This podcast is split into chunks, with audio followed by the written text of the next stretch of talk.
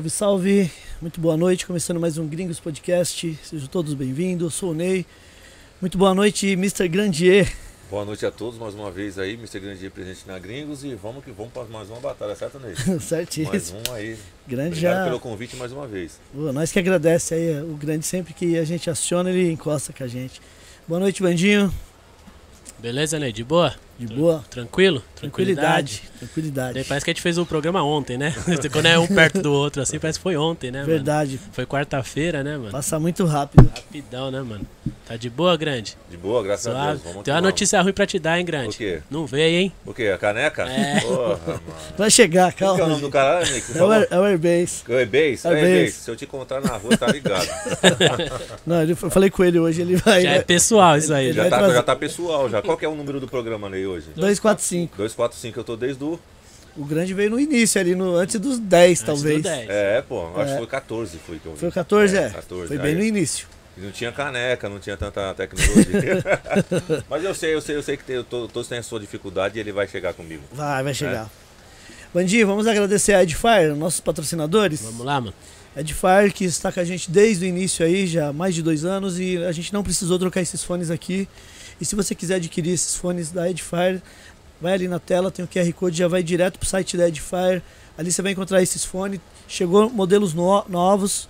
Eles têm também os monitores também, que é para produção, para ter em casa, é perfeito. Beleza? E tem os combos lá que eu tava vendo no site também. Quem quiser aproveitar, uma promoção. Sempre eles fazem promoções limitadas. Então, é, se você quiser adquirir os produtos da Edifier, é só ir ali no QR Code, já cai direto no site deles. Ali você vai encontrar todos os modelos de fone e monitores, tá bom? Valeu, Edifier, pela força aí de sempre com o Gringos Podcast. Bom dia, agradecer também a Manus Caps. Manus Caps que também tá desde o início com a gente aí e fez os bonés do Gringos Podcast, fez bonés de diversos grupos aí de, de, daqui do Brasil. Se você quiser fazer um boné também personalizado, pode ir ali no arroba Manus Caps, chama no inbox, fala que viu aqui no Gringos Podcast, que eles vão dar uma atenção, vão direcionar para alguém para fazer o- os bonés aí personalizados para quem for, beleza? Obrigado, Manus Caps também. E, Vandinha, agradecer a Dutrabir, a parceria com a Dutrabir. Beba Sabedoria, Fica ali em Santo André, né? é, cervejas artesanais. Funciona também pra ensinar a fazer a cerveja artesanal, né? Eles fazem homenagem pro pessoal de, da parte histórica, É, né? Toda cerveja tem um rótulo Tem diferenciado. um rótulo né? diferente e um sabor diferente de- dependendo do, também do, do rótulo, né? Essa então é é uma a- homenagem. É a Nina Simone. Essa é a Nina Simone. Qual que é a frase que tá aí? É, você tem que aprender a levantar-se da mesa quando o amor não estiver mais sendo servido. Olha. Perfeito. Então é, é, Cada uma tem um sabor, né? Então essa tem uma, tem a do, do Marighella que a gente já passou, que também tem uma, tem a da Frida Kahlo, cada uma tem um sabor. então é só do procurar Bob, né? do Bob Marley, quando vê o pessoal do The Menos Crime Amaro. Sim. E ele mandou um salve pro pessoal do The Menos Crime, hein? Ele falou que. Você viu isso ou não? Aí, grande. Você Não, viu que não ele, vi não, ele não postou lá o do Trabir e. Fala pra ele mandar uma sem álcool pra mim, que É. eu bebo aqui também. Fala pra ele, Fechou, eu vou falar pra ele. Então, pra Boa. quem quiser se informar mais, arroba Dutrabir, beba. Sabedoria. Fechou. Vandinho, quem quiser fazer perguntas hoje pro nosso convidado, pode ir ali no Instagram agora, já dá uma moral, já começa a seguir nós por lá pelo Instagram. Lá tem uma caixinha de perguntas, pode ir lá que dá tempo, pode fazer a pergunta que no, até o final do programa a gente lê as perguntas do Instagram. Mas se você quiser cortar a fila, aí manda um superchat ou um pix, certo, Vandinho?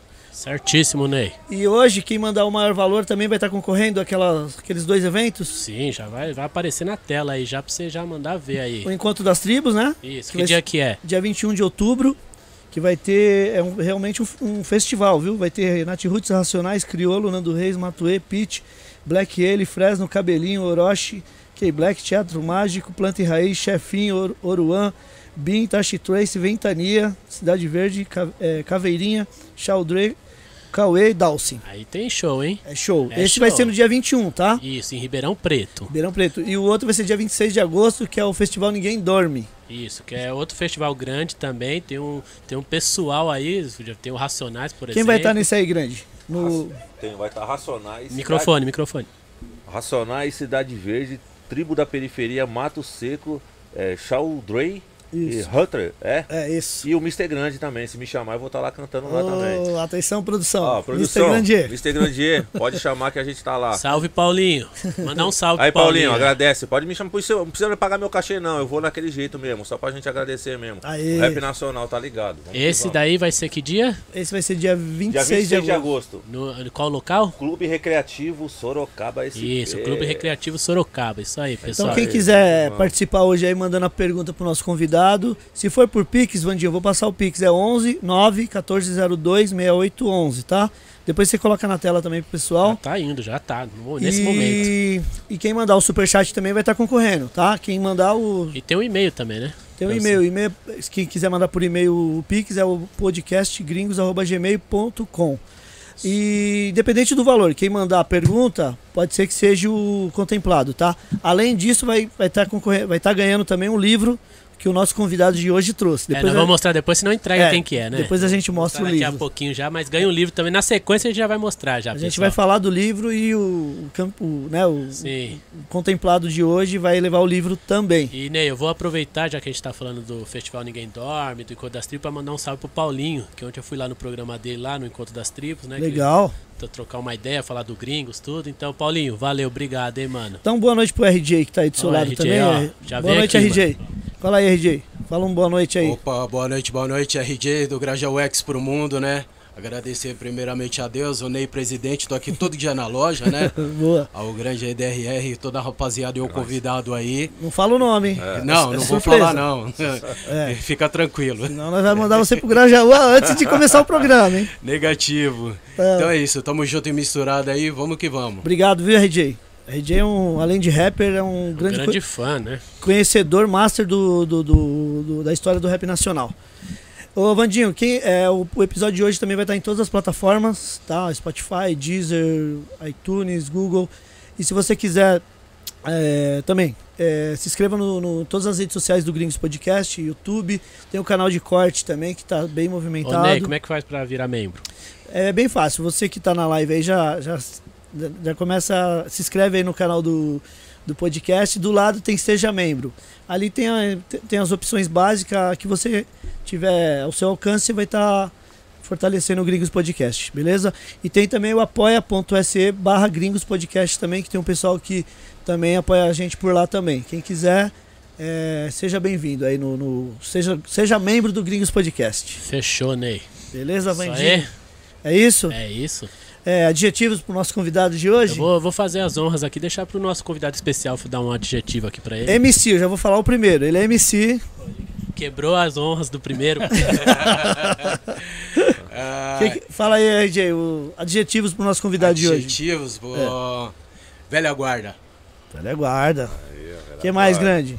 Será que ele já foi DJ, grande? Vamos saber hoje. Eu hein? acho que a maioria do pessoal sempre, se- sempre vai ser um DJ, sempre vai Eu- ser eu um nunca vou sempre vai ser um b-boy. Eu nunca vou esquecer o que o Grande ser um falou na primeira vez que, que ele veio aqui. Ele falou que tem que ser produtor, tem que ser tudo. Eu Tem não que ser sei. tudo. Tem que ser é. tudo. O rapper original é assim, certo, Ney? Original. É. E não tem tempo ruim, não. E tem que ir nos rolês também. Não é? né? E tem que fazer a divulgação. Isso. É tudo, então. Tudo, tudo. Fazer tudo. a arte, é. tu tem que é. bater o escanteio e ir lá cabecear. É isso aí. Fechou? Boa. Será que ele já fez uns grafites já? Vamos saber hoje. Vamos saber hoje? Então vamos lá então? São Bento, É. deve ter Será que tem história? Será? Com certeza. Então vamos lá, mano. As honras a sua, grande. Apresente ele? nosso convidado. Mano Dom, satisfação total estar aqui presente. Aê, né? sensacional, satisfação é minha, né? Quero agradecer a oportunidade aí, graças a Deus, mais uma isso aí. vez, com vida aí, podendo falar daquilo que eu gosto, podendo não só falar, mas partilhar com pessoas que também são conhecedoras, RJ, Grande, Ney, Sim. Vandinho, que, né? Sim, Não sim. conheço muito bem, mas sei que tá aqui não é por acaso. Todo o pessoal, minha esposa, e aí vamos que Boa. vamos, é, desse isso aí. jeito. Tem uma turma firmeza aqui que depois de- no, no É. decorrer aí a gente mostra aí, É né? isso aí. Legal. Agradecer novamente, viu, MC Dom, Alternativa C, aqui no Gringos Podcast hoje. Antes da gente começar, Dom, nós temos uma caneca personalizada aqui pra você. Aqui que o além do o Airbase que faz, que além de membro do Gringos Podcast, ele também ele faz as canecas para nossos convidados. Pô, Essa é sua, bacana. o Airbase. Airbase, sensacional, meu irmão. Deus abençoe, hein? Ficou show de bola, hein? Abração e agradecido mesmo. Lembrando que se você também quiser fazer uma caneca personalizada, é só ir direto ali no arroba AirbaseBR. pode falar que viu aqui no Gringos Podcast que ele vai dar uma atenção, tá bom? Ô, Dom, nós temos aqui também um voucher de 500 reais aqui pra você fazer uma tatu lá no Bronx Tatu, tá? Pô, olha aí. Bronx Tatu. Aí, Show de bola, sensacional. o Bronx fica ali na Zona Leste, próximo do metrô Carrão.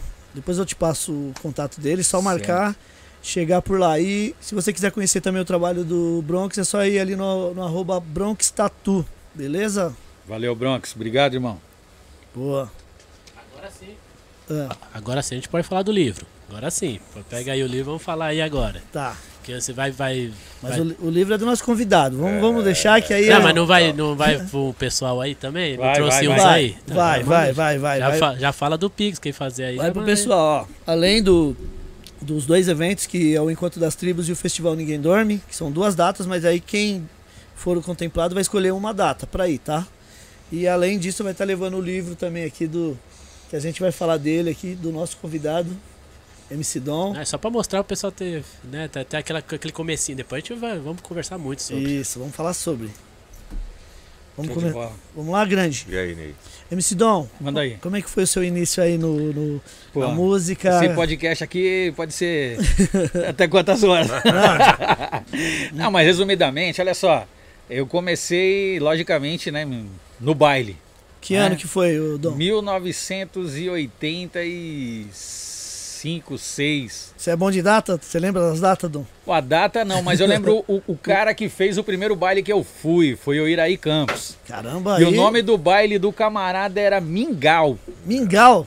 Mingau. Ficava no, no, no, no, Palestra Itália, ali no Palmeiras, no ginásio do Palmeiras.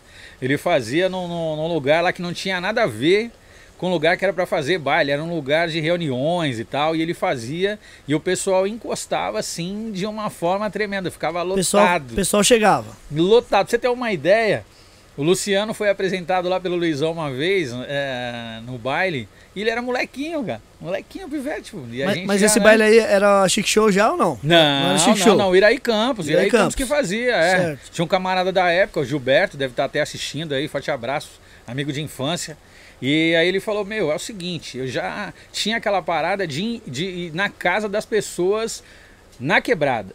Né? Sempre frequentei Vila Zarte, Carumbé, Freguesia, Brasilândia, né? Rincão, e Amador Bueno, e vai que vai. E antigamente nas casas tinha uma coisa que não tem hoje, que era o bailinho do quintal, entendeu? O bailinho da casa. Sim, camarada sim. reunia a tropa, os camaradas e fazia o bailezinho, só que o baile mesmo de casa noturna nunca tinha ido. Certo. E antigamente pra pivetada era o quê? Domingueira, domingo. né? Então vai ter um baile o mingau. Eu falei, pô, que parada é essa de mingau, mano?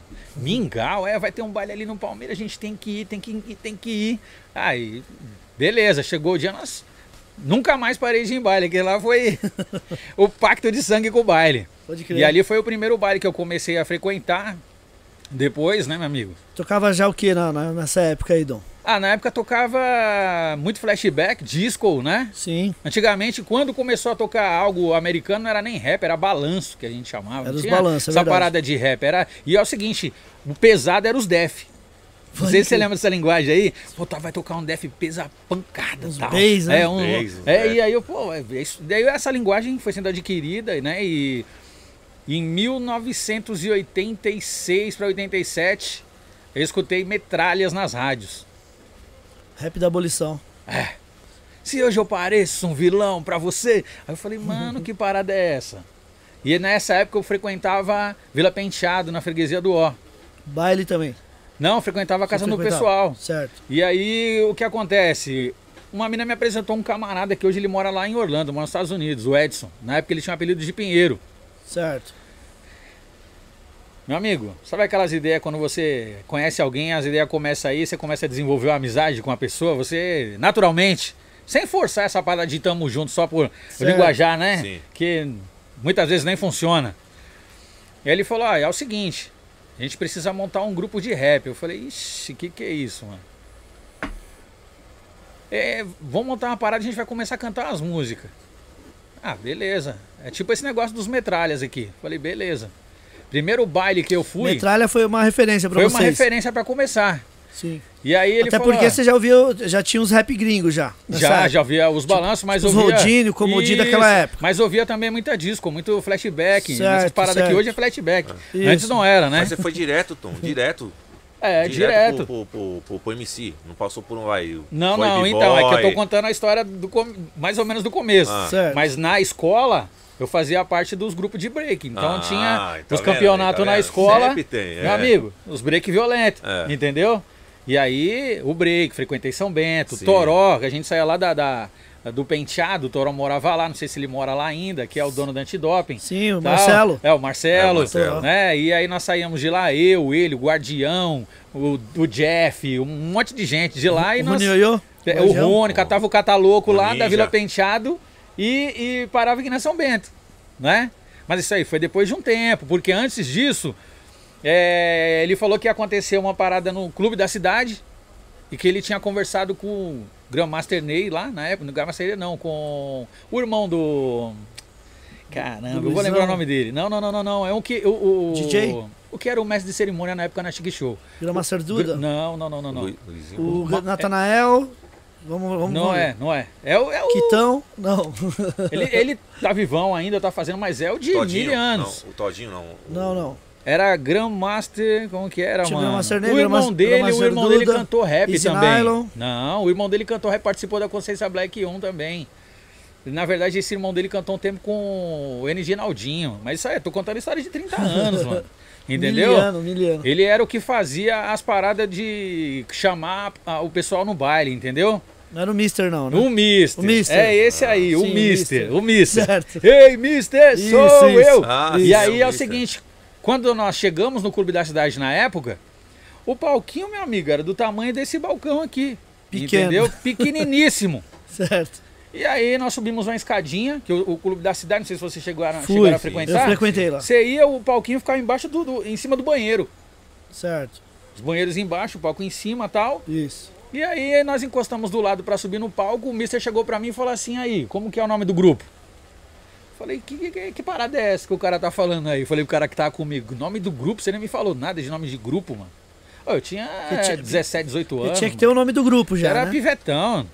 É, acho que eu tinha 16, 17, não tinha nem, não, não, não tinha chegado a 18 não, 15, 16 anos, porque quando nós gra, quando eu gravei o Consciência Black 1, eu tinha 18. Certo. E agora, quanto você tem? Agora eu tô com 51. Aí, ó. E aí o que acontece? Nome do grupo, eu falei pro cara, e aí? Ele falou, mano, sei lá, criminal. Eu falei, criminal? Eu falei, beleza, coloca Criminal Master. Se você pegar o, o disco Consciência Black 1, você vai ver Criminal Master Tem lá lá. no, no disco, é.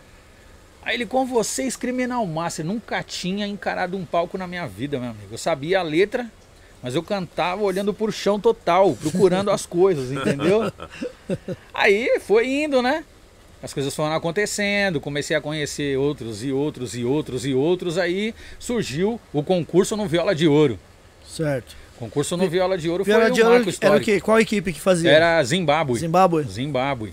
Que era no É, Ipiranga. inclusive o Consciência Black saiu pela Zimbábue, né? Isso, Consciência Certo. Black 1 é fruto do trabalho da Zimbábue. Certo. E aí, concurso. Viola de Ouro, concurso. Boa. Dali, dali, concurso. Sai um, sai outro, e e nós na ativa. Sai mais um, sai mais outro. Chegamos na final. Nós e um grupo chamado, se eu não me engano, Grandmaster Rap Juniors. Que eram os caras lá do Peri. Do Pari, do Peri, não, do Jardim Peri mesmo. Certo. Eles ganharam em primeiro, nós ganhamos em segundo na época. Ah. Tivemos, tive uma. eu não- molecão louco pra gravar, já tava envolvido com o rap, apaixonado. Cheguei pro William e falei, e aí, o que, que a gente vai gravar mesmo tal? Não, vocês vão gravar, aquele jeito, fica tranquilo, Dom, a gente vai gravar e tal. Uhum. E aí é o seguinte, como o concurso, não sei se você chegou a frequentar, grande, Viola de Ouro, se chegou a conhecer, Eu fui, eu acho que fui umas duas vezes lá. era um salão gigantão. Sim. E eu tive algum, alguns, algumas oportunidades, um prazer profissional com, como rapper na música, de cantar no mesmo dia que o Tim Maia se apresentou no lugar. Olha que. Eu entrando no palco, o Tim Maia saindo. Quando eu dei de cara com ele, assim, aquela manchona no rosto, falei, não acredito, Tim Maia, mano. E é o é. seguinte, eu frequentei muito baile na, na- no Palmeiras, que era encontro da- da- das equipes, bandeirantes com não sei quem, Sim, sim. Show com Black Mad e tal. E, eu, pô, eu ia ver Tim Maia no Palmeiras, molecão, falsificando RG, falsificando RG, entrando lá e tal. Fiz muito isso também. Ô, Ah, desde cara. A primeira vez que entrei no clube da cidade foi com RG falso, Aí, ó. na época. E aí eu saí, entrando e o cara saindo, eu falei, pô, caramba, meu, olha só que maravilha. Daqui a pouquinho, ó, vamos começar a gravar o disco. Era disco, não tinha essa parada de CD, Nada, né? pendrive, era o vinilzão. aí o William montou uma reunião na Zimbábue, que na época era em Santana, um predinho, uma sala. Foi todo mundo. Todo mundo que era da, da, da, da parada do disco. Certo. Né? E na mesa aconteceu uma parada engraçada. Eu de rock sentado do meu lado. E o William falou assim. Ou foi o William ou foi o de rock falou, mas como é que é seu nome, mano? Eu falei, vixe, os caras. Toda hora te aparecia um bagulho de nome. Aí tinha um camarada na época que ele fazia um rap que eu achava muito louco, que era MC um beat. Downbeat. Dá- É gringa. É gringa. MC Downbeat. Se dá um beat é canta aquela que tocou pra caramba. Gue- Tocou muito o som dele, mano. Eu sei qual é. Tem uma que, que os caras tocavam muito no baile. É, aí o, o, o William falou, esse, nome é da hora. Falei, então beleza, mano, MC Down, na época. Tinha mais ficar discutindo, minha parada, minha preocupação era cantar. Sabe aquele e depois- bagulho de depois- preocupação de cantar? Ô, ô, Dom, e tinha um MC Down também, um flash rap, que, que é um clássico também, né? Ó, Eu esse até eu, eu te conheço. Eu ia até te perguntar se era o seu nome se- seria por causa de- do, dessa, desse flash house, flash house não, flash rap, que tocou muito nos bailes, é MC Dom mesmo, que o pessoal não, não, não, não é por não, ele. Não é, não é por esse aí, não é Pode caminho não. é por causa E do MC aí- Dom Beat. Isso, Certo. o MC Down Beat, que depois virou MC Dom por causa da minha conversão. Sim. Isso. né? Porque eu falei, pô, esse negócio de muito americanizado, eu nunca me identifiquei muito colocar o meu nome americanizado, né? Não, não me identificava. E aí eu lendo a Bíblia, a palavra fala que dom é um talento, todo talento é dado por Deus. Falei, pô, Deus me deu um talento, eu tenho um dom, então não vai ser dom, vai ser dom e é isso aí, entendeu? Aí ficou. Ficou E foi até na época do filosofia já, quando, porque quando nós gravamos A Cor da Pele Não Influi Nada, foi na época que eu tive encontro com Cristo. Quando Jesus me chamou foi assim, mudança de 180. Não é mudança, quando a mudança acontece de verdade, não é 360. Porque Certo. a 360 você volta para o mesmo lugar, entendeu? Certo. Agora de 180 ela muda você de rumo. Então, a minha vida com Cristo, antes e depois, foi virada de chave total. E eu não estou falando aqui de religião, que a religião escraviza o homem, e foi a religião que matou Jesus, né? Eu estou falando de conversão, de mudança de mente, mente espiritual, coisa de, de você se identificar e dar crédito, né? Porque a Bíblia fala que Deus existe aos humildes e dá graça aos soberbos. Então você tem que ser humilde para aprender as coisas de Deus, não querer que as coisas de Deus se molde a você e ficar com muita axiologia, porque o chamado para ser cristão é chamado, ele não é Cristo. Ser cristão é uma, uma reflexão de você ser um servo de Deus e você andar e querer praticar as mesmas coisas que Cristo praticou. Boa. Mas aí voltando no rap, nós fizemos essa reunião, o William falou, vai acontecer o seguinte, vocês vão gravar lá no, no estúdio da, de Campinas, lá com o pessoal do, do, do- do- da Colors, do Zezé Vital. Sim, sim. E aí eu falei, caramba, vamos lá. E quem produziu essa parada na época foi o Giba. É minha Records. O Giba. Não, não, não, não, não. Desculpa, o Giba que era do Região Abissal. Ah, do região. O Giba, o é, Giba. não, Giba não. Que não. tinha o Giba da é, MA, né? Isso, tô, é, entendi. Não, não era o Giba da, da MA, não. Era o Giba do Região Abissal, mais um outro irmão que eu não me lembro. E aí nós gravamos o som. E aí fazia, acontecia o que na época? Na época acontecia algumas coisas que eu vivi, vivi isso e poderia, conti- poderiam continuar fazendo isso dentro do rap hoje. Faziam-se caravanas de rap. A Zimbábue fez caravana de rap. Como que fazia? Eles locavam um ônibus, aí ia, eu ia todo mundo, que era da época do disco, nós íamos para determinados lugares fazer show, Certo. entendeu? E isso não acontece mais no rap. Sim, sim. Então dali foram acontecendo várias coisas e várias coisas até que eu já tinha gravado Consciência Black 1, conhecia um camarada, o Tchelão, deve estar vendo também, que era de um grupo, é de um grupo chamado Fulminantes. Certo. E aí ele falou, ó, preciso apresentar um camarada pra você, o Marcelo. Marcelo, que Marcelo? O Ugli. Eu falei, mas quem que é esse Ugli? Vamos lá no baile que você vai conhecer ele. Ah, o baile é comigo, tava chamando pra ir em casa. Certo. Encostamos lá no Santana Samba e um cara do meu lado arrastando o pé e vinha dançar e chegava perto e saía. Eu falei, qual que é desse irmão? O cara, o cara tá tipo, vem, é, vem, dança e chega perto e tal e Vou mostrar aqui o. o Ugli. É, É, esse mesmo. E aí o que acontece? Ele falou, ah, isso aí é o Ugli. Aí eu, Grande ogre. Fiquei na minha, no cantinho, daqui a pouquinho ele veio. E aí, mano, firmeza, tal. Eu falei, pô, e aí, legal. Ele falou, o negócio é o seguinte, né? Queria conhecer você mesmo, pá, a gente tá na intenção de montar um trampo aí, montar um, um grupo. Queria chamar você pra fazer um teste e tal. Eu falei, teste? Pô, esses caras são abusados, mano. Já, Tinha, tinha, tinha essa vida na época. Tinha essas teste. paradas. É, não vou até Olha, fazer um teste com você pra ver se é pô, pá mesmo. pá. já Caralho. gravei e tudo mais, os caras estão me chamando pra fazer um teste. Aí. Vai ser quando? Tal dia na casa do Man, lá na Barra Funda. Cheguei lá, 3 em 1, no cantinho da sala. E você já era convertido nessa época? Na época não. Não. Não, Ainda isso aí não. foi Ah. 88, Foi- 87, foi antes de 88. você entrar Minha conversão filosofia. foi em 93. Ah, Não, minha conversão foi. Eu no filosofia, no- nessa trajetória, eu me converti. Certo. Em 90, e- em, em- depois que eu gravei o Consciência 88, mais ou menos próximo de 90, 89, 90, eu fui na casa do Men, os caras colocaram uma base lá. Não lembro nem que base que era. Vou fazer um teste com você aqui. Pegou o bracinho da 3 em 1 lá e pá. Falei, o cara tá desacreditando. Aí eu pá, pá, pá, pá, pá, pá. Não, é você, você tá no grupo. Ali nasceu a filosofia. E aí, caminhada vai, caminhada vem. Vários anos se passaram, infelizmente, né?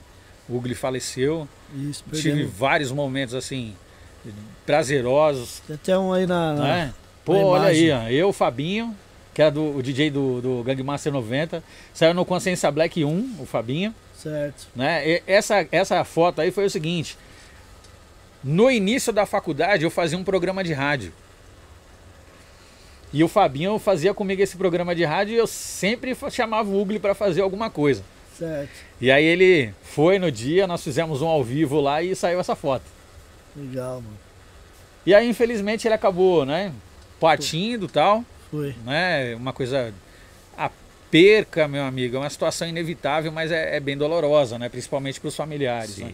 Eu que perdi um irmão com um tiro de ponto 40 nas costas, fiquei um tempo assim terrível na vida. Sim. Então é uma situação que cada um sabe a dor que sente, né? E o momento da recuperação, de você se restabelecer, é, é uma questão também que hoje eu vejo com outros olhos por causa da conversão, por causa de um aprendizado espiritual, né? Que eu sei que essa vida aqui é é uma vida que ela tem uma continuidade. Você faz a sua escolha, o seu caminho, é, é você e Cristo. Você, eu só, só acredito na salvação em Cristo Jesus. Certo. Né?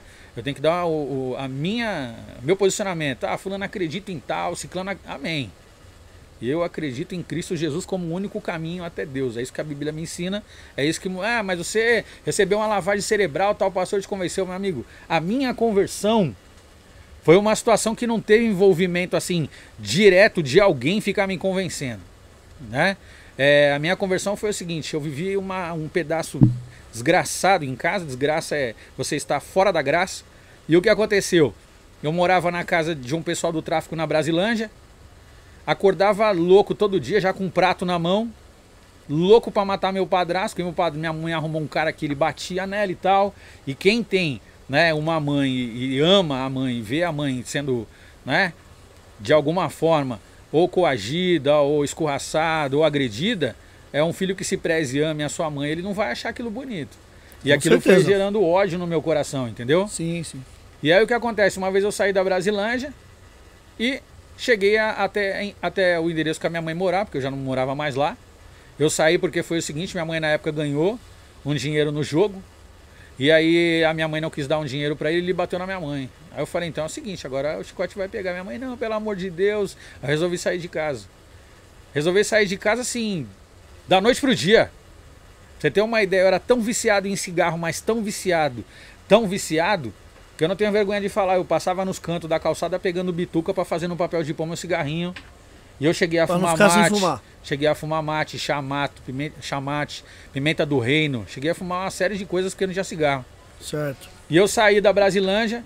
Quando eu cheguei em casa que não tinha ninguém, e a casa era do tamanho de- de- de- dessa, de- desse estúdio aqui. Certo. Era um quarto e uma cozinha que se você deitasse, se eu fosse o grande, meu amigo, eu só ia ter um, um cômodo. Não, entendeu? Que... Deitava no quarto, as, os pés, as pernas caíam na cozinha. ter que se espremer. Aí eu cheguei, não tinha ninguém. A casa, miséria absoluta. Mesinha de bar na, na, na cozinha e um radinho relógio em cima. Aí eu liguei o radinho relógio. Tinha um programa cristão na época, evangélico. camarada ali, o pastor, começou a falar: é você que está vivendo uma vida ruim, você precisa conhecer Jesus Cristo como seu Salvador. Eu, esse cara tá chapando. Eu cheguei numa época tão maluca da minha vida Hum. que eu chegava na frente do espelho e falava: Meu, Jesus sou eu, cara.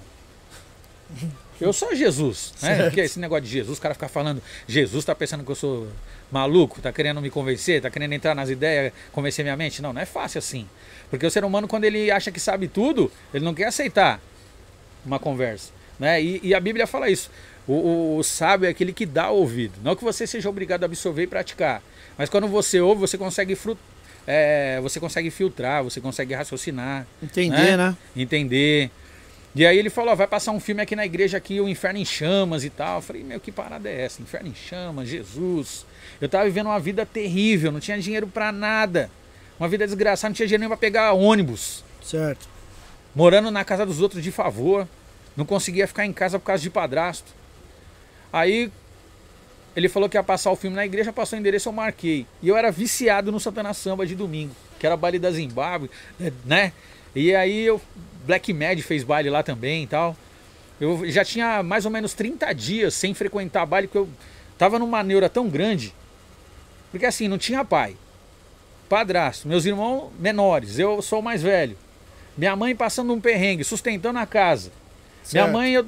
porque assim, meu amigo, hoje eu entendo que o sentimento de mãe por um homem é diferente do sentimento de mãe por um filho. Sim. Porque ela tem necessidades, ela tem é, um- um- uma situação sentimental no coração que quando a pessoa ela direciona isso para alguém, um sentimento que se torna uma intimidade, é diferente de um amor de filho, de vó, de neto, é diferente. Sim, sim.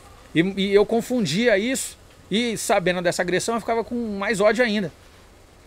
E aí eu falei, quer saber? Eu vou pro baile, não vou pra igreja não. O cara falou do filme lá e tal, mas que eu vou pro baile que eu já conheço todo mundo. Eu vou pro baile. Só que é o seguinte, no, no ponto de ônibus que eu pegava o busão pra ir pra Santana, passava o mesmo ônibus pra ir pra igreja. Aí eu peguei o ônibus e falei, ah, eu vou pra igreja. Quando eu cheguei de- dentro do ônibus, bateu um desespero. Tipo aquela parada de é, síndrome do pânico. Sim. Não vou descer, vou descer, vou descer, vou descer. Bateu o Essa desespero. parada não, vou descer. Só que é o seguinte, eu não tinha carro, só dependia do busão. Passou um, dois, três, quatro, cinco, seis pontos. Falei, pô, tem que pagar o busão pra voltar? Não, eu vou, eu vou passar a parada aí.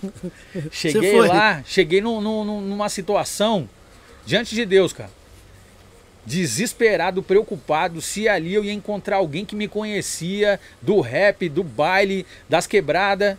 Porque sempre você fala mal. Quando o pessoal não conhece o povo cristão, ou não conhece melhor as coisas de Deus, porque o homem é falho, sempre Certo. vai praticar algum tipo de decepção. Mas quando você não conhece as coisas de Deus, Hum. você entende aquilo, você carregar uma Bíblia é vergonha. Né? Você conversar sobre as coisas de Deus é uma parada meio careta, assim, não, que isso, tá tirando. Esse bagulho é esconder atrás da Bíblia, mas é, a experiência fala mais do que mil palavras. Sim, sim. E aí quando eu entrei dentro do, do, do templo, eu entrei preocupado. Quem que tá me vendo? Quem que tá me olhando? Já, já. Entrei na nave Chegou da observando igreja. pra ver se tinha cheguei, alguém. é, cheguei observando, entrei dentro da nave da igreja, o pastor. Fecha o seu olho, vamos orar, falar com Deus. Aí, mano, vai mandar uns, umas Ave Maria aqui, uns crê em Deus Pai. Como que é essa parada de, de, de orar? Eu sabia o que era reza, eu não sabia o que era oração. E tem muita diferença a reza para oração. A reza é decoreba. Você pega um papel, você sabe o que está escrito ali, você só replica. Né? Sim. É uma coisa decorada. Agora a oração não é o seu diálogo com Deus. Muita gente aí ora e nem sabe. Pô, senhor, tá embaçado hoje aqui, não sei, eu tô, vou meter o louco. Tá orando, tá falando com Deus. Você tá falando com. Não tem dinheiro do seu lado. É. Entendeu? Se torna uma reza também. é, e aí o que acontece? Fecha o olho. Olhei na nave da igreja, tinha um. Uma, é, como se fosse um- uma sala de cinema. Ah. Então tinha uma poltrona vazia. Do lado dessa poltrona tinha uma senhora.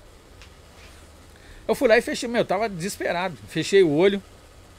E essa mulher começou a falar aqui no meu ouvido aqui, ó. Ela do lado, mas ela falava com tanta fé, com tanta ênfase, intimidade, aquele desespero, colocando pra fora.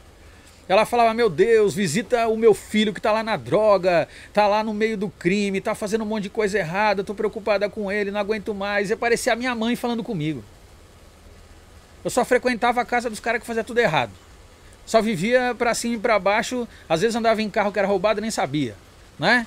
Uma vez eu parei na frente do, do Bahamas Sim, Bahamas. com revólver na cinta e blusa de moletom. Aí Gan- passou a viatura, Gangsta, hein? eu murchei a barriga, Porque os caras, eu bem na ponta assim, do ponto de ônibus, na, na- e a viatura subindo, e eu com o revólver na cinta. E tinha duas mulheres assim do lado do, do meu lado. Ah, já metia a atuação do louco. Falei, pô, e aí como é que você tá? Lembra de mim? Ela, não, velho, a gente estudou junto faz um tempão. Caramba, você tá diferente. Ela tava metendo louco, murchando a barriga. entendeu? E, e cham- enquadra. é, e chamando as minas pra ideia, por quê? Andava com o pessoal do Imirim, muitos morreram hoje. E aí o que acontece? Como eu que tava armado, os caras ficaram tudo no outro canto. Né? Eu que tava segurando o B.O. naquele dia. Sim, sim. E aí eu falei, pô, meu, é uma situação, uma vida que eu levava, que assim, hoje eu sou pai, né? Eu tenho uma outra concepção de mundo, de vida, de, de, de bem que eu quero para minha filha, né? Para as minhas filhas. É- você, quando se torna pai, é é uma outra concepção de mundo. Sim, muda né? tudo. Não, eu não, eu não sou pai, mas eu, eu gosto da minha sobrinha. Não, eu acredito que você ama sua, sua sobrinha de paixão. Mas quando você tem alguém ali, que você sabe que leva o seu sangue, seu DNA, sua característica. Minha filha, minhas filhas parecem comigo pra caramba. DNA Olha assim fortíssimo. para as minhas filhas, fala, pô, eu pensei que era sua irmã. Tem uma, uma filha que tem 23 anos. Eu pensei que era sua, sua, sua namorada. Porque às vezes com as minhas filhas andam abraçado. Dá abraçado, mão no ombro, na cintura, beijo, agarro, dou uns quebra-costela. e eu não tive nada disso. Entendeu? E é um outro detalhe também que, que é muito interessante. Eu não ofereço para as minhas filhas aquilo que eu não recebi. Certo. Você não deve oferecer para os outros. é, é, você não deve oferecer para os outros aquilo que você recebeu. Né? Entendi. Você deve oferecer para os outros também aquilo que você deixou de receber. Né? É, você nunca. Sua mãe não te abraçava, sua mãe não falava que te ama e tal. Você tem a oportunidade, abraça sua mãe, sua avó, eh, sua, sua filha, dá um carinho, dá sua atenção, faz sua parte, entendeu? Lógico. Que é o seguinte, você vai contaminar. Né? A Bíblia fala isso aí. Uma palavra boa, ela abranda o furor. Entendeu? Boa. Sim, sim. Então, assim, é... quem não gosta da paz, né? Então eu tava desesperado, tava maluco. Quando eu escutei aquela senhorinha falando, meu amigo, começou a descer lágrima que eu não sabia nem da onde. E eu tenho essa parada assim, pô, esse negócio é machista, não sei. É... Eu não gosto muito de ficar chorando. É, mas quando eu vou chorar também o negócio flui. Mas eu não, não tenho esse negócio de ficar muito sentimental, se fazendo de coitado, né? Eu. Sim, sim. Eu não tenho isso, eu não, não, não, não gosto disso. Mas é, pô, tem sentimento. Então quando eu vi aquela mulher representando a minha mãe, falei, pô, minha mãe tá passando uma situação, eu não queria isso, entendeu? Mas eu também tô fazendo um monte de coisa errada. E eu tava conversando isso com o RJ antes de entrar aqui no ar, né? Que nós somos frutos da nossa semente. Se você quer receber algo novo, quer colher algo novo, faz o que você nunca fez. Não, porque está estudando? Não, eu queria mudar financeiramente, estou quebrado. Por que você não estuda? Ah, já tô velho pra essa parada aí. Não tenho mais idade para isso. Então você não tem idade para mudar, meu irmão. Você não tem idade para viver futuro. Sim, sim. Porque o futuro não depende de 1 a 10, de 20 a 100. Depende da atitude. A Bíblia fala sobre um homem chamado Abraão. Quando Deus chamou Abraão, ele foi ter filho com quase 100 anos. Ele acreditou na promessa. Fala de um outro homem chamado Caleb, que alcançou a bênção quando tinha 85. Sim, sim. Então, assim, quando eu entrei na faculdade, tinha um senhor de 72. Nunca é Não tarde. tem né? idade, É meu tarde, brother. é, Nunca é tarde. Sabe por quê? Porque é, dinheiro não tem idade. Entendeu? Vida próspera não tem idade. De 0 a certeza. 200, todo mundo quer morar num lugar bom. Com De certeza. 0 a 100, todo mundo quer dirigir um carro legal. Quer ver a sua família estruturada, quer levar a sua família num restaurante bom para comer, poder pagar 100, 200, 500 reais num jantar, entendeu? Quer você Sim. quer colocar um tênis de mil reais, não, mas é ostentação. Meu amigo, enquanto você tá vivo e você puder usufruir do que é bom, Salomão foi o homem mais rico que já ouviu nessa terra. Entendeu? O problema é você. Eu, eu- quando eu falo você, eu falo na terceira pessoa. O ser humano entender que as coisas que ele possui, ou que ele venha a possuir, pode dar algum significado futuro de vida, de prolongamento para ele. Viver mais 100 anos, ou, ou vai escolher o caminho da eternidade. A- a- o ser humano é finito. Tem um prazo de validade. Certo. Entendeu? Prazo de validade quando eu digo que é data de nascimento e, e, e fim, morte. E a morte, é. E a morte, a não passagem. tem como. Todo mundo. Então se você é um cara. Todo mundo já nasce com essa. todo mundo já nasce Com, com esse carimbo aí. Sim. Entendeu? Porque Destinado já, né? mesmo, mesmo que não queira crer, é nesses pontos que a vida espiritual é patente como eu tô olhando para esse microfone como eu tô te vendo. Sim. Não, porque é o seguinte, aí vai vir as justificativas. Não, mas existem, existem vários fulanos que falam, várias bíblias, várias igrejas, várias. O sistema empírico, que significa, significa o estudo das coisas, é algo que Jesus também falou. O povo perece por falta de conhecimento. O conhecimento você só adquire com estudo. Você só, só consegue adquirir conhecimento analisando, observando, balizando, fazendo teste. E a Bíblia não é contra você fazer teste contra ela. Tem uma passagem na Bíblia que Deus fala: Fazei prova de mim. Malaquias, Malaquias 3. Certo. Fazei prova de mim. Você desafiar, não, quero ver se pá mesmo. Mas, Senhor, é real? Quero ver acontecer. Tem um homem na Bíblia chamado Moisés. Foi chamado para tirar o povo da escravidão.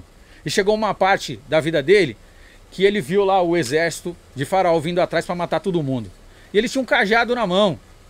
E aí ele fala, pô, tem um mar gigante na minha frente, não tem nada, não tem barquinho, não tem lancha, não tem bote, não tem avião, não tem helicóptero. E aí o povo vai morrer, não vai ter jeito. Com o cajado lá segurando.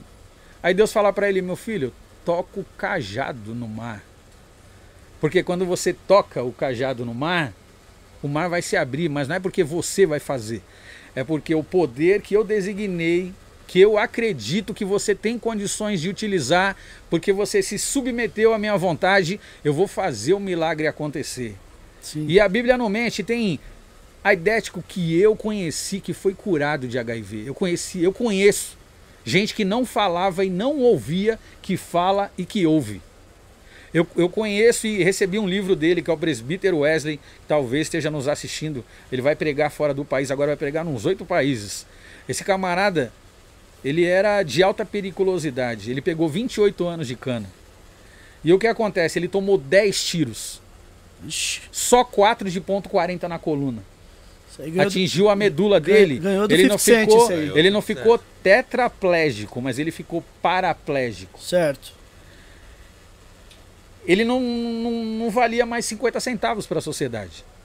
E tem um testemunho de vida de transformação de milagre de conversão de mente, que tem isso também, a escrave, o camarada ser escravo da mente dele, muitas vezes é pior do que ele ser escravo de um vício, ou ser escravo, ou ele está preso na, na cadeia mesmo, porque ele não tem uma mente liberta.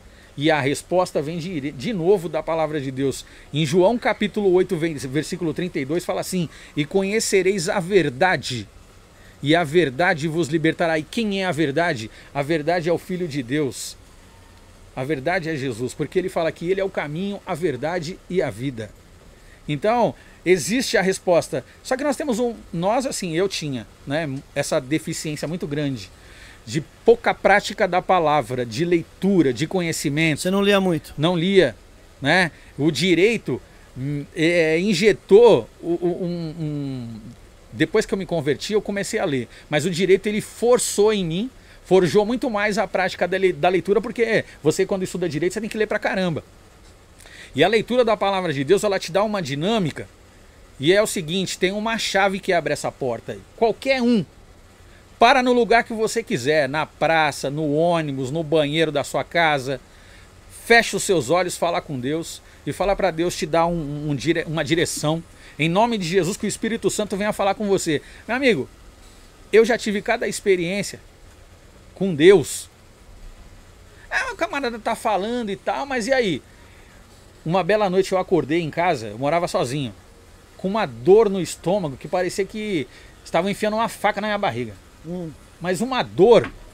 Eu acordava gemendo. Ai, e homem para gemer é difícil para achar ruim das coisas. De dor, pelo menos, eu, eu tomo bezetacil dando risada. Certo. Eu, esses, esses dias eu atrás não, aí. Não consigo ver eu, eu é Esses dias atrás agora. Vou fazer exame de sangue, estou seis meses fazendo exame de sangue. esses dias atrás eu peguei uma. Hum. Fiquei com a garganta inflamada. Olha, a aguinha chegou. Tem água e aí? É bem que o Dom fala, hein? A mulher falou assim: o, o negócio é o seguinte. O Dom tem o dom da é, palavra, o, o negócio é o seguinte: é, você vai ter que tomar duas injeções, uma de cada lado. Eu falei, doutora, sem novidade. Cheguei lá, eu estava lendo. Falei para a senhora, ela, não, você não vai, não, pode ir para.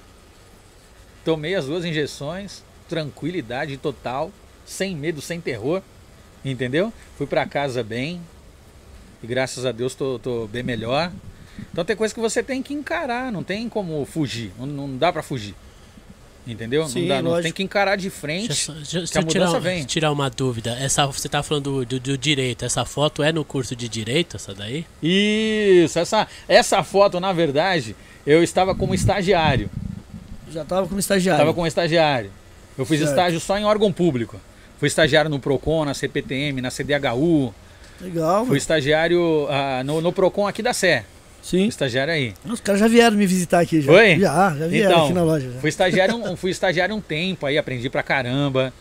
E, e, assim, a prática da leitura, como eu estava falando, Certo. é, é algo que, que vai te levar para um outro caminho. Vai Com te certeza. mostrar algo novo. Sim. O rap que é o rap, para você fazer uma letra legal, você tem que ter linguajar Sim. tem- interessante. Tem que saber do que você tá escrevendo ali, né? E assim, tem a informação da leitura, da dinâmica do dia a dia, de você visualizar algumas questões, ouvir e tal, mas a leitura te dá um embasamento sensacional. Legal. Te dá um embasamento. Com certeza. Ô, Dom, Daqui a mas- pouco a gente vai voltar no, no- no- Aí você já. Praticamente você falou o seu início da, da sua conversão ali, mas a gente vai voltar ainda um pouco para falar Aham. sobre a sua chegada ali no filosofia, ali Legal. um pouquinho do filosofia. Pode falar. Guilherme. Você vai falar também, né, RJ? Tá. Pode falar, RG, pode você. Pode Posso? falar, RJ. Pode, pode falar. Opa, então, fazer uma pergunta pro Dom aí. É, na coletânea Movimento Hip Hop de 1993, vocês gravaram duas músicas, que é A Cor da Pele Eu Não Influi Nada e Jurados de Morte. E a música A Cor da Pele Eu Não Influi Nada teve, gerou muita polêmica, assim, na, na questão do pessoal da cultura hip hop. Eu queria saber como foi na época pra vocês, é, quando a música começou a bombar. E aí vocês viram que te- teve um pouquinho. É, uma parada um pouco áspera, assim. Teve gente que meio que ficou bolado. E eu queria saber, assim, perguntar pra você como foi essa época e a música. Quem, quem compôs a música, como foi a produção. A cor da pele não influi em nada. Essa música surgiu do seguinte: nós fomos na Aeroanta. A letra é sua, ô Dom? Não, a letra é do Ugly. Douglas. Ah, nós fomos no Aeroanta, num show de rap lá. E aí, na época, é, o camarada olhou assim, deixa eu ver quem tá na casa. Na época o X. O X. Deixa eu ver quem tá na casa. Nós tínhamos feito algumas camisetas do Filosofia de Rua, preta e branca. Branca, manga preta, se não me engano, escrito Filosofia de Rua bem grande, né? E assim, essa música, ela incomodou muita gente. Só que os que se tornaram incomodados não entenderam o real significado da música. Porque, meu amigo, olha, o refrão fala assim, ó, a cor da pele não influi em nada, para nós ela não influi, nunca vai influir. Quando você fala para nós, né, pro pouco estudado vai entender que a linguagem direta, nós sig- significa o quê? Nós, prim- na primeira pessoa que estamos falando Sim. né? O nós. Então nós assumimos a responsabilidade e, e hoje, até hoje, com 5.1, até hoje, vivão, graças a Deus vivendo, eu digo a mesma coisa. A cor da pele, para mim, não influi em nada. Certo, entendeu? certo. E isso desagradou alguns. É, o, Justo falou, o Justus falou isso em um programa, eu concordo e assino e replico. Muita gente, meu amigo, quer tapinha nas costas para se tornar. é, não, não digo amigo, que amigo é uma palavra muito forte, mas pelo menos para te respeitar, te dar direito à fala e da- dar oportunidade da troca de ideias. Né? Tem um grande é, nome do direito que fala assim: eu não sou obrigado a concordar com o que você fala, mas eu tenho a obrigação de te dar o direito da fala. Entendeu? Então é o seguinte: ninguém nasce sabendo aonde vai morar, com que cor de pele vai nascer, se vai nascer homem ou mulher, se vai nascer pobre ou rico. Então, se eu nasci com a pele um pouco mais clara, que culpa tenho eu? Se eu nasci com uma pele que incomoda alguns porque algum, um- outros cometeram erros no passado, que culpa tenho eu? Existe um princípio no direito que diz assim que ninguém é considerado culpado até o trânsito do processo sendo o quê? O trânsito em julgado. O camarada não é considerado culpado até com que aquele processo ele venha a ser observado, estudado, investigado e concluído com provas robustas para demonstrar que o camarada realmente ele tem culpa no cartório. Então eu não posso acusar você, que também tem uma pele clara, porque você é claro e tal, porque você é racista. Não, quem falou? Alguém conhece a sua trajetória? Alguém sabe onde você nasceu? Quem foi a sua mãe? Que tipo de vida você teve? As dificuldades? Você chegar onde você chegou foi do nada? Alguém te deu, te prestou favor? Então as mentes pequenas, que não têm habilidade de ideia, se resume a alguns argumentos que eu entendo que são simplórios, insignificantes e até pífios. Porque levam ao estado de fulano é branco. A cultura branca não gosta dos pretos. Espera aí, meu amigo. Nós vivemos em um país que existem oportunidades. Hoje, a cultura é outra, os parâmetros são outros, as circunstâncias são outras e eu faço parte dessa época. Eu não nasci há 150 anos atrás. Então, se foi praticado um ato de. E vou além ainda. Se foi praticado um ato de escravidão por, por alguns, por outros da mesma época, da mesma época, da mesma época, houve um clamor contra esse tipo de ato. Então eu não posso condenar você por algo que não foi você que fez. Então eu não tenho é, nenhum tipo de é, cisma, é, vergonha de colocar as minhas ideias, porque eu entendo o seguinte: o que é dificuldade na vida?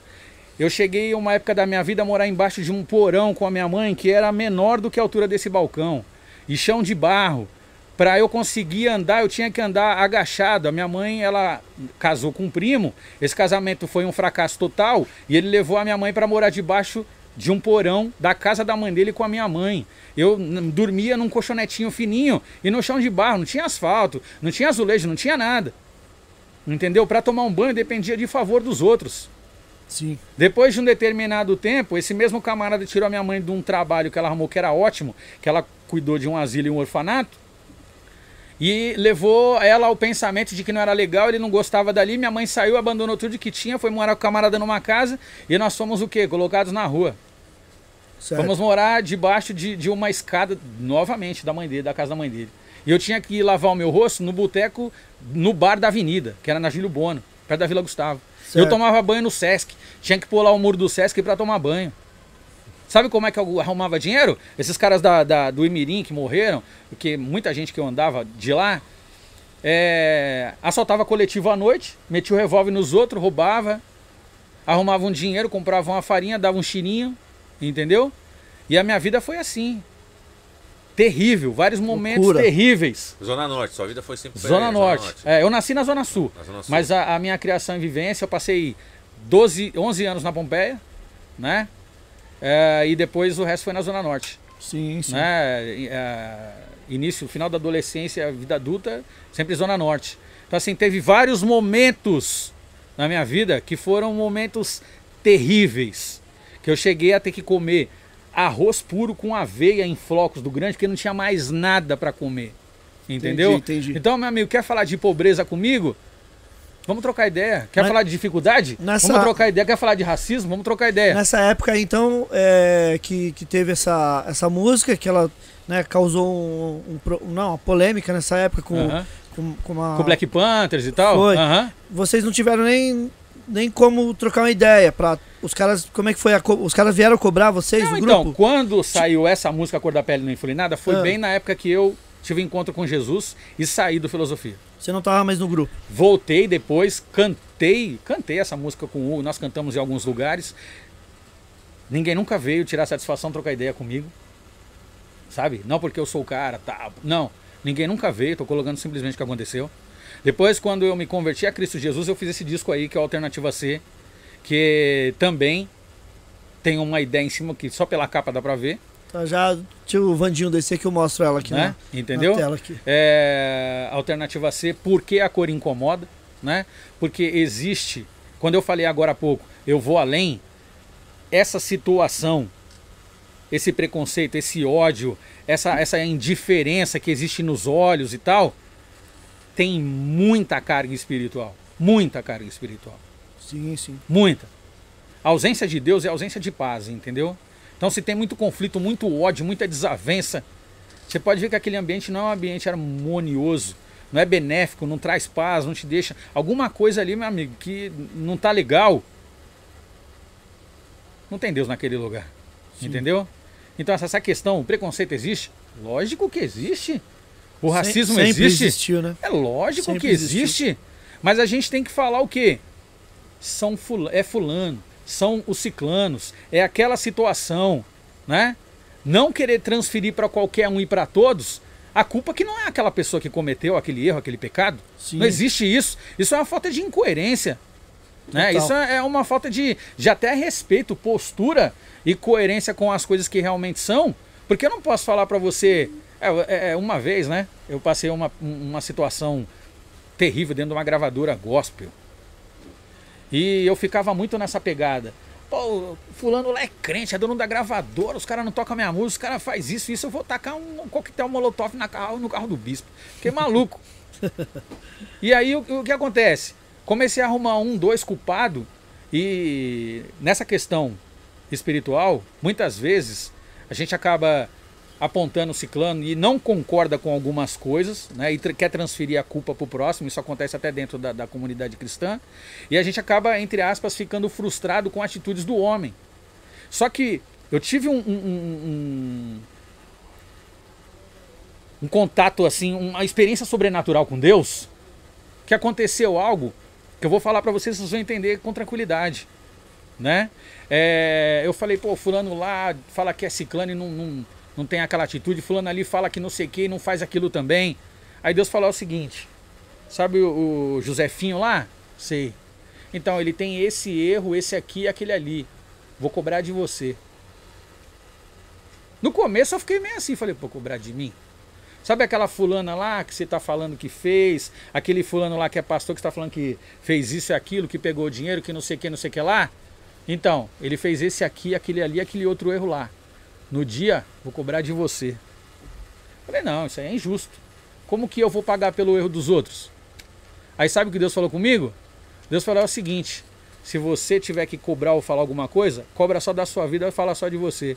Porque o julgar, o condenar, o separar o Isso aqui trigo. é o disco, né, esse é o disco. O separar o trigo do joio não compete a você, compete a mim. Então faz a sua parte, deixa que eu faço a minha. Então não tem que cuidar da vida de ninguém. Sim, Entendeu? sim, sim. Eu não, não, não posso julgar. Como cristão, eu dou a- a- a- o meu parecer com relação ao que a palavra diz. Mas eu não posso julgar. Cada um escolhe o seu caminho. Cada um escolhe o que quer fazer. O livre-arbítrio não é uma palavra que existe na Bíblia. Sim, sim. Ah, tem a dúvida, depois pega essa e leva para casa. Pode consultar até no Google, onde quiser. Livre-arbítrio. Não existe essa palavra na Bíblia. Mas ela significa exatamente isso. Escolha. Você quer fazer o quê? Sua atitude qual que vai ser? Entendeu? então Sim, você sim. escolhe. E Você quer? Ah, eu não quero. Não sou obrigado a concordar com você. Você vai me respeitar? Vou.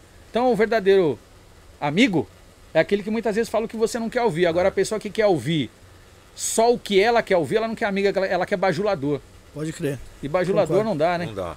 Ô, ô Dom, e nessa parte aí, mu- musicalmente falando aí, que a gente se encontra hoje em dia no, no mercado fonográfico, é, você acha que o mercado gospel é melhor do que o circular? Melhor em que sentido? Em, financeiramente falando. Ou já foi, É, ou talvez. já foi. É. Então, é é que assim, você a pergunta é com relação o mercado financeiro é melhor para os artistas ou como mercado num todo? Num todo. Num todo. Tanto para os artistas ou o o pessoal que, que capita também, que compra Aham. também. Você que vi- vive, né? Sim. Ainda. ou- Então, é, veja bem. Você viveu nos dois já, né, Já. o, Dom? O que acontece é o seguinte: é, existem algumas incongruências, né? E algumas situações que precisam ser melhoradas dentro do pensamento do negócio do, do negócio gospel, né? Porque é o seguinte, é, funciona praticamente da mesma forma. A música toca numa rádio cristã, né? Legalizada oficial. Essa rádio, ela paga o ECAD, o ECAD paga a sociedade, a sociedade repassa o valor. Para alguns que mexem com rap e tal, que já estão é, há um, um tempo na estrada, a- eu, eu vi aqui a última entrevista, esse mecanismo ele é essencial para todo cantor de rap, todo DJ, né? É, porque você é o seguinte, você tem direitos adquiridos ali. Sim. Você tem direitos conexos, tem direito de imagem, tem direito de execução e etc. Dentro do gospel, nesse tipo de situação, funciona da mesma forma que no meio secular. Para tocar numa rádio evangélica, o camarada tem que pagar o CD para a música para tocar lá, que nem na rádio secular. Não toca assim, ah, então, meu irmão, vai tocar sua música aqui na rádio XFM, porque nós gostamos de você. Não, tem que ter um interesse. A igreja tem uma gravadora, a gravadora tem os artistas dela, né? Os artistas dela vão tocar na rádio dela e etc. Quem é de fora tem que pagar para tocar, pra tocar lá. Entendeu? Essa, essa questão, ah, o cama, é, é, a igreja tal, tem vários artistas, não. No, me, no, no, no, mecanismo financeiro funciona praticamente da mesma forma. O que acontece é o seguinte: existem algumas práticas, algumas coisas que são realizadas dentro da comunidade cristã com o povo de Deus que no mundo você não vai encontrar. Como assim? É, eu vou fazer um, uma apresentação é, em uma igreja lá em Diamantina, na Chapada de Diamantina. E aí o que acontece? O camarada te liga, ele fala assim, então, Dom, sua música tá tocando aqui, legal, pô, eu queria trazer você aqui para fazer um som. Você pode trazer uma palavra? Não, beleza. E quanto você vai cobrar? Esse vai cobrar, ele é um leque de coisas, né? É, bom, eu não vou cobrar. Faz assim, pastor, pede para a comunidade levantar uma oferta, porque isso é bíblico também. A Bíblia fala que digno é o obreiro do seu salário. Então, fala e Paulo, que foi um grande homem de Deus, ele era fabricante de tendas, mas ele também se alimentava do dinheiro da igreja, mas ele era fabricante de tendas, ele não dependia exclusivamente disso. Certo. E aí o que acontece? Você consegue receber uma oferta, leva o seu material, leva o CD, leva sua camisa, leva o seu boné, naquele momento. E, o, e os fiéis daquela comunidade, eles acabam adquirindo. Né? Certo, certo. Então, assim, tem algumas situações que são diferentes. E nas rádios, assim, nas rádios é, gospel, por que, que às vezes não, não toca a música circular e na rádio circular toca a música, a música gospel? Aí eu vejo essa. É, é, como é que se diz assim, nenhuma. É, tipo um muro, mano, que tem, tá ligado? Certo, Porque certo. Se, se toca na rádio circular a música Sim. gospel, né? Nas rádios gospel podia tocar a música circular também. E eu não vejo tocar essa- essas partes. Tem, tem alguma coisa assim que interfere nessa situação de tocar? Sim, dependendo do tipo da mensagem, né? Sim. Porque o camarada. Eu, tem muita música secular que eu gosto pra caramba, e não é rap. Gosto pra caramba de Djavan, entendeu? Mas algumas coisas que são faladas em algumas letras, Ah. é, eu não concordo, não me identifico, não absorvo e entendo que não me edifica, entendeu? Assim, o que que é. Que nem a cor da. É, por que a cor incomoda? Você ouviu? Sim, sim. Eu sou dessa época. Muita gente vai falar que isso não é música gospel. Entendeu? Por que, que a cor incomoda? Racista, idiota, por que, que a cor incomoda? Por quê? Então, pô, é, é, pra época foi muito agressivo. E pra, pra você ter uma ideia, eu fui chamado em rádios e em revistas, e tem matéria, e tem em alguns lugares. Esse CD aqui, eu estava aqui na cidade, me ligou um judeu. Me ligou um judeu. Ó, eu sou de Israel, estou fazendo um trabalho histórico, é, ouvi o CD porque a cor incomoda, queria conversar com você. Porque o gospel não é aquela música que simplesmente fala Jesus te ama, Jesus te abençoa, Jesus te adora.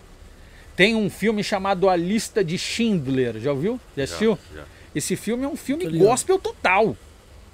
Mas ele não é caracterizado como um filme gospel. Ah, por que a cor incomoda? O que eu quero dizer em poucas palavras é o princípio que é transmitido, que é oferecido, que é propagado, é que você consegue identificar se é algo que tem relação com a palavra de Deus ou que não tem relação com a palavra de Deus. Então você pega um, um rap, é, e eu, eu quero forçar isso daqui, deixar bem, bem frisado, que eu não estou acusando, tô- nós estamos comentando uma situação, né, para depois não pegar e fazer um meme aqui, um meme e distorcer a ideia. Fazer um então corte, você pega, né? é, pega um- uma música onde se fala, fala se é, coisa, ah, de si- situações idólatras, né? Por que idólatra? Porque a Bíblia fala, Salmo 115 fala assim: não terás outros deuses, né? Imagens essa, e essas coisas, porque quem pratica essas coisas se tornam semelhante a eles. Semelhantes porque tem boca, mas não fala, tem nariz, mas não cheira, e tem ouvido, mas não ouve. Vamos sair da religião, vamos partir para um simples momento de análise. Se eu pegar essa caneca aqui, ó, e eu fiz essa experiência, essa situação com a minha filha, que hoje vai fazer 14 anos, ela tinha uns 12 na época. Porque ela me questionou com relação a isso. Né? Mas papai, é, tem a imagem da fulana, tal, o senhor não, não, não acha legal? Ó, filha, não é que eu não acho legal. A minha opinião não pode ser assim, eu acho, eu não acho, né? Simplesmente para colocar ali é, um mais um é dois. Não, não é assim. Vamos, vamos analisar a questão. Analisar. Eu vou pegar essa imagem X e vou colocar aqui em cima da televisão. Certo. Aí eu falei para ela, assopra. A, a, ponta da televisão é estreita. Né? Falei, assopra. Ela soprou, caiu no chão, ah, papai, caiu no chão, quebrou tal. Eu falei, então, filha, veja bem. O raciocínio é o seguinte.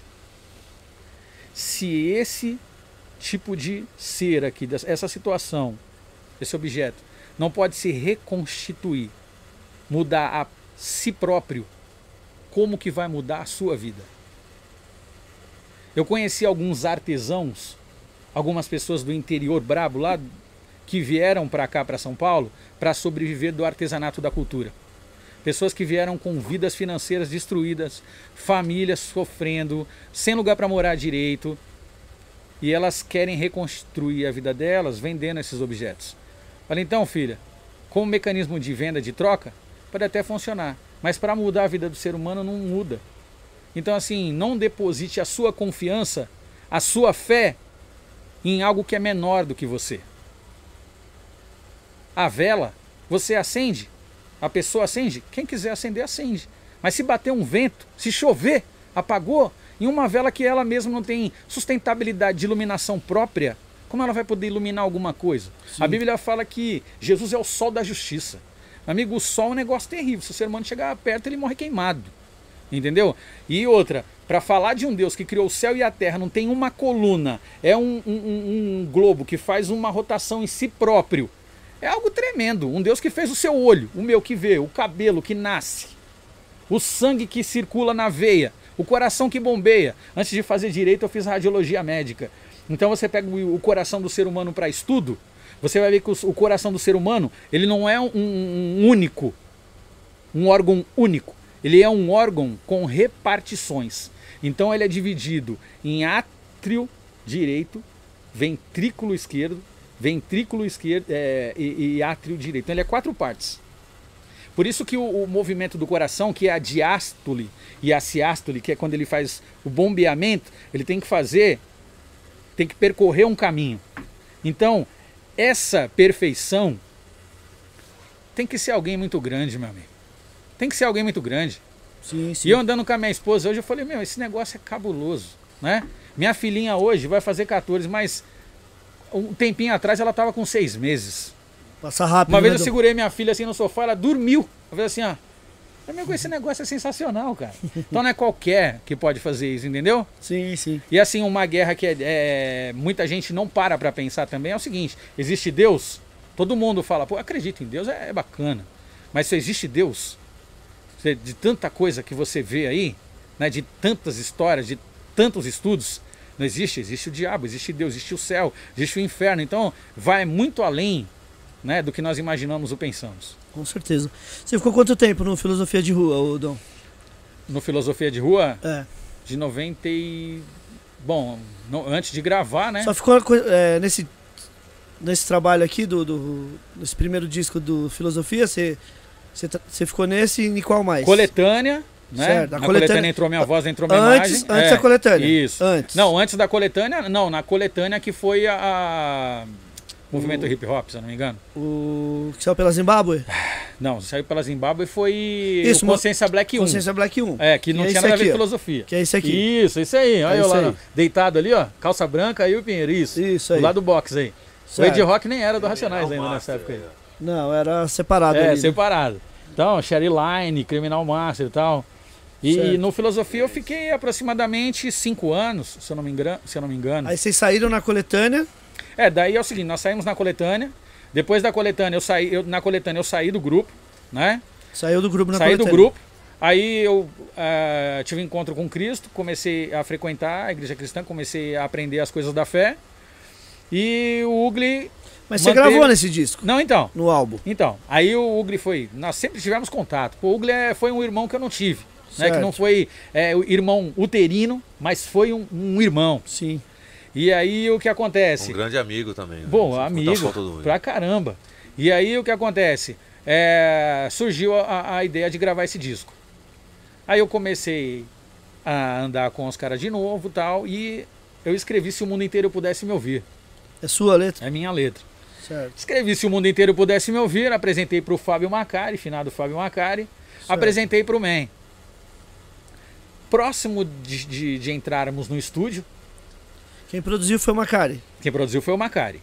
Próximo de entrarmos no estúdio, no ateliê, olhei a letra lá, a letra alterada. Falei, pô, os caras tá de brincadeira, mano. Aí eu falei pro, pro, pro Man e pro Macari, vocês mexeram na letra, mano? Você tá maluco? Não, meu filho aqui, vocês mexeram na letra. Não, eu vou sair do grupo. Você saiu de novo. Aí eu falei, vou sair do grupo. Vou sair do grupo, você é louco. Eu escrevi essa, escrevi Sonhos Desperdiçados, que teve a participação do Dago Miranda. Que legal essa música também. Aí o Sonhos Getúlio, Desperdiçados, né? Getúlio Rocha. O Getúlio, a gente desenvolveu, assim, não só um trabalho, um, um- negócio, como nós desenvolvemos uma amizade, né? É, o Getúlio foi um dos primeiros caras que comprou o meu livro. E Sim. aí o que acontece? Eu falei pro Getúlio, meu amigo, vou sair fora, dentro do estúdio. Vou sair fora, não dá, os caras mexeram na letra. Quem lançou na época foi o Getúlio? Foi o Getúlio Rocha, Ritmo é Blues. Ritmo Blues. Aí o Getúlio falou assim: Meu, para tudo. Se o cara sair do grupo, então eu não gravo mais o grupo. Aí vai aquele conflito, cara. Aí eu falei: Não, o Macari conversou comigo na época. E nós conversamos pra cá. Eu falei: Tá bom, vou, vou, vou gravar. Aí nós gravamos gra o, Se o Mundo Inteiro Pudesse Me Ouvir, que foi a, a música que fez mais sucesso desse disco. Até hoje, né? o Filosofia é, Até é hoje conhecido mais por causa de- dessa música, né? Tem Sim. outras músicas também, mas Sim. essa é a carro-chefe. E, e Sonhos Desperdiçados que eu escrevi também. E algumas coisas que eu não lembro que eu escrevi com o Ugly. Que o Ugly também escrevia pra caramba, mesmo. Certo. E desse disco, sim. Aí eu fiquei nesse disco, depois eu saí mesmo. Daí eu montei a alternativa C. Ah, tá. Então você. Nesse dia você vocês fizeram show, então. Pra fizeram- caramba, fizemos fizeram bastante, bastante bastante, show. shows, bastante shows. E assim, fiz é, coisas interessantes. Fizeram nesse- MTV também na época, Yo? MTV, pra cá, tem, não sei se vocês têm aqui. Tem é, Imagens. apresentação no Yo, No Yo. com filosofia. Tem. Tem na internet e tal. Sim. E nós fizemos muitos eventos é, interessantes na época. É, quer ver um evento interessante que nós fazíamos todo ano? Era o Mac Dia Feliz. Mac Dia Feliz. Mac Dia Feliz nós cantávamos em todos aqui. McDonald's São João, cantava nós, Originais do Samba, Patotinha, Sampa Crio, vários McDonald's. É, é, o McDonald's tem aquele mezanino, aquela Ah. parte da escada. Começamos de fazer de palco aquilo lá e o pessoal embaixo. Se o mundo inteiro pudesse me ouvir e tal. Várias vezes. E, e assim, pô, aconteceu. É a É. coletânea, né? Isso. Essa é a coletânea Movimento Hip Hop que saiu a cor da pele não influi nada. Saiu a, minha voz, né? Mas eu não fui no dia da foto, eu não fui. Você não tava aí. Não fui. Já, Não fui na foto. já tava querendo sair do grupo. É, já antes falei, não tirar vou. foto. Cheguei lá, em, eh, o Ugly chegou em casa nessa época ele falou: Mano, a gente vai tirar foto pro disco e tal. Eu fui. E eu vou falar pra você, eu vou falar para vocês uma coisa que aconteceu E ali no só, dia. tá o, só tá o Ugly ali do Filosofia ou tem mais. Não, tem o Ugly, tem o o, o Cari, Ah, que é o camarada que tá ali. O canhoto, né? Não, esse Não. É aqui, ó. é o canhotinho ali, é, o canhoto. Tem outro, é verdade. o canhoto. Aí, é, quando eu fui colocar a voz nessa, nessa música, foi no estúdio Sunshine, se eu não me engano. Hum. E aí o que aconteceu? É, experiências, cara, que é, é, falam mais do que palavras. Eu não entendia nada, não tinha conhecimento muito das coisas. Só que no dia de colocar a voz na música, pô, vocês estão cansados de ir em estúdio. Pô, o o grande não precisa nem falar, né? Então o que aconteceu? O aquário, aquele vidro, Sim. eu aqui com o microfone. Amigo, o estúdio é o seguinte: você entrou lá, ligou a luz ou a luz apagada, você tem uma noção de reflexo de iluminação se tiver alguma coisa, você sabe o que você está vendo. Mas eu vi uma luz descendo no microfone assim, ó. Mas é um negócio assim que eu saí do estúdio, eu chamei o Ugly de canto. Falei, chega aí, mano. Falei, rapaz, vi uma parada lá no estúdio lá, mano. Ele falou, o que, que foi? Meu, desceu uma luz no microfone. assim. Você já viu aqueles filmes que os caras usam efeitos especiais? Sim. Que abre o céu assim e tem aquela iluminação?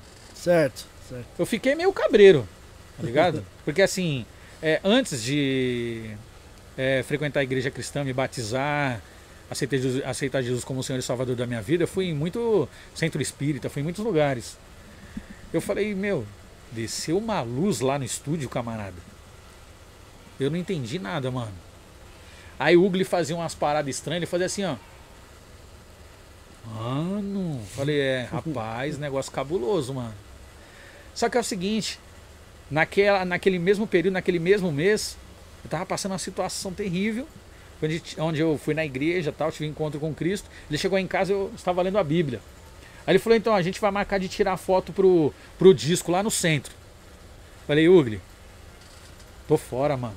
Não vou mais fazer a parada. Ele, você é maluco? Agora que, nós, que a gente gravou e tal, que vai fazer a foto, você não vai no, no dia? Eu falei, não vou, cara, não vou, porque é, eu, quero curs- é, eu quero traçar um, um outro caminho pra mim, entendeu? Quero fazer, outro- fazer coisas assim com Deus agora. Certo. Aí eu não fui no dia da foto. Mas E aí? perdeu a, a chance de estar na história, né, no Caramba. Não, mas tá minha voz, né, meu? É, tá, mas a visualização Ah, sim, dia é a muito capa, sim, sim. cara, Não, é legal. Mas é, é- é assim, não- sem demagogia, hipocrisia ou querendo sair pela direita, né? Que tem uma direita que fala assim, saindo pela direita e tal. Cara, eu, eu tenho tanta gratidão a Deus, porque assim eu sei de onde eu saí, cara. Sim. Meu, é, é muito difícil. é, Uma das coisas que eu entendo que é decepcionante para o homem e, e muito ruim com Deus e na, na, na- na nossa vida aqui humana é fácil de falar que sim. É a ingratidão, cara. É, gratidão é. Ingratidão é terrível. Amizades, sabe, gigantes que poderiam ir além. Você fez um. Pegou a corrente do cara emprestado, esqueceu, você já não serve mais. Porque o cara esqueceu tudo que você fez para ele durante um período. Não que é, tenha que fazer alguma coisa esperando algo em troca. Certo. E é até mais bem-aventurado aquele que dá do que aquele que recebe. Sim, Sabe que sim. esse é um segredo espiritual. Gálatas 6,7 fala isso. Tudo que o homem semeia, ele colhe. Se você tá com a blusa aí e tal, você vai ali, ninguém precisa saber. Pô, eu fui ali, levei a marmita. No mundo espiritual, isso tem um resultado. E não adianta, eu não quero, amém. Mas é uma recompensa, é uma graça assim que volta, cara. É uma coisa assim, sabe, tremenda. Vai voltar, né? Generosidade, É gratidão. Sabe, eu até acredito nisso também. Não sei que chegar pro cara e falar, pá, pá, pá, Deus, Deus, Deus, e o cara falar pra você, mano, tô morrendo de fome. Mano, peraí, é Deus, é pá. Vamos tocar uma ideia aqui, mas vamos comer o lanche. Enche a barriga aí. Certo, Entendeu? certo. Porque é o seguinte, não adianta você só papapá e não fazer nada. Você Sim, vai sim. ficar ali argumentando, argumentando, argumentando, mas não tem fruto, não tem nada, é só falácia. Não, você tem que dar o exemplo, você tem que fazer alguma coisa também. E a generosidade é um segredo espiritual, cara. Um Sim. segredo tremendo. E ninguém precisa saber, não precisa levantar uma bandeira, eu tô fazendo, mas faz. Faz que o resultado vem. Com certeza. Quer falar aí, RJ? Opa, fazer uma pergunta. Pera aí só um minutinho, ele vai ligar. Fala aí, RJ. Opa, fazer uma pergunta pro Dom. Em 98, você lançou o single com a Alternativa C, apenas começando, né? Que tem Nós Voltamos, Aqui Estou e Isso. Sonhos Parte 2. Isso. E aí eu queria saber sobre a música especificamente Sonhos Parte 2, que é uma música impactante, né? É uma música que rolou muito e toca até hoje. Eu queria saber como foi a composição, como foi a produção e como foi a repercussão dela até hoje, da Sonhos Parte 2. RJ conhecedor, hein, mano? Demais. Isso aí é, é, RJ enciclo- é enciclopédia terrível, do rap nacional. Rapaz, não, eu gosto de conversar com Livros, gente assim, que é, sabe do que tá livros, falando. livros, livros. Então, RJ, olha só, quando eu estava no Filosofia de Rua, eu escrevi se o mundo inteiro pudesse me ouvir, né? E a conversão é um negócio cabuloso. Porque você começa a aprender coisas de Deus, você fala, não posso fazer determinadas coisas que eu fazia antes. Lembrei o nome da quadra lá de escola de samba, Coreto. É, no Coreto. Lá no isso Coreto. mesmo, é. E aí eu saía do Coreto, muitas, muitas vezes de shows lá, e ia usar droga antes de ir embora pra casa. E aí, depois da conversão, né? Escrevi lá, sonhos se o mundo inteiro pudesse me ouvir e tal, conversando com o Macari. O Macari falou, meu, ia ser legal você fazer um som que falasse alguma coisa de, de mudança, de transformação, é algo de, de, de mente, de renovação, de milagre e tal. Pô, mas peraí, então, escrevi sonhos desperdiçados, né? Sonhos, Sonhos desperdiçados. desperdiçados. Falei, Sonhos. vou fazer uma versão com a interferência do dedo de Deus nessa música aí.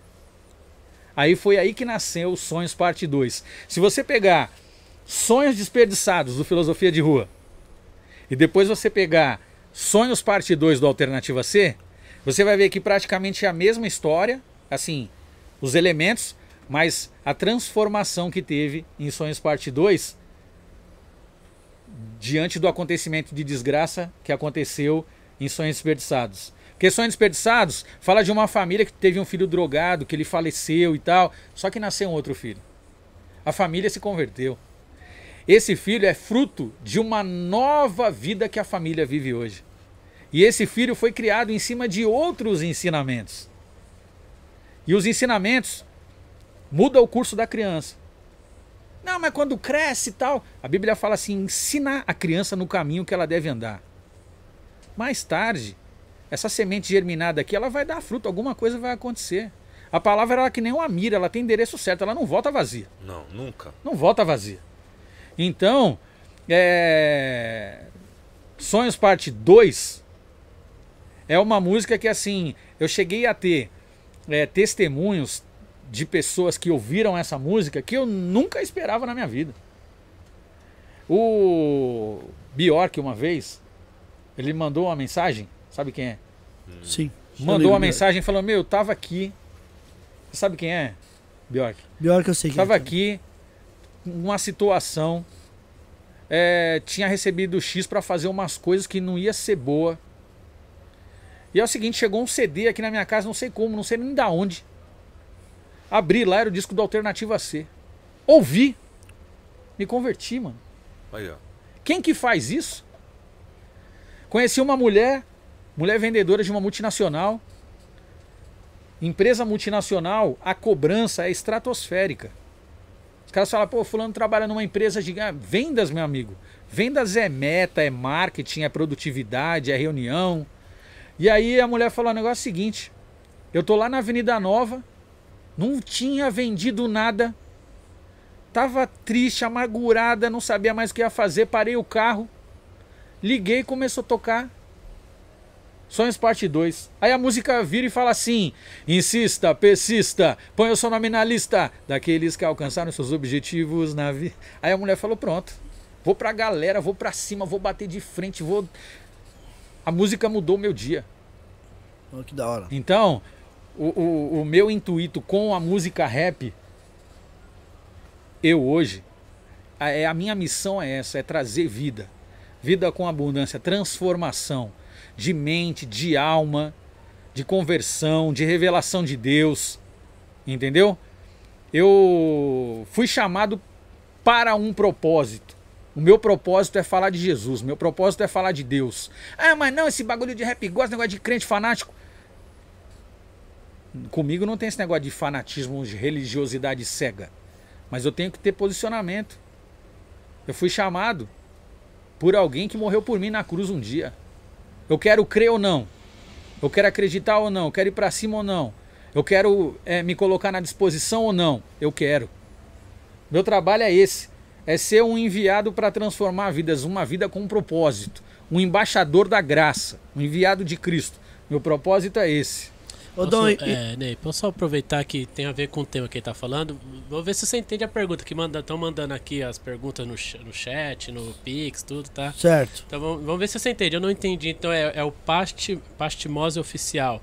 Ser profissional no rap gospel é, é ser vaidoso? O que você acha, Dom? Você entendeu a pergunta dele? Entendi. Então, por favor. Olha, a Bíblia fala assim que de vaidade em vaidade, tudo é vaidade. Você tá vestido bem? É porque você é vaidoso. Vaidoso. Você arrumou o cabelinho, cortou, fez umas luzes? É vaidoso. Comprou um relógio da hora? É vaidoso. Mas só que é o seguinte: o tipo de vaidade não pode preencher o espaço que Deus tem na sua vida. Não pode preencher os princípios que você deve praticar.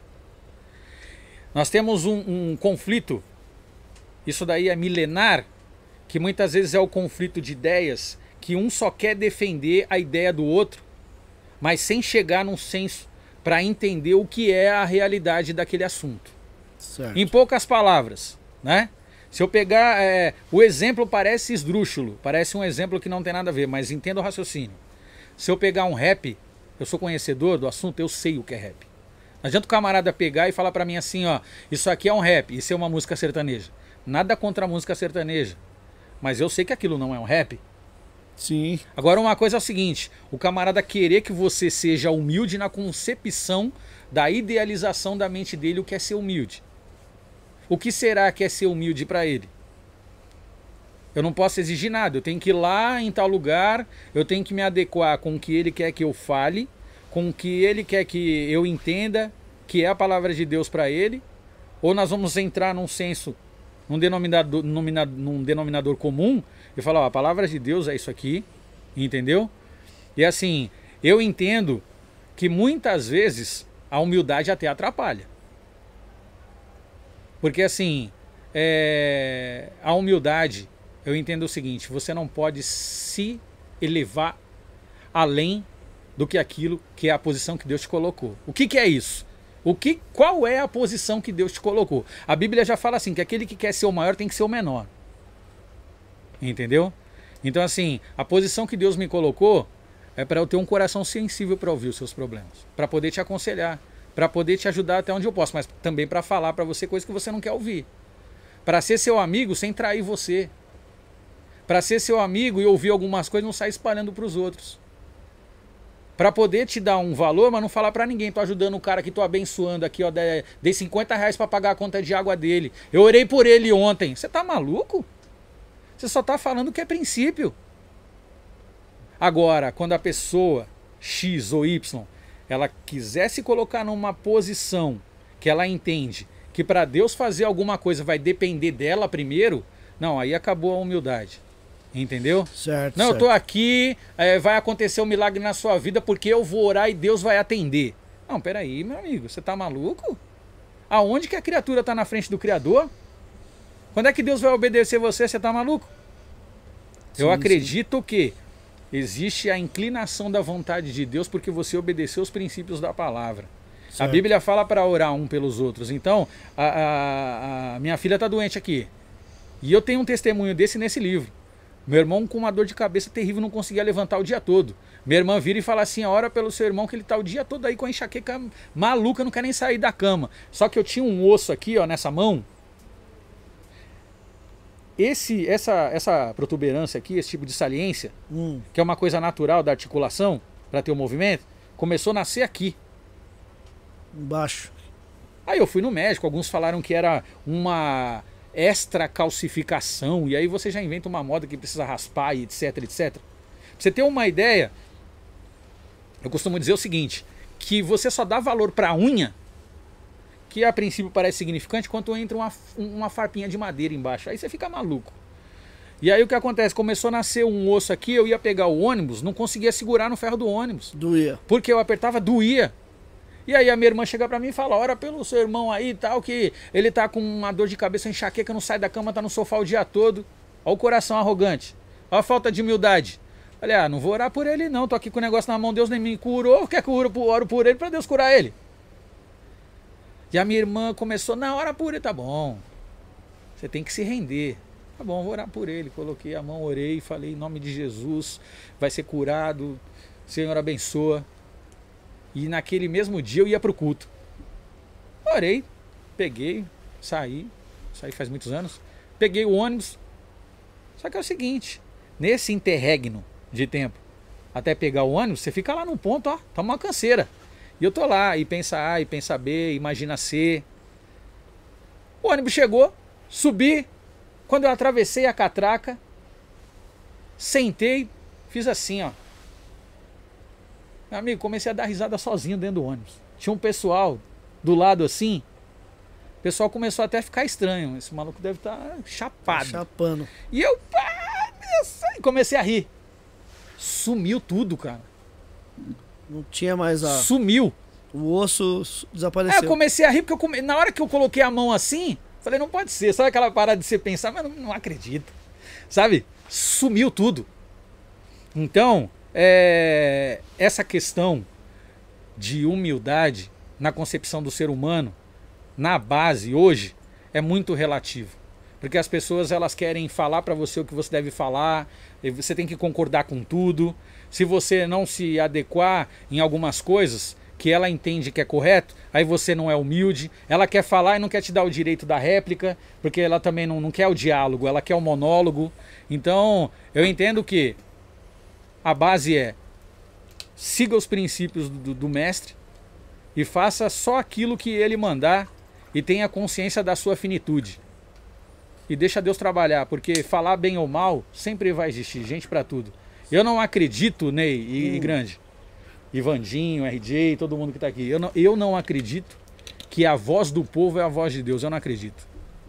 Sabe por quê? Muitas vezes o povo clama só pelo favorecimento da sua própria vontade. Tô cansado de ver manchetes aí, noticiário na televisão, onde falam que fulano é ladrão, fulano é não sei o quê, nem esperou o trânsito em julgado do processo, nem esperou o trabalho investigativo mas o, o, o, o povo fica falando, o cara Já é isso, cara é isso, já. já. condenou. Já tá condenado. E aí isso aconteceu na Bíblia também. Chegou um determinado, tinha uma determinada época que o povo escolhia quem ia ser solto do presídio. E nesse dia, a liderança religiosa colocou Jesus e Barrabás. E aí, aí, quem que vocês querem que seja solto? Barrabás, Barrabás, mas Barrabás era ladrão mesmo. Só que Jesus não tinha nenhum pecado.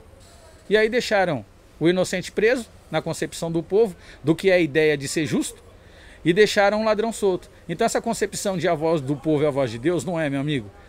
Você seja humilde para pedir a direção de Deus, raciocinar, analisar e não consumir qualquer coisa que os outros colocam na sua boca. Porque a inform- meu irmão, que morreu com 1.40 nas costas, na época, isso já vai fazer uns 20 anos, ele fazia a saidinha. E a minha mãe estava passando um perrengue, que a minha mãe Nenhuma mãe vai querer o filho. E meu irmão ia preso, foi preso na cadeia de presidente Venceslau. Pegamos nove horas de busão para visitar ele lá. Aí saiu uma matéria no jornal. Meu irmão algemado num poste. E a matéria do jornal falava assim: Fulano preso por assalto em mansão. Assalto em mansão. Meu irmão nunca roubou mansão. Então, o desinformado, o que consome qualquer lixo, olha lá e fala: tá vendo? Tava roubando casa de rico, tem que ser preso. Mas ele nunca roubou mansão. Ele fazia a saidinha. Então dá para consumir a voz do povo. E a influência é terrível, que a mídia muitas vezes é sensacionalista. Ela empurra para o abismo na hora que ela quer, ela tira do abismo na hora que ela quer. E eu vou falar para você, a gente pode ser muito mais do que isso aí. Com certeza. Ô Ney, antes de, de emendar a próxima, deixar Sim. o Dom respirar um pouquinho, tomar uma água, porque eu vou É. aproveitar que o pessoal tá fazendo as perguntas aqui pra gente falar do. do Lembrando que festival. dá tempo, né? Dá tempo, Quem tem quiser tempo, mandar tem o superchat, é.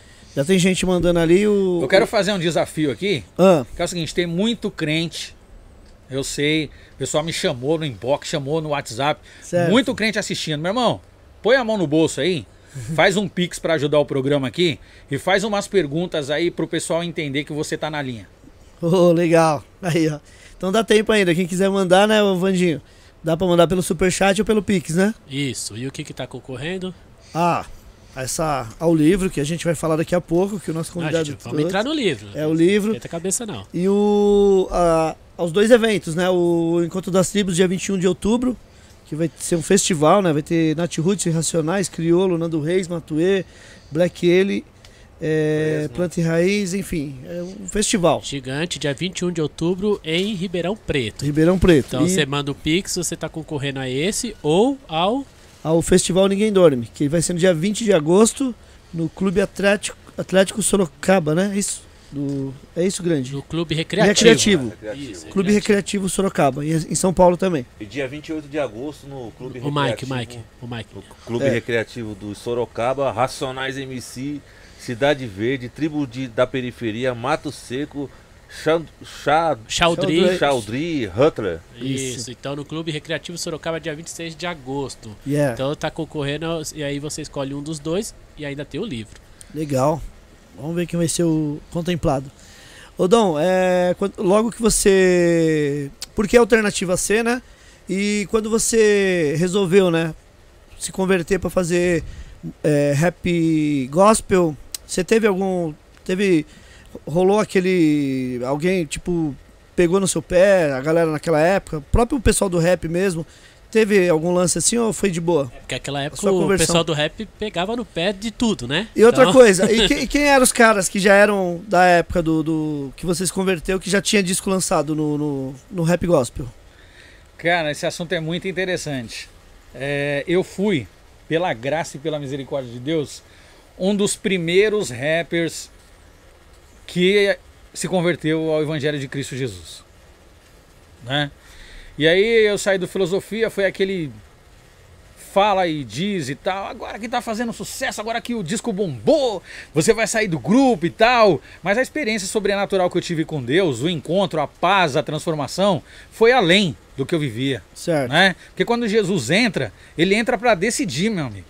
Ele entra para o jogo de uma vez. E aí é o seguinte, eu saí do filosofia, né? Porque eu congregava em determinado lugar. Lá tinha um DJ, né, que eu acabei conhecendo lá. Fazia, tinha, é, ele tinha feito parte de um grupo secular que era é, como se fosse um grupo de raga da época. Né?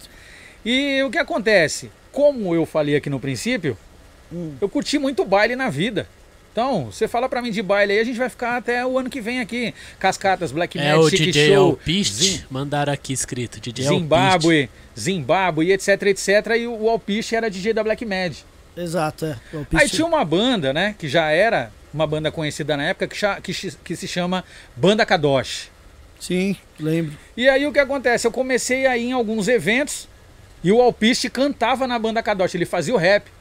Certo. O rap dele era ser ou não ser, ter ou não ter razão, alguma coisa está mudando no seu coração. Sim. E aí o Alpiste começou. Ele já a... tinha disco lançado, o Alpiste, nessa época, ou ainda não? Eu não lembro se ele já tinha lançado o disco. O Alpiste foi um, um, um, Assim, eu fui um dos primeiros rappers a me converter, o Alpiste foi um dos primeiros a gravar. Certo. Entendeu? E... Porque o pessoal fala que o Alpiste foi o primeiro. Confere, não, RJ. O é. Confere. Pera aí, deixa o, deixa o Vandinho passar o microfone pra você aí. Fala aí. É, tanto que muita gente não sabe, a Kadoshi, ela é lá do Grajaú, lá. Certo. Né? O pastor Silas e o tal, Gerson. Né? Isso, o pessoal, mas, né? Mas o Alpiste, muita é, gente fala o, que ele é o primeiro. O Alpiste que ele lançou o primeiro disco, o Cristo Satisfaz, né? Foi certo. o primeiro disco, mas não antes se ele lançou... preocupe. Isso. Cristo satisfaz. É, é, o Alpiste foi o percussor é, fonograficamente, né? Então, mas antes certo. dele gravar essa música, ele cantava Ser ou Não Ser na apresentação que ele fazia participação no Kadosh. Entendi. E aí tinha um outro grupo que, se eu não me engano, era Raciocínio Cristão, né? É, não tinha muita gente que tem hoje, né? Nós fomos os primeiros. E aí o que acontece? O Alpiste começou a me chamar, falou, aparece aí e tal, canta comigo. É, foi o que motivou, foi o que me incentivou a fazer a parada, no gospel. Certo. Porque no secular eu já fazia. E aí o Alpiste foi chamando pra perto, frequentava a casa dele, nós fazíamos, é, andávamos assim, na medida do possível juntos, frequentávamos alguns lugares. E o Alpiste foi o incentivador, o motivador que me, que, que me colocou as primeiras vezes no palco. Né? Legal, não sabia. E, tá não, vendo? pô, o Piche, muita história, né, cara? E, Sim, sim. e aí o que acontece? É, ele já estava antes da minha chegada fazendo rap gospel. Com certeza. Entendi, entendi. Né? É, e crédito a ele por isso, né? E, e assim, também é o causador de várias transformações, de várias músicas, de vários sucessos, né? E aí o que acontece? O Alpiste, ele fez parte de uma gravadora chamada Gospel Records. Certo. Quando saiu uh, apenas começando, o primeiro a, a, a, nós produzimos esse trabalho. Quem produziu o apenas começando? O DJ Vlad. Sim, Nossa, o Vlad. DJ Vlad. Sim, o Vlad. 200 anos. É. Então, DJ Vlad, começamos a produzir esse trabalho na casa dele lá no Remédios.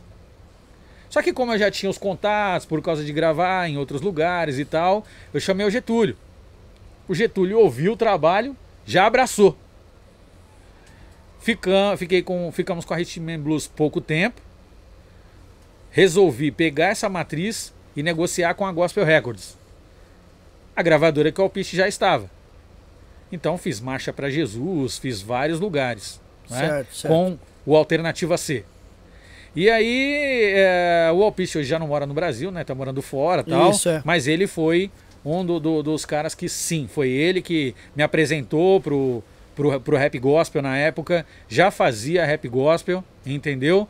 E, e assim, é um dos camaradas também que tem muita história para contar dentro do rap gospel. Com certeza. Pioneiraço. Cê Entendeu? É louco.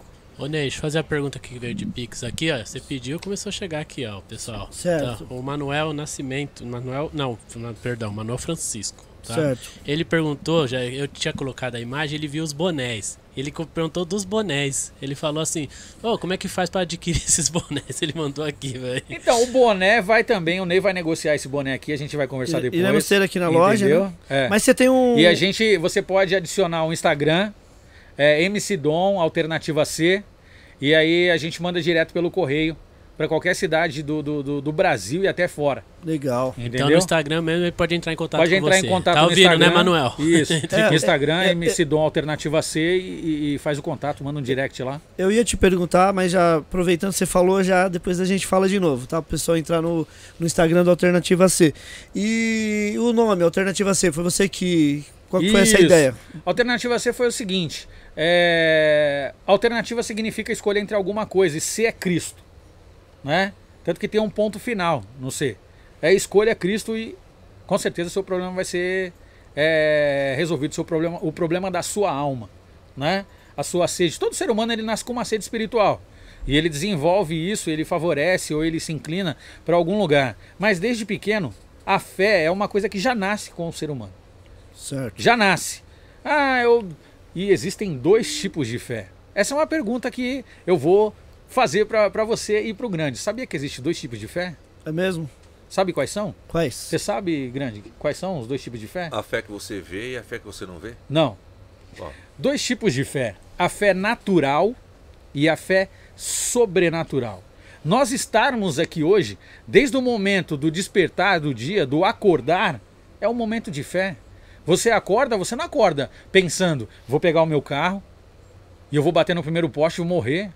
Ou eu vou acordar e vou andar na rua, vai cair um tijolo, alguém vai lançar um vaso, né? Com uma planta bem pesada, um vaso bem pesado, lá de cima da sacada do prédio, vai pegar na minha cabeça, eu vou ter um problema. Ou eu vou acordar é, amanhã e é o seguinte. é, já vai dar tudo errado. Ser despedido, ou não vou ter o- a minha conta bancária zerada, ou ser preso, vai acontecer desgraça. Não, você acredita na certeza do propósito da felicidade, da concretude de realizações boas, de situações tranquilas. Você não acorda já. E não existe acordar com o pé direito. Ninguém deixa uma perna na cama. Você acorda com os dois pés. Sim, sim. Agora, essa fé natural, você desenvolve sempre. Sempre. O Grande estava me falando aqui nos bastidores que faz um trabalho de educador, professor. Ele acredita nesse trabalho, por isso que ele faz. Perdeu, foi decepcionado, bateu a deprê por causa de alguma coisa, já vai querer parar de fazer. Então, a nossa vida, nós despertamos a fé. Se casou, tem um relacionamento com a minha esposa, eu acredito que ela vai ter, ser uma mulher íntegra. É, chamou o Vandinho para fazer o podcast, acredita na capacidade técnica dele. Não acredita que ele vai apertar um monte de botão lá, fazer o trabalho naufragar, derrubar Sim. as coisas, quebrar. Essa fé natural é desenvolvida em todas as áreas da nossa vida. Certo, Todas as certo. áreas. Vou entrar na faculdade acreditando que eu vou terminar o curso que vou ser bem sucedido. Ah, vou entrar na faculdade, mas vai ser um fracasso, não vou aprender nada, vou ficar sentado lá babando, ter um monte de problema, não vou conseguir pagar. Essa fé natural dá certeza. Agora a fé sobrenatural que você deposita no Criador, no soberano, que ele pode curar AIDS que a medicina não cura. Que ele pode libertar o camarada do K9 porque ninguém consegue fazer isso. Que ele vai tirar o cara do crack, porque o cara tá tão maluco no cachimbo que ele não vê mais nada, ele só vê as coisas para empenhorar, para vender, bater na mãe, pegar coisa na rua, assaltar os outros, meter o louco, ficar debaixo da ponte lá, arisco, assustado. Então essa fé sobrenatural que cura, que transforma, que liberta, que salva, que muda a concepção do olhar para a vida de uma forma de dentro para fora, essa concepção, meu amigo, sobrenatural é a outra fé que ela só consegue dar um start no mundo espiritual. Porque ela consegue trazer para você um resultado que você mesmo não consegue fazer. Então essa fé é além, que sai da fé natural, que não depende só da sua confiança. Entendeu? E por que o vermelho? Você usa muito o vermelho na. O vermelho é o seguinte: o- o- qualquer ser humano, seja ele caucasiano, índio, preto, branco, amarelo, miscigenado, abriu a veia, o sangue é vermelho. Isso. O sangue simboliza a vida. A vida não tem cor. O ser humano vê a cor com os olhos naturais, vê a indiferença, trata o outro com indiferença, se acha melhor, tira a conclusão precipitada. Por que tira a conclusão precipitada? Porque é o seguinte: O ser humano ele tem uma situação até interessante. A Bíblia fala que os atributos de Deus são a onipotência, onisciência, onipresença. O diabo ele trabalha dessa mesma forma. Ele não é onipresente, ele não está em todos os lugares. Ele não consegue é, ter esses atributos. Ele não pode tudo. Entendeu? Ele não sabe tudo. Só que é o seguinte, o ser humano, ele tem essa situação também, essa similitude. Porque ele só consegue tirar conclusões daquilo que ele vê, daquilo que ele ouve. Sabe aquela parada quando a gente, quando nós éramos é, menores na idade, né? Tinha uma idade baixa, frequentávamos a escola, eu passei muito por isso. Você tá do lado daquele camaradinha seu, do, do terceiro, do quarto, do quinto ano, o cara passa em você e dá aqueles barrão. Aí o do lado já fala assim, mano, não vou com a cara desse fulano aí, se é eu, mano, já dou logo uma abraçada, filho, chama no rodo. Não, mas, mano, não, o cara é folgado, você não conhece ele, leva uma com todo mundo, chega atropelando. Ó, faz assim, mano. Passa do lado, dá um empurrão que eu já vou dar logo um box. É. Então atropela ele. Entendeu? O ser não, não analisa. Não, mas peraí, deixa eu entender a situação, deixa eu ver se é isso mesmo. Às vezes ele vai no embalo. Você entendeu? E nós somos assim, muitas vezes nós vamos de embalo. Quantas vezes um camarada não chegou para mim, ou chegou para alguém aqui e falou assim aí, ô Ney, o cara vai trazer aquele negócio para vender, mas não vai na dele não, que ele é furado, ele é zoado. Nem, às vezes é uma questão de querer queimar o filme do outro. Por causa da, da maldade. Tá, tá querendo tirar o cara do, do, do caminho para só ele ficar. Aquele negócio da, da, da, liderança absoluta de massacrar o concorrente. Sim. Sabe? O cara coloca um CD lá, 30 pau, mas é o seguinte, tem um valor não só econômico, tem um outro valor que só ele conhece. Aí vem um outro lá, mano, Lá naquela loja ali o CD tá 1,99, tio. Você vai comprar por 30 pau? então o camarada não tem conhecimento das coisas. Ele é rápido no gatilho da fala. Mas ele não tem o poder da análise. Pode Infelizmente, nós temos essa deficiência muito grande. Nós somos rápido para o gatilho, mas somos muito devagar para analisar, para trocar aquela ideia, para se conscientizar, para ver se é. Por isso que muita gente aí muito cara vai e mata a mulher e. Ô, oh, tava, tava vendo sua mina ali, sua mina tá trocando ideia com o maluco. O cara já vai lá quer tirar satisfação com o cara. Não, peraí, sonda a informação. Vê se é isso mesmo. Porque a verdade é uma coisa, a mentira é outra. Tem uma situação que se pratica muito na fala que é a mentira tem perna curta. Diz a história, a lenda, que tinha um camarada, um senhorzinho, que ele tinha a perna encurtada. E ele tinha uma conversa fiada. E apelidaram ele de mentira, porque ele tinha a perna curta. E ele ficava só na, na, ideia, na fala, na fala. E é verdade, quem fala muita historinha e conta muita, quer queimar muito o filme dos outros, fala muito mal, é contra tudo, entendeu? Não gosta de ninguém.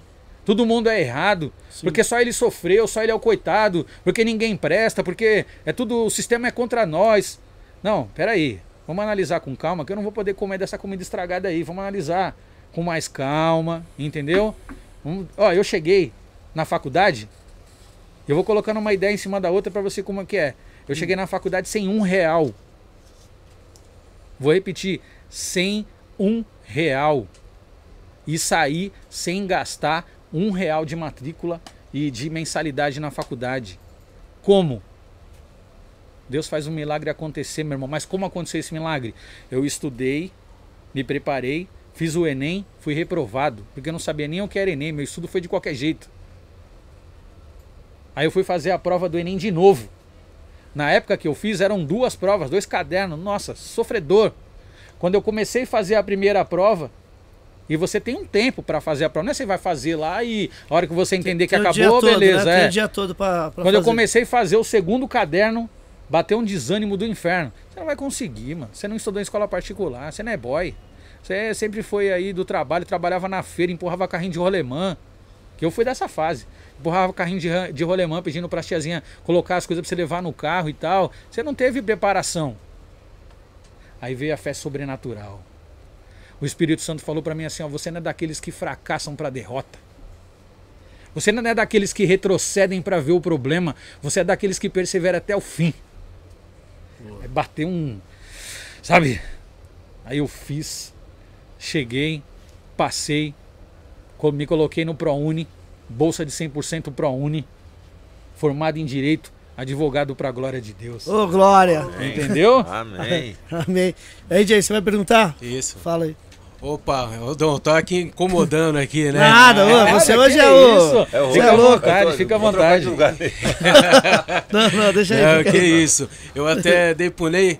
Tem o DVD Aperta o Play 2, que é lançado em 2007. Você saiu com a música é, Chance. Sem Chance, que Isso. é do Porque a Cor Incomoda, que é de Isso. 2004, né? Isso. E eu queria saber como foi a gravação desse DVD e quem escolheu a música, se foi você, como foi o procedimento pra você sair no DVD Aperta o Play 2. Então, esse DVD, o- os caras me convidaram, eu fazia programa na Objetiva Sat, que era uma rádio que tinha na Zona Leste.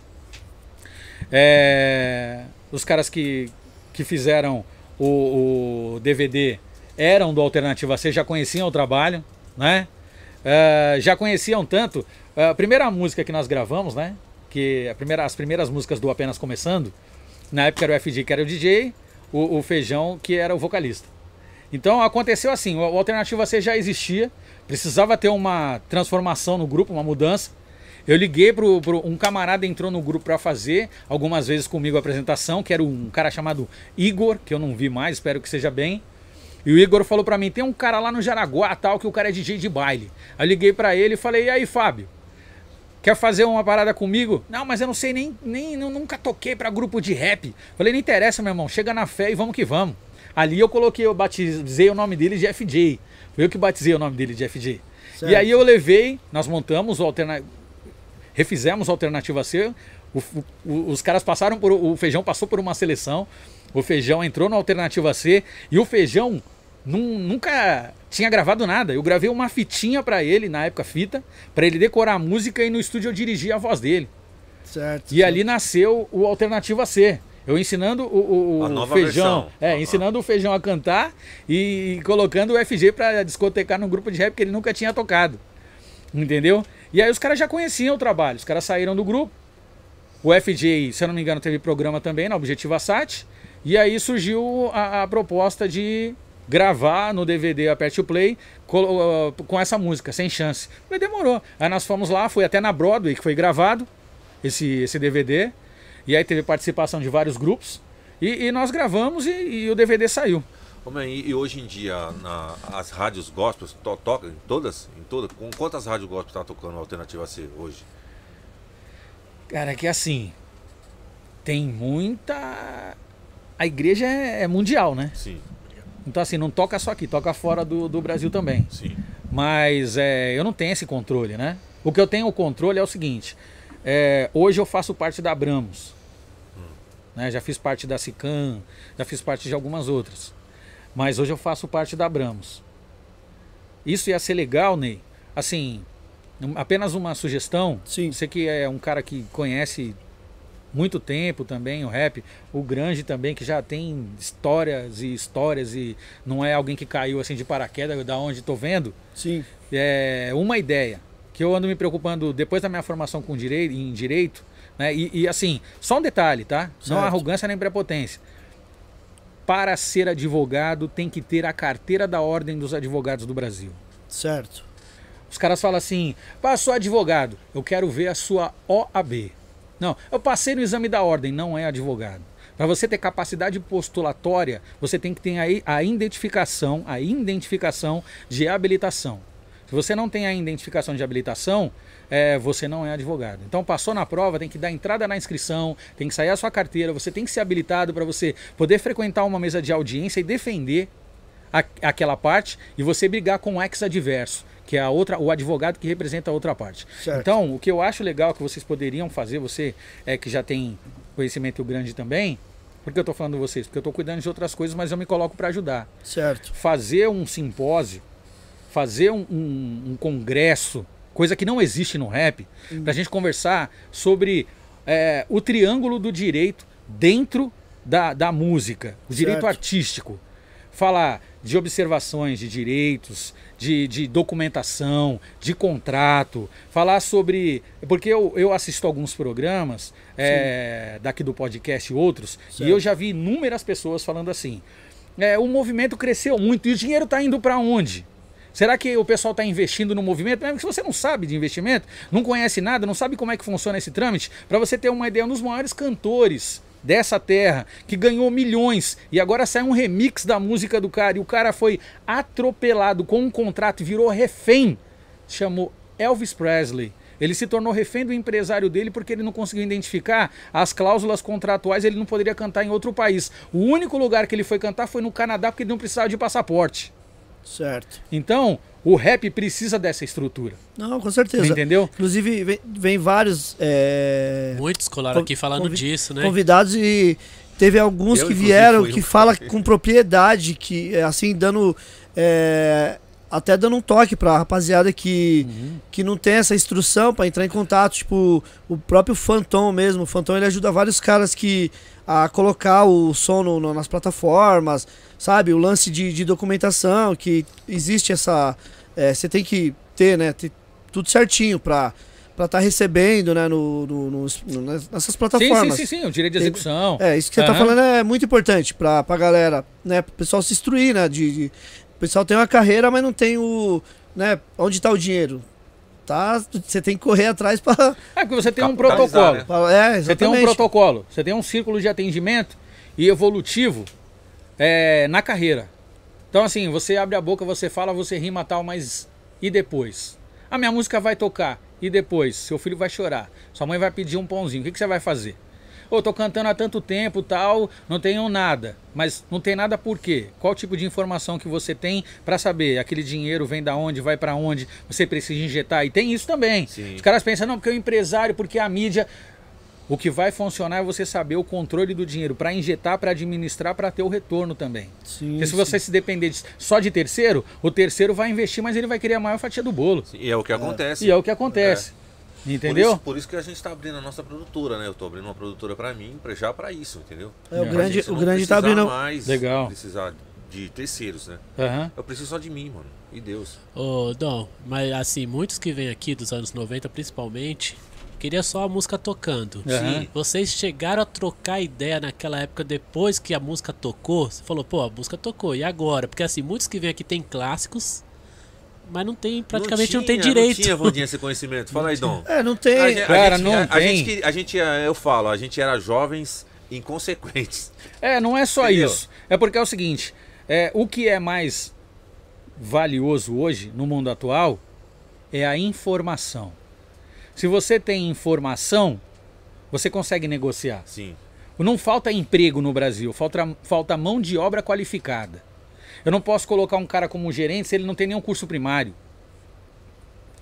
Eu não posso colocar o cara como um locutor de rádio, um locutor de rádio, se ele não tem o DRT. É. Então falta mão de obra qualificada. Você tem o trabalho, que é você escreve, você canta, você conhece, consegue rimar, tem um flow. Aquilo você é autodidata. Não precisa fazer um curso. Só que é o seguinte, aquilo vale dinheiro. Vale, mas a música é diferente. O mecanismo de dinheiro você injeta para depois receber. Sim. Não é assim você vai receber só porque cantou. Você vai ter que fazer aquilo acontecer.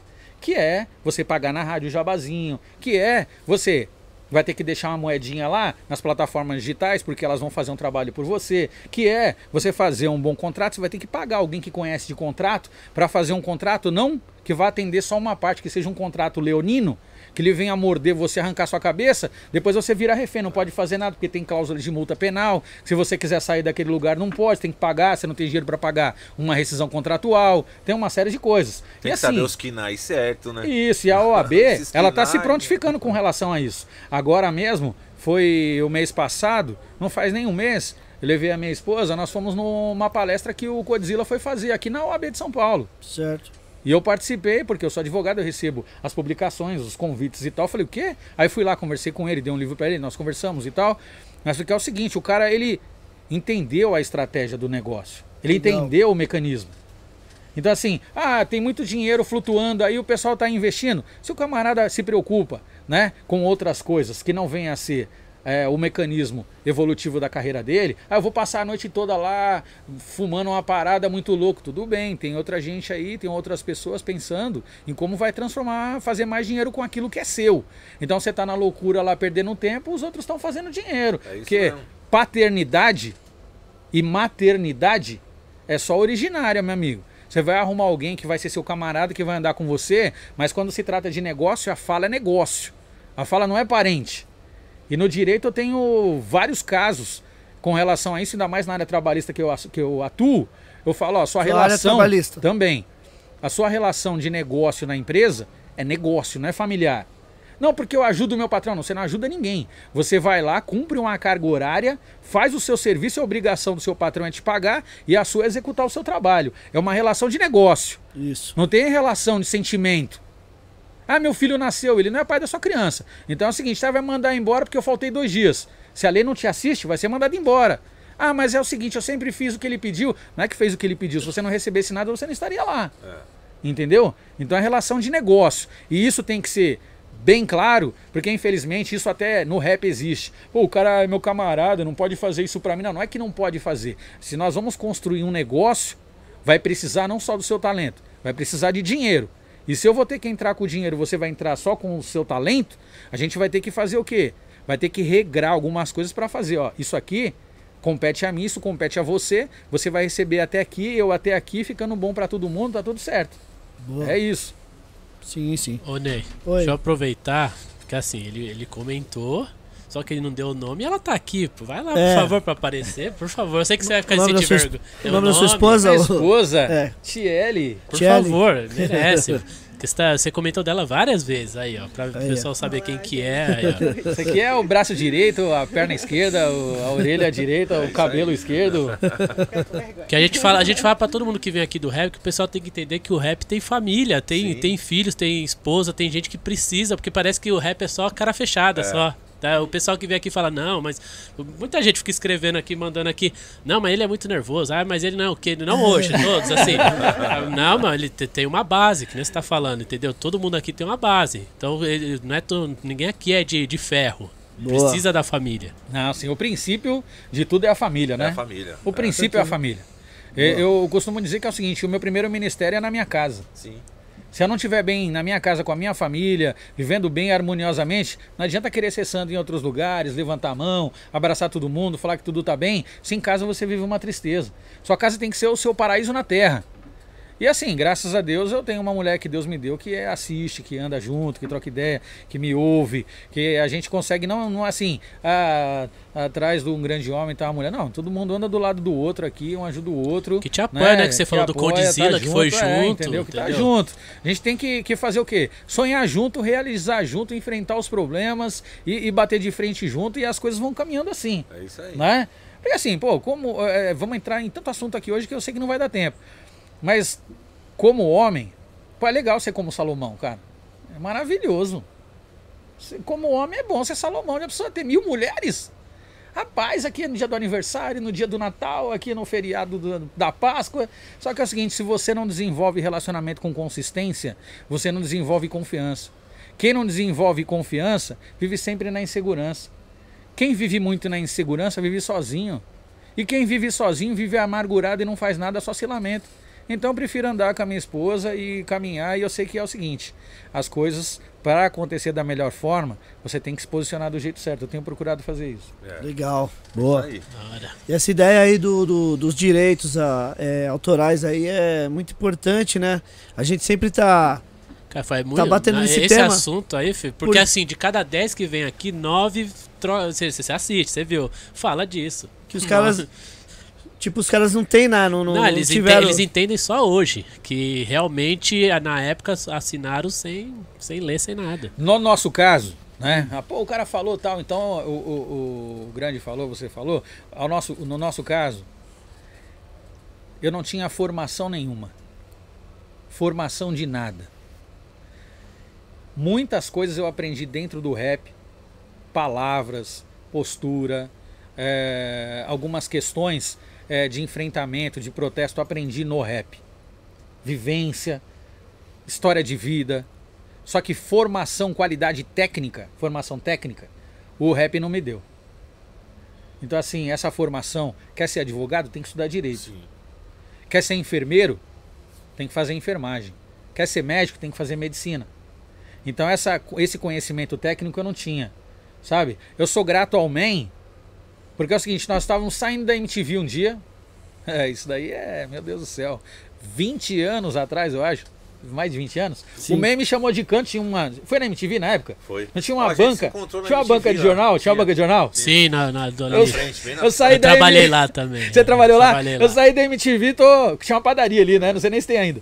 Saí a da. Nem sei, antes acho que não tinha, mas faz muitos É, anos. onde todo mundo se encontrava É. ali. Aí eu sei que eu, que eu é. saí. Foi em o Mem- 92, foi em 92 que você É, não, isso aí foi há muitos Foi anos. em- Eu lembro da situação. filosofia. O Mem me chamou de canto e falou assim: assina a sua, a sua documentação da, da carteira da SICAM. Meu amigo, é como se tivesse rabiscando o chapeuzinho vermelho no papel, porque eu sei lá, beleza, man. Não sabia nem o que era. Só que o Man já estava na frente nessa história aí. Então o Man foi o responsável pra me, eh, por me apresentar a SICAM e me mostrou. me apresentou a SICAM e eu fiquei sócio. Porque é o seguinte. Armando Martins? É, o Foi, foi, ganhei no Armando. É Pô. Eu é ganhei- sensacional. Eu também, eu Não. o meu lá também. O Armando é um cara que eu tenho um Eu- eu respeito. achei muito e- bonito, por isso que eu e- coloquei. Um respeito e um carinho gigante, porque, Não, é, pio- é outro pioneiro aí. meu, eu, eu, eu Quem não escutava o sempre gostei de, de, de música preta. Sempre gostei. Fiz parte, fiz parte de grupo de samba. Toquei com a Eliana de Lima. Toquei com o Sombrinha do Fundo de Quintal, assim, em alguns lugares. Porque ele morava, a mãe dele do Sombrinha, se não me engano, morava no Guarujá, frequentava a praia. Lá tinha uma, uma, uma tenda, uma barraca, que era a barraca do Lisão da Timba. Eu tocava, sempre gostei de tocar repique, tantã, timba, pandeiro. E aí, vamos fazer um samba, eu já encostava com o repique. E aí, da Eliana de Lima, na Augusta, toquei. Então sempre gostei. E aí, as músicas mais pesadas da época, eu achava que tocava na Circuit Power. Né? É, o, Tananana, The Born Pum, né? é, Aí eu- ele gostava dos pesos. só É, nas pancadas. era- E aonde que eu frequentei? Eu frequentei muito o baile da, da, da Circuit Power, né? E um, um lugar que eu fui muito, muito, muito. Não sei se vocês foram de baile. Se, o- se o sim, grande foi. né? Foi. Eu gostava de ir no Clube Zesos. Lembra do Zesos? Eu só, só por nome mesmo. Não O Zesos era no Lago da não. Matriz, no Lago da Matriz, na freguesia do Ó. Sim. Nossa, eu ficava, eu chapava. Mas lá era só samba, você fala mais, né? Era mais Não, samba, ou era hoje. rap também? Antigamente era só. os- O Armando sempre trocou Os pesos. paulada. Ah. Paulada. Paulada. E, e- e, assim, pô, quando eu fui convidado, né? é, pela Kelly, que é a esposa dele, pra, gente, pra fazer, né? Porque o Getúlio tá lá também e tal. Sim, projeto Pô, Rap Brasil. Pra mim foi uma satisfação, até porque eu já tinha outros, tinha tido contato, já tinha feito outras coisas na época do Dr. Rap, porque a nossa música, na época do Filosofia, se o mundo inteiro, é, se o mundo inteiro pudesse me ouvir, ficou meses em primeiro lugar na, na, na, na- A metrô? na metrô. Sexta-feira, às 10 mais tal. Primeiro lugar. Tum, tum, tum, tum, tum, tum. Ah, caramba, meu. Então, assim, eu fiz Dr. Rap, fizemos vários lugares. Fizemos vários lugares. E aí, quando me chamou pra participar do podcast lá, falei, é uma honra. Sabe por quê, Ney? Porque, assim, eu sou uma pessoa que, é, é, assim, a gente não tem convivência de andar junto. Certo. Mas uma das coisas que eu carrego comigo é respeitar a sua história. Pode crer. Entendeu? Sim, sim. É, infelizmente, até no rap gospel, no rap secular, em qualquer lugar, às vezes o camarada chegou, ele conseguiu ocupar o espaço dele, mas ele esqueceu, ele esqueceu que você já vem fazendo isso aí em lugares que as pessoas não acreditavam, não valorizavam, você não recebia altura, você, pelo contrário, investia saúde, tempo, dinheiro, fazia, e hoje o cara chega, ele não sabe o que é um sampler, ele não sabe o que é um sample. Pode crer. Ele não sabe é, que ele tá cantando música aí, que é o seguinte, os caras já lutaram por, e- por, essa, por esse espaço. Há muitos anos era Roosevelt, era São Bento, era Clube da Cidade, era Clube do Rap, era SPDJ, era muita coisa. Então, assim, tem uma, um, um, um alicerce. Você vai construir uma casa, meu amigo. Se você constrói sua casa sem alicerce, tá ferrado. Bateu um ventão, uma chuvona, então foi construído um alicerce, né? Sim. É assim, pô, eu construí e tal. Eu sou uma parte da construção. Eu tenho consciência que, graças a Deus, eu recebi essa oportunidade de ser um dos construtores da história. sim com E existe muito, muito, mais muitos construtores. Tem. Muitos, muitos, muitos. bastante. Cara, que se eu falar o nome aqui, é, muita gente que ouve aí que fala que é do rap. Tinha uns caras que cantavam rap na época que chamava Paulo Break e Junior D. Que era numa dupla que você pode vasculhar e tem muita gente que nunca ouviu nem falar. Os caras vieram antes de metralhas. E quem apresentou esses vários. caras. Quem, É? a- Eu conheci, eu conheci, eu conheci vários também que veio antes do Metralhas. quem apresentou Sim. esses caras. MC Patola, eu vou falar MC Patola? Não, mas quem apresentou esses caras pro rap foi o Armando na, na, na rádio. Eu escutava essa rádio quando eu morava na Pompeia, Brasil 2000. Ele teve, eu, o Armando teve programa de rap lá. Pode ah, crer. muitos. am- A MC Padola, não, não, não, não, não, MC não, Patola. não me é estranho, mas eu Ele- não lembro. Eu- o primeiro show que eu vi de rap assim foi dele, lá no Califórnia. Lá no Califórnia, aqui no, no Vila Alpina. Na Vila Alpina. É, lá no Vila Alpina. E, e- e assim, é, uma vez eu ah, escutei uma entrevista de um camarada, que é um cara que eu não vou falar o nome por respeito, porque eu gosto dele, respeito, admiro, mas ele, assim, ele falou uma bobagem, ele falou assim, é, eu cheguei no gospel e olhei pra fulano lá e admirava fulano, só que eu vi fulano fazendo umas coisas que não tinha nada a ver, que não, não tava é, rolando e tal, eu olhei pro cara e falei, mano, esse cara aí não merece, nem-" ele falou, né, esse cara não merece nem meu respeito, vou fazer isso aí que esse cara tá fazendo, vou fazer o meu caminho, mas espera aí, eu acabei de falar um tempo atrás aqui, algumas atitudes contrárias sua pode apagar toda a sua trajetória. Então, a- é, algumas pessoas deixam de respeitar as outras, né? Porque ele identifica algumas coisinhas ali que não condiz, ele quer usar aquilo como pedra de tropeço na vida da pessoa. E Uma vez Jesus escrevendo na areia, os fariseus chegaram com a mulher adúltera e falaram assim: ah, vamos matar, apedrejar, porque o castigo na época era esse. Vamos apedrejar, vamos descer a lenha nela, quebrar no pau, arrancar os cabelos, o pescoço, vamos matar. Jesus falou: beleza, eu estou escrevendo aqui, ó, uma letra de rap. Quem não tem pecado aí, ó, papá, pum, pum, pum, pum, atira a primeira pedra. Quem vai ser o primeiro que eu vou chegar no refrão? Aí foi um saindo, outro saindo, outro saindo. Porque às vezes o cara só vê o seu erro. Só que você não é isento de falhas, cara. O único isento de falhas morreu por nós na cruz. Uma coisinha ou outra, você vai acabar errando. Eu, eu- uma vez eu falei para um pregador, eu falei, sabe por que você não falou mal de Jesus nas suas pregações ainda? Aí o cara ficou meio em pânico. Sabe por que você não falou mal de Jesus? Porque você não andou com ele. Se você tivesse andado lado a lado com ele, ele ia olhar para algum lugar, você ia achar que ele estava olhando para alguma mulher ali, né? Se ele olhasse para alguém e já fizesse uma cara, você ia falar que ele tá tirando alguém, Tá desfazendo. desfazendo. Então, infelizmente o ser humano é isso mesmo, ele só vai pelo que ele vê, só vai pelo que ele ouve, né? É, falha, nossa, eu tenho um monte, cara. Sim, todos eu tenho nós. um monte de erro. Mas é, é que assim, como eu sou um pouco contundente nas minhas ideias, eu afirmo, não tenho. Ah, vou ficar. Sabe? Mas tem várias pessoas que colaboraram e colaboram para minha história de vida, pessoas que me ajudaram. Você quer ver uma ajuda aqui? Hum. Que, que foi uma coisa assim. que marcou na minha vida também? Hum. E se ele não tá vendo agora, ele vai ver, ou depois ele vai ver, o FJ. FJ. Que já Que veio que aqui aconteceu? É. O que aconteceu? Eu tava falando aqui que eu chamei ele, né? Ele nunca tinha sido. Ele falou, pô, não dá. É, não, nunca toquei pra grupo de rap. Eu falei, meu, esquenta a cabeça não, Fábio. Vem aí, você vai tocar e acabou. Daí batizei de FG e tal. Ele foi. Daí. Uma, quando meu irmão é, ficou preso em Presidente Venceslau, que era uma cadeia na época terrível. Eu já era cristão, comecei a orar pelo meu irmão, tal, acreditando na conversão dele. E o meu irmão recebeu uma saidinha, o direito de uma saidinha. Só que na época eu vivi uma vida financeira terrível.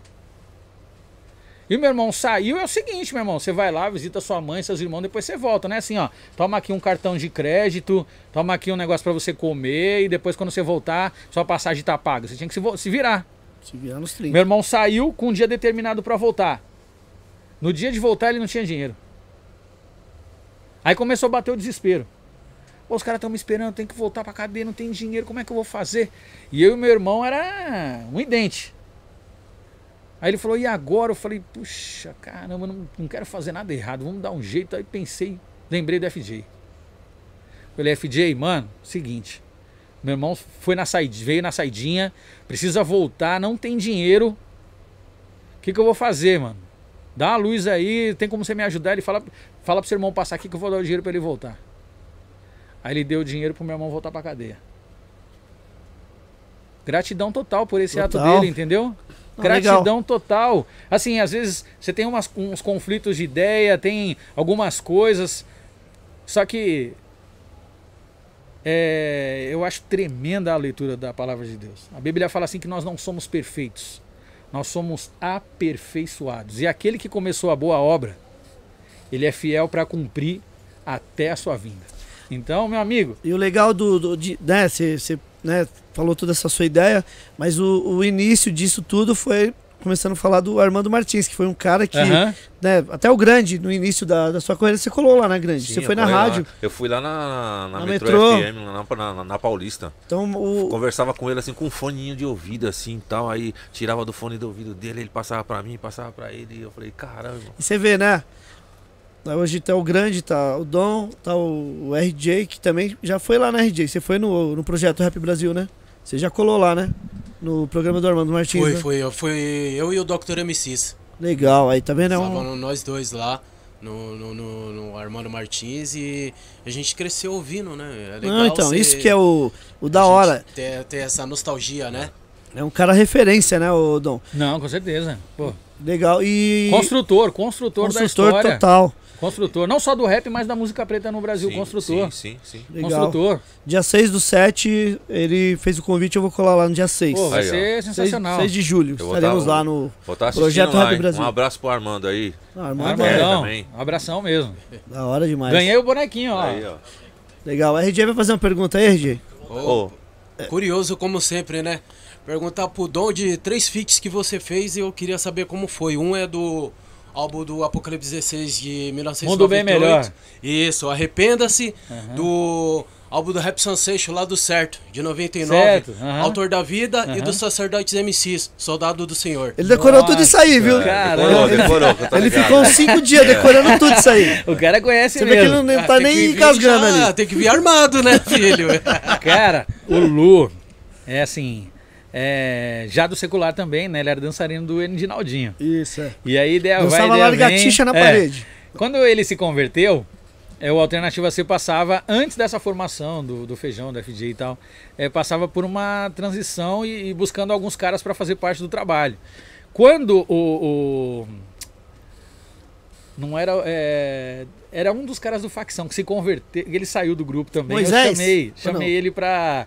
Eu não lembro o nome dele, mas faz muitos anos. Eu fui lá no, no prédio dele e tal. E fiquei nessa ideia de buscar alguém pra, pra entrar no grupo, na Alternativa C. Quem era, Aí RJ? Você lembra, na- RJ? Você lembra quem era, RJ? Os que caras se do, converteu? do- do- o- Aí pegou, hein? Que era do facção, que se Fala os converteu? caras de antiga, dos caras que cantavam no começo lá. Você tem que saber, RJ. Agora Foi você o- me. Tinha o Carga, né? Que era o DJ. O, o, o, o- O do olho, do olho verde, né? Foi do olho É, verde? tinha, tinha, tinha o Cago, o Dundum, o. Ah, Agora eu vou lembrar agora. eu não lembro não, mas era um clarinho. Sim, sim. E É, aí do olho fui- verde, um umzinho do olho verde. Eu fui no pré, eu fui, conversei com ele e tal, não rolou. Aí eu colei na igreja Bethesda, que na época, se não me engano, foi na Bethesda lá do, do, do Morumbi. Nossa, faz muitos anos isso aí. E aí eu fui atrás do Lu, que eu sabia que o Lu tinha se convertido e tal, e o Lu se converteu por causa é, de uma série de coisas também. E o Carlinhos, que era do, do que era o Caos. Que terror no Carandiru. Certo. Lembra desse, Ó, mano? clássico eu tive também. com ele esses dias aí e Fatos tal. reais. É, é, fatos reais, reais. isso mesmo. Clássico. E aí, ideia vai, ideia vem, eu fui lá e, e chamei o Lu. Falei, mano, você não quer fazer parte da parada tal? Ele, não, mano, eu tô vendo aí, eu tô, tô com os projetos tal e pá. Ó, deda- E- dedaram aqui na live. É, é Meg? O Eric 12? Não, não, Era o eu acho que Nego. era- que era- Foi acho antes. que era o Nego, acho que era o Nego, Nego. estão mandando os nomes. Acho que era o Nego, acho que era o Nego. E aí, ideia vai, ideia vem. é, o Lu não, não, não, não quis é, fazer parte do projeto, só que é o seguinte: os grupos da época, Alpiste, Lu, Juízo Final, é, Nós, Alternativa C. E aí o que aconteceu? Ah, o Cubo já tava nessa época? Não, não, e a Cubo veio bem, bem, Bem depois. bem, bem depois, depois da Alternativa C, bem depois. E aí o que acontece? O, o Lu chegou pra mim e falou, mano, tô gravando um CD e tal, quero que você participe de uma música chamada Mundo Bem Melhor. Escreve sua parte. Aí eu, escu- eu sempre gostei desse rap melodioso. Certo. É, é, eu entendo, grande, que é o seguinte: você vai ser X pessoa em determinado lugar. O que, que tem nesse lugar? Ah, eu sou advogado. Como que o advogado que atua nessa área, ele, o que, que ele faz? Meu tipo de trabalho como advogado tem um protocolo totalmente diferenciado do que eu já vi. Porque eu nunca gostei de fazer parte da mesmice. Eu sempre quis criar alguma coisa nova. Quando eu escrevi Se o Mundo Inteiro Pudesse Me Ver, pra você ter uma ideia, eu apresentei a música pro Fábio Macari. Sabe o que ele falou pra mim? Hum. Ô, mano, isso aí é rap. Você tá cantando. Tem que cantar, mano. Todo mundo não, tem que ser. É, é- é rimado, a parada é rap. Falei, não. Não, Macari, eu quero fazer um negócio diferente. Você pode ver que naquela época, na linha que nós viemos com filosofia, era para você identificar é um ou outro. Do jeito que eu, que eu comecei a cantar, nosso espaço é reduzido, é resumido, não sei o motivo. Por que será que fazem Fazem isso. Não tinha, não tinha. Aí o Macari vira pra mim e lança essa. Ô, mano, você quer cantar? Não, cantar não. Eu falei, não, vou cantar, mano. Vou cantar na parada. O Macari gostava Aí- de cantar também, né? É, e aí eu- ele se converteu também, né? Ele se converteu. E aí, ideia vai, ideia vem. O, o- Depois de, de algumas participações, o, o Lu me chamou. Aí eu falei, deixa eu escutar essa parada aí. Pam, pam, pam, pam. Eu ainda sonho com um mundo bem melhor. Tá, tá. Eu falei, é, vai nessa pegada, entendeu? E, na, e assim, tinha um monte de gente no estúdio. Tem uma parte que fala da Bíblia lá, que ele eh, abriu a Bíblia, começou. Eu fiquei só observando, falei, pô, que bacana, que legal. Foi uma experiência fantástica. E assim, é, o Lu é um cara muito criativo, um cara de um talento enorme, que tem muitos testemunhos para contar das músicas dele também, que tem um trabalho assim de várias situações Inclusive, que inclusive o Lu já veio no Gringos Podcast bem no início. é mesmo. Bem, acho que foi um dos primeiros Então assim, também. foi um prazer, uma honra, É, né? então Faz eu, parte eu vou aproveitar história. também. Tem muita gente falando aqui, ó, traz o, o DJ Alpista. A gente quer, né? Quando ele Só se fizer uma videochamada. É, Não, se ele ele- colar, Fizer Quando por ele- live. Já fizemos o convite e quando ele estiver no Brasil ele Pô, legal. encosta. né? Ele Que como encostar. você falou bastante dele, o pessoal ficou assim, ó, Aham. traz ele aí, traz ele Não, aí. Alpiste, pô, sem palavras. Sim. Dom, É, e aí, só, só para concluir essa ideia aqui, conclui. foi uma experiência fantástica. Até porque, musicalmente falando, a igreja é o celeiro, é o berço da música. Grandes artistas da música preta, grandes pessoas que são envolvidas com música no Brasil, Veio da igreja. veio da igreja. Isso. Beyoncé, entendeu? Cantava no coral da igreja. Mariah Carey, Elvis Presley, Ray e Charles. Tantos. Ixi, é, se- não sei Vários, quem vários. sabe aqui, mas o Steve Wonder é presbítero de uma igreja nos Estados Unidos. E assim, aqui no Brasil também, tem muita gente que está dentro da igreja, que faz parte de comunidade cristã, que canta muito. Que Sim. canta muito. Que a é- Dinadi, pra quem não sabe, quando ela- antes dela morrer, ela tinha se convertido também. Você sabe que ela participou do, do, do CD ali, né? Dessa aqui. Sim. E aí, quando a Dinadi chamou a jeitão da hora, né? Aí entrei no estúdio com ela lá do Pato. Falei, Dina, ela falou, mano, Dom, qual que é a parada? Eu falei, mano, a parada é essa aqui, Dina, ó. Ela falou, então deixa comigo. Aí eu peguei esse CD e dei pra ela no final. Que era um CD que eu. Assim, as coisas que Deus me dá, é, meu amigo, eu quero que você consuma, porque eu tenho certeza que aquilo pode gerar algum impacto espiritual. Esse livro é um, é um livro de missões, entendeu? É Um livro, eu quero falar desse livro aí. Um livro missionário. Então o que acontece? Quando eu fui participar do, do Rap Sensation, Isso, autor da vida. Viva o autor da vida. O Macari falou: tô fazendo o disco do Rap Sensation e tal. Aí o Cacau. Saiu pela Five Special esse Five disco Special. Cacau me É. chamou, nós, fo- nó- nó- eh, nós comparecemos no estúdio, se eu não me engano, foi na São João. E aí colocamos a voz também, foi Nessa uma. época o Macari não saía daqui, porque eu fui- o- ele, ele lançou pela Five Special, né? É. E o Vanderlei que era o dono da, da. Vanderlei. É, nessa Meu época. Deus do céu. Só os nomes primatas. É isso mesmo. E aí foi uma experiência bacana também, porque é um tipo de música que o final dela fica assim no vácuo. Viu o final dessa música? fica meio assim no vácuo. Então, assim, eu sempre. Eu, tô, eu vou é, antecipar, fazer, mandar um spoiler aqui. Eu tô fazendo uma música agora com outro camarada, que a gente já tá se preparando para gravar. Quem é esse outro camarada? É, é um. Não é tão conhecido, é JR. JR. Olha o Ney, É. o Ney estragando a E surpresa. aí, surpresa, é, é, o Ney. que acontece? Era até pra ele vir aqui, hoje ele não, não, não, não conseguiu vir. Certo. Mas assim, é uma música que ela vai trazer uma concepção diferente também em alguns aspectos. Porque eu carrego isso comigo. Quer fazer? Sai da casinha. Sai da casinha. Se você faz o que todo mundo está fazendo, você vai fazer. Faz diferente. Mas é né? muito difícil você se despontar porque é muito do mesmo. Sim. Né? Não adianta, é, assim, como é um nome conceituado multinacional, não vai é, afetar em nada. Meu amigo, se eu abrir um McDonald's na- no quintal da minha casa, eu vou ser motivo de chacota. É. McDonald's é. Não tem o que falar. Não tem como concorrer assim. Entendeu? Sim, sim. Então, assim. Mas dá pra você abrir um fast food. Tem vários no mercado. Então, quer fazer? Faça faz, diferente. Mas faz diferente. Faz umas paradas que você. É, ah, mas fulano é o conceito, é o princípio, é o movimento. Vamos analisar para ver se é o movimento, ver se é o princípio. Quando eu fiz porque a cor incomoda, eu saí fora da casinha dentro da igreja. Entendeu? Porque aí eu falo que tem preconceito na igreja, que os pastores não tem que ter esse olhar, porque Deus não faz acepção de pessoas. Tem toda uma parada como essa aí. Então isso não era falado. Boa. E assim, para falar o do mesmo, ah, Jesus é maravilhoso, Jesus é lindo, eu adoro, eu agradeço. Eu creio. Mas a gente pode ir além. Ô, Ney, deixa eu fazer uma Agora só o terceiro. E os sacerdotes? O, o, o sacerdotes. É. Pô, sacerdotes é o seguinte. É, Gato Magro é uma figura assim, ímpar, gente boa pra caramba. Ele, a esposa dele, a Érica, os filhos. É, quando eu conheci o gato, os filhinhos eram pequenininhos, agora já tá tudo gigante. E, e, assim, o cara que abre as portas, fiquei já dias na casa dele, me recebeu muito bem. Mora Santos? Mora? Mora, é, São Vicente. São Vicente. Essa, essa, São, São Acho que é Praia. Grande. Praia Grande? É. É, Praia Grande. E aí é, eu fiz contato com uma série de pessoas lá, né? E aí o, o- eles estavam gravando esse CD e ele falou pra mim, eu queria que você participasse de uma música, vai participar fulano, ciclano, tal. E aí surgiu a proposta de fazer a, a gravação no DVD também, que eu não sei, o RJ deve ter, o CD onde saiu essa música.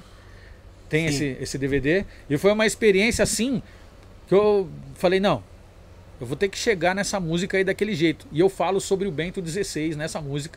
Recebi um monte de crítica, gente falando mal pra caramba e tal. Só que é o seguinte, minha confiança não tá no Papa, não tá em ninguém. Minha confiança tá em Deus. Então, se eu tenho um, um- uma- um compromisso com Deus, eu tenho que assumir aquilo que eu creio e tenho que falar aquilo que eu creio mediante aquilo que está escrito. Então, foram contra a ideia, eu recebi algumas críticas, mas eu falei e, e- continuo falando a mesma coisa. E foi uma experiência legal, uma estrutura boa. Os caras fizeram um trabalho.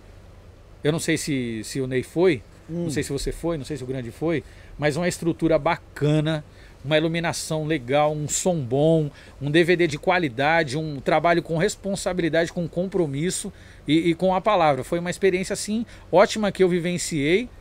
Admiro os caras pelo trabalho deles e, e- e segue a rima. Legal. Ney, deixa eu fazer uma pergunta. Vou aproveitar disso que você está falando. Você falou do Enem no começo, né? Que você Certo. se formou pelo Enem. E agora Aham. você falou do preconceito na igreja, que tinha tudo. Certo. Eu vi um vídeo esses dias de um pastor, não sei a religião, enfim.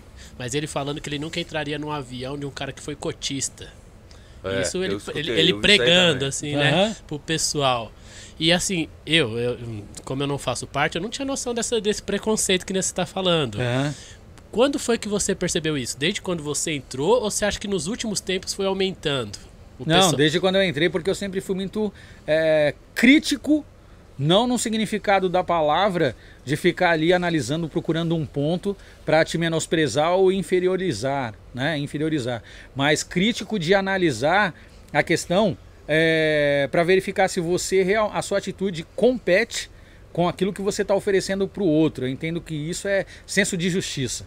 E, e, assim, é, Deus me colocou numa posição que eu entendo que eu, agra eu agradeço e entendo que é correta, porque trabalhar com justiça é, é uma questão que você tem que ter muito equilíbrio. Né? Não que não possa falhar, que eu não possa ser equivocado em alguma decisão, alguma atitude, mas trabalhar com justiça você tem que ser muito coerente. Né? É, eu entendo e, e afirmo e acredito que esse pastor está ultra equivocado. Porque Deus é justo e a justiça dele é indiscutível. E Deus não faz acepção e Deus não privilegia. Privilegiar, vou te dar um exemplo. Eu acabei de falar. O camarada aqui é cristão, camarada aqui não. Os dois estão fazendo, prestando um concurso para o Tribunal de Justiça. Só porque esse aqui é cristão, Deus vai colocar ele na posição de conquistar o concurso, de passar, sem estudar, sem se preparar, sem saber o que é lei. Isso é injustiça. Porque o camarada aqui, mesmo não sendo cristão, ele passa horas na frente do computador, estuda, assiste videoaula, faz cursinho, assiste palestra. O camarada está se dedicando. Entendeu? Então não, não há justiça nisso. Então, se não existiu, e, e há muitos anos, né, houve uma falta de reparação, houve uma discrepância no que, no, no que se diz a oferecimento de oportunidades igualitárias, quer dizer, eu sou um camarada que eu tenho um, um, uma condição econômica suficiente que eu posso pagar cursinho para o meu filho, que eu posso deixar ele em casa de segunda a sexta, jogando basquete, frequentando academia, shopping, usando tênis de marca, frequentando boas escolas, tendo boas amizades, fazendo um network adequado. E aquele camarada que eu sou eu também, sou eu que não tive nada disso, que foi obrigado. Eu, fi, eu fiquei internado em dois colégios internos, não foi em um. Fiquei em dois. Passei fases que a minha mãe tinha que bater na casa do vizinho para eu poder dormir, porque não tinha lugar para dormir.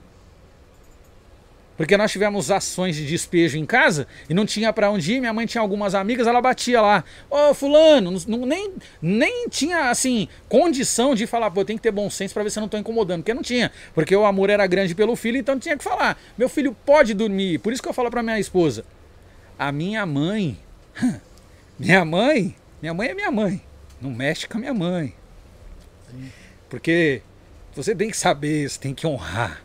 Sim, sim. Honra é diferente, meu amigo. Não é por meritocracia, não. Honra não tem meritocracia. Honra é por esforço, por apresentação, por representação. Entendeu? Por participação. Então, o que a minha mãe sofreu, que eu assisti, você é maluco. Minha mãe chegou a limpar a casa de empresário e ganhar um lanche. Você sabe o que é isso? É. Um lanche você limpar a casa dos outros e no final o cara chegar para você e falar: Eu vou te dar um lanche. É, É difícil. difícil, né? E eu do lado dela, eu vi isso aí, entendeu? Você Eu vi. Você presenciou, né? Como que é o nome da sua mãe? Claudete. Claudete. Eu fui com ela, ela foi cobrar o camarada, o camarada falou: Paga, pegue já aí o que você quer, come e pode ir embora. Eu era menor. Se eu fosse adulto numa época dessa, acho que eu tinha dado um murro na cara de um camarada desse.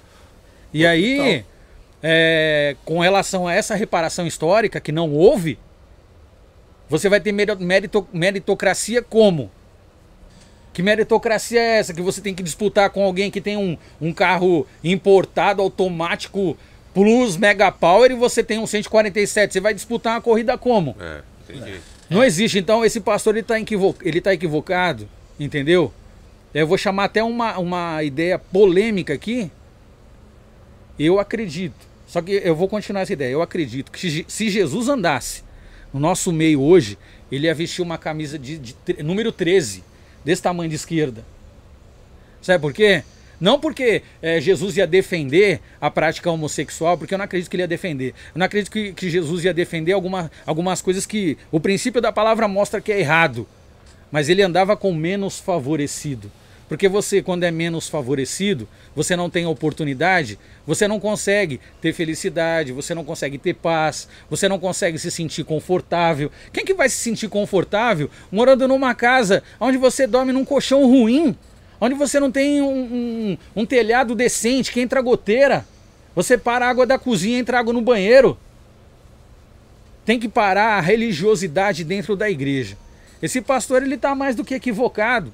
Sabe por quê? Porque tem muita gente também dentro da igreja de condições de posse financeira. E o camarada, quando ele tem condições, ele tem posse financeira, ele deixa de viver e de passar por situações que outros passaram. E não é porque ele aceitou Jesus que ele anda com Deus que o sofrimento dos outros não vale nada. Cada um leva a sua vida de forma individual e, e pessoal. E tem coisas, meu amigo, que é personalíssimo. Personalíssimo. Se você está com fome, se você não comer, não adianta eu comer, que a sua fome não vai passar. Se você está com vontade de dormir, não adianta eu dormir com você, que seu sono não vai passar. Sim. Entendeu? Então, esse tipo de situação, se eu ouço, eu vou chamar para conversa, sabe? Porque é o seguinte, eu, eu entendo que tem que existir oportunidades de formas igualitárias. Tem que existir a condição do camarada chegar. Eu, eu, eu vou além. Eu, eu falei isso em uma conversa há pouco tempo que eu tive em outro lugar. Não adianta o camarada querer levantar a bandeira, brigar com um político, se ele não se envolver com a política. Ele vai ser mais um gritando sozinho no meio da multidão, que nem cachorro maluco. Não adianta eu querer falar que a empresa ali ou o trabalhador é equivocado se eu não tenho capacidade postulatória para brigar numa audiência para mostrar direito, ver lei, conseguir defender da melhor forma. Por quê? Eu não tenho habilidade para isso. Entendeu? Sim, então, sim. Para que eu tenha habilidade e possa bater de forma igualitária, eu tenho que chegar no mesmo pé de igualdade. Então, tem que ter cotas, tem que ter reparação histórica, tem que ter oportunidade de faculdade, tem que ter um olhar diferenciado. Por isso, hoje eu, eu estava raciocinando sobre isso. Vira o Tarciso e fala: tem que tirar a câmera do uniforme. Tirar para quê? A câmera ela vai fazer dois tipos de justiça: para quem vê e para quem não vê. Sim. Entendeu? mesmo. Então, você transmitindo a filmagem, você vai identificar o erro, que nem amarraram um rapaz lá, que nem monstro, que nem bicho, jogaram na maca lá. Se não é a câmera, câmera do prédio, câmera da, da, da, da- da- do Ninguém uniforme. ia ficar sabendo, né? Não, não tem que fazer. Quer criar justiça? Quer levantar a bandeira que eu sou fulano, eu sou ciclano, eu quero fazer a, a coisa certa, que eu sou, eu amo a família. Não vem com blá blá blá. Vamos ver as atitudes, vamos analisar o que está sendo falado para ver se realmente tem coerência. Entendeu? Boa, boa. Tem coerência? É isso? Vai ficar bom para mim e para você? Então tem justiça. Ficou só bom para mim? Não tem justiça. Aí eu tô querendo levantar uma bandeira, assistir a minha vontade, defender o meu direito, ver se tá bom para mim e você que se lasque. Não, aí não dá. Ô Dom, Boa. e sobre Ô, ô, a, a morte do seu irmão lá, você levou essa, essa parte assim pra você virar um advogado ou não? Então, na época que não o meu se irmão faleceu, incentivou? não. Isso aí faz Deixa eu muitos anos. aproveitar, te- teve a pergunta aqui da Maria Alice também, que ela mandou aqui o superchat. Ela perguntou isso também, por que, que você escolheu direito e não outras áreas? Cara, olha só como é que foi essa parada da faculdade. Eu já tinha aproximadamente umas seis, sete profissões, né? É, eu sou impressor de serigrafia, Também sou. tive salão de beleza, já fiz uma série de coisas na vida, entendeu? Então fiz muita camiseta para vender, fiz curso aqui na 24, fiz um monte de coisa. E aí o que acontece? Eu nunca gostei de trabalhar de final de semana, de sábado. E as profissões que eu praticava, muitas vezes eu virava refém da empresa, eu tinha que me colocar numa posição de ter que trabalhar no sábado, ou quando eu trabalhava para mim, a profissão exigia, e ganhava pouco. Isso aí é um dos mecanismos de negócio que o rap tem que entender. Não adianta você ganhar mil reais e não investir, você não vai multiplicar. Se não multiplicar, sua vida não vai mudar. Se não mudar, você vai continuar cantando, mas financeiramente vai continuar estagnado. Então, o que aconteceu? Eu tinha um salão de beleza na zona norte de São Paulo, no Jardim, na, na Vila Nilo. E aí eu tinha parado, na época, na época eu tinha parado na quinta série. E aí eu comecei a observar, analisar, não tive pai para me instruir com relação a isso. Falei, não, mas espera aí, né? Como que é esse negócio de curso superior, tem que estudar, faculdade? Ninguém tinha me instruído na minha, na minha família, dentro do meu núcleo familiar, familiar mãe e, e- e irmãos maternos, eu sou o primeiro a conseguir uma, uma graduação Boa. né? Eu fiz faculdade, sou formado em Direito e sou pós-graduado em Direito do Trabalho e em Direito Previdenciário pelo Legal, que é uma faculdade daqui do centro. E outros cursos que eu já fiz tal na área. E aí o que é o seguinte, eu sempre gostei da comunicação. Sempre gostei da comunicação. Então fiz programa de rádio, apresentei programa de televisão na Gospel Records. E aí eu falei, pô, eu vou, eu quero fazer um curso superior. E aí eu fiz o Enem, e quando você faz o Enem e você é, tem uma boa nota, você pode fazer o quê? Você pode se habilitar no ProUni. E quando você, na minha época, não sei se é assim ainda hoje, eu poderia escolher três profissões. Então eu escolhi rádio e TV, jornalismo e direito. Mas o direito foi uma coisa assim, cara, que sinceramente não era o, o- o- minha Foco. primeira escolha. Não era o foco. Falei, pô, já pensou rádio e TV? Eu vou enfiar o microfone na boca de uma pá de gente, responde aí. entendeu? Já vou querer chegar chegando. Porque jornalismo também é uma coisa que eu admiro, gosto muito. Sim, né? sim. Fiz a prova do Enem, 30 dias, nada de resultado. Comecei a ficar maluco. Falei, não, eu não quero ficar nisso que eu tô trabalhando. Eu Se você, um sofrer, curso. se você sofrer de ansiedade, você tá ferrado. Então, aí eu comecei a ficar maluco, nada de sair resultado. Aí o que, que eu fiz? Como servo teimoso, que eu já era cristão, desacreditando do que Deus tinha no futuro para mim, eu falei, quer saber? Comecei a pesquisar e encontrei um curso chamado Técnico em Segurança do Trabalho. Aí comecei a me informar. Conheci um camarada, ele fazia estágio no metrô e tal. Toda empresa acima de 100 funcionários tem que ter um técnico em segurança do trabalho. Então é praticamente unânime aqui no Brasil. Tem um monte de empresa com mais de 100 funcionários. Vou fazer esse curso. Só que é o seguinte, meu irmão. Eu tenho uma coisa com Deus assim que é como se fosse um martelinho. Aquilo fica no meu ouvido, sabe? Não, calma, calma, calma, calma. Eu escutava umas palavras assim, passou pregando, espera com paciência no Senhor, Salmo 137 e tal. Falei, quer saber? Eu vou na FIG. A FIG é uma faculdade que tem próximo da minha casa, em Guarulhos, né? Eu moro próximo de Guarulhos. E aí eu fui, porque. Dom, você quer dar uma respiradinha aí pra você? Não, não, você não, não, tá não, suave, não, tá beleza, sossegado? tô cansado tá, não. Tá tranquilo? Tá não, tô- tô falando porque você tá emocionado. Tá tranquilo? Não, tá tranquilo. Tá só, Aí eu cheguei na, na faculdade, tem umas faixas pra você chegar até os locais, né? E a faixa amarela era do social. Cheguei na- na- no departamento social, me lembro até hoje o nome do rapaz. Wagner. Pô, pois não, falei, ô Wagner, eu fiz a inscrição, passei no Enem, fiz a inscrição, a inscri- a inscrição pro ProUni. Mas você, já te chamaram? Assim, mano. Você sabe, né, mano? Bichão, monstro. Não tinha nada quando eu falei, esse cara tá me tirando, já vem perguntar se eu fui chamado, vem aqui pra saber, né? Aí eu falei pra ele, não, não fui chamado ainda. Ele falou assim, então é o seguinte, espera se te chamar, vai formar uma turma, vai ver se vai, é, vai- se vai conseguir atingir a quantidade de alunos que a faculdade exige para dar início na sala de aula e tal. E aí, eu falei, mas como funciona? Vai, se você vai ter que trazer uma lista de documentos. Eu falei, meu amigo, dá a lista de documentos. Ele falou, mas você já foi chamado? Eu falei, por enquanto não. Por enquanto. Quando Deus criou os céus e a terra em Gênesis, a palavra diz assim que ele fala assim, ó, haja luz. Haja firmamentos. A palavra é um instrumento poderosíssimo. Se você já é aquele tipo de pessoa que não dá, tá difícil, não consigo, não dá, já era, meu amigo, você tá matando você mesmo. Falei, por enquanto não.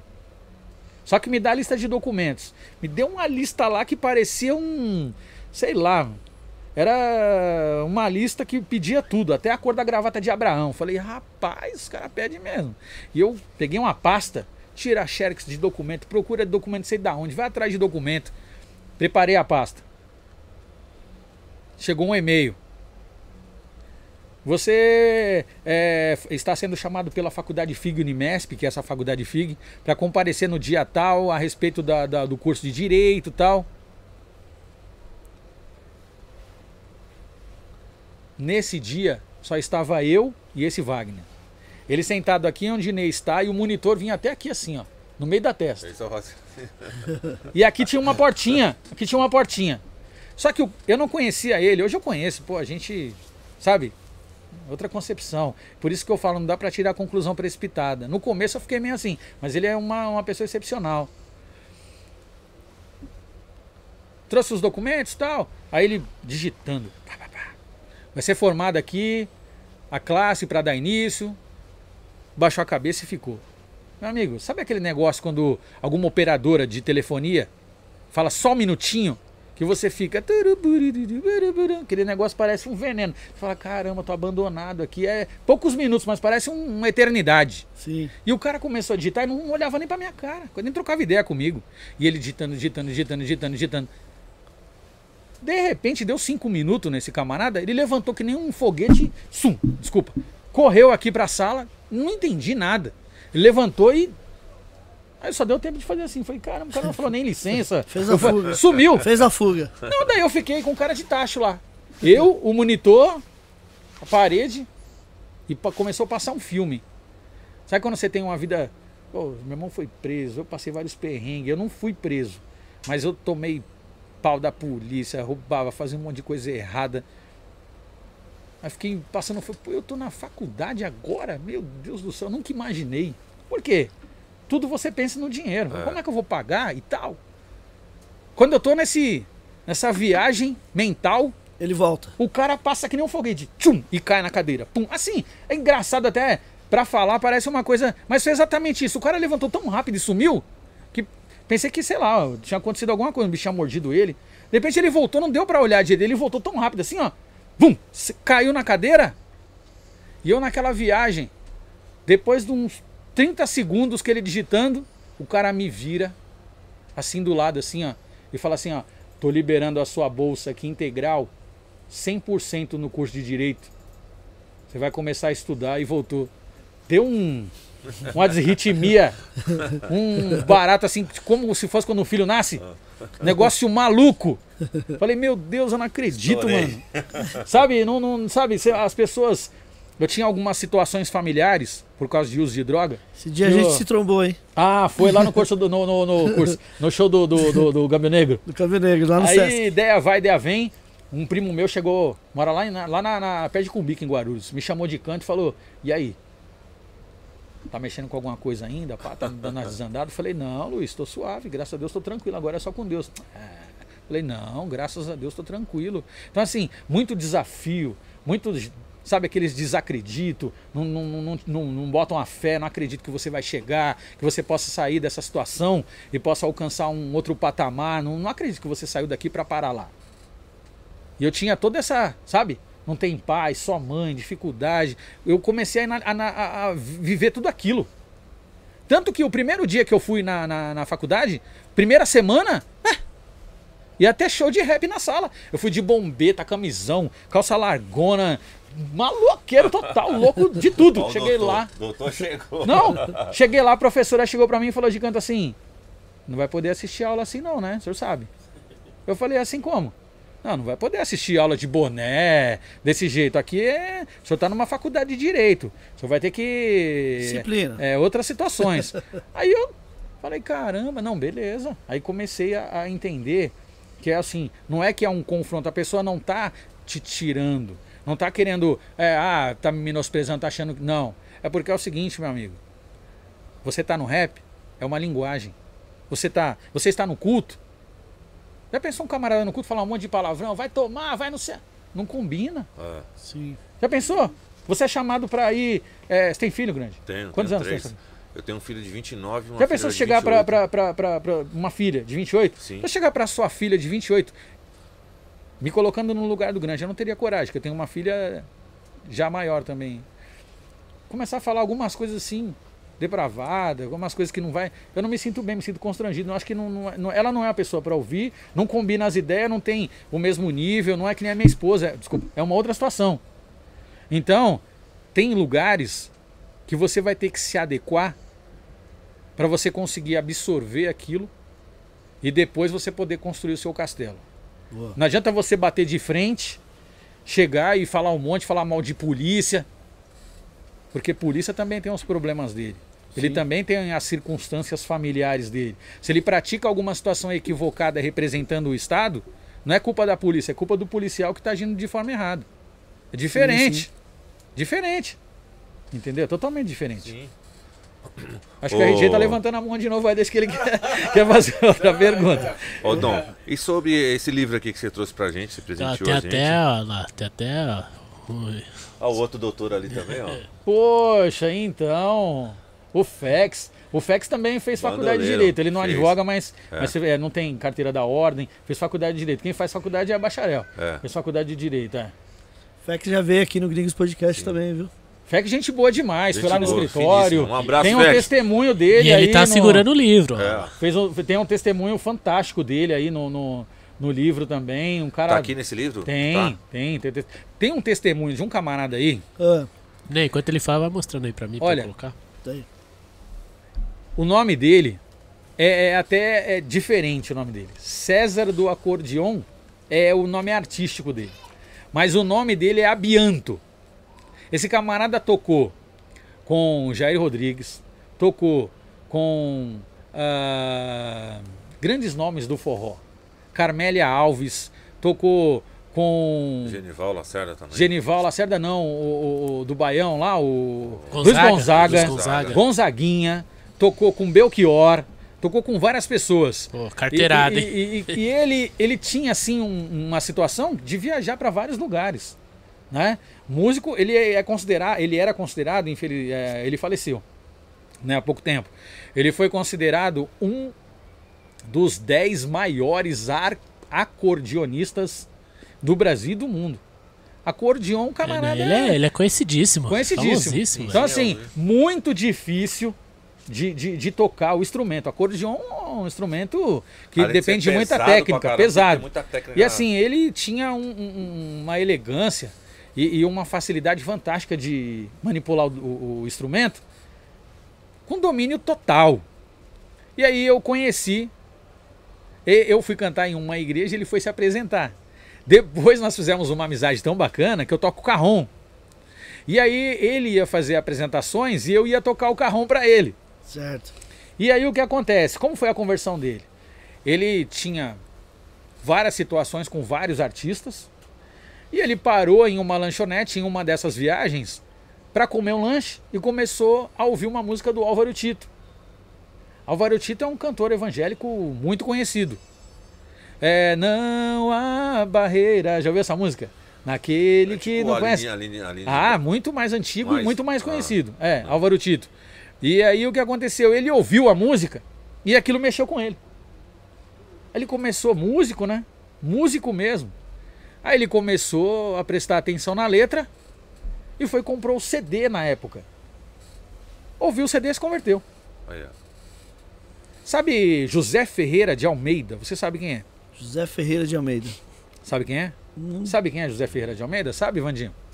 É, José Ferreira de Almeida. Sabe o RJ? Calma aí, tem jogador? Não. José Ferreira de Almeida foi um padre católico Ah, e tá é falando- um dos mais conhecidos tradutores da Bíblia Sagrada.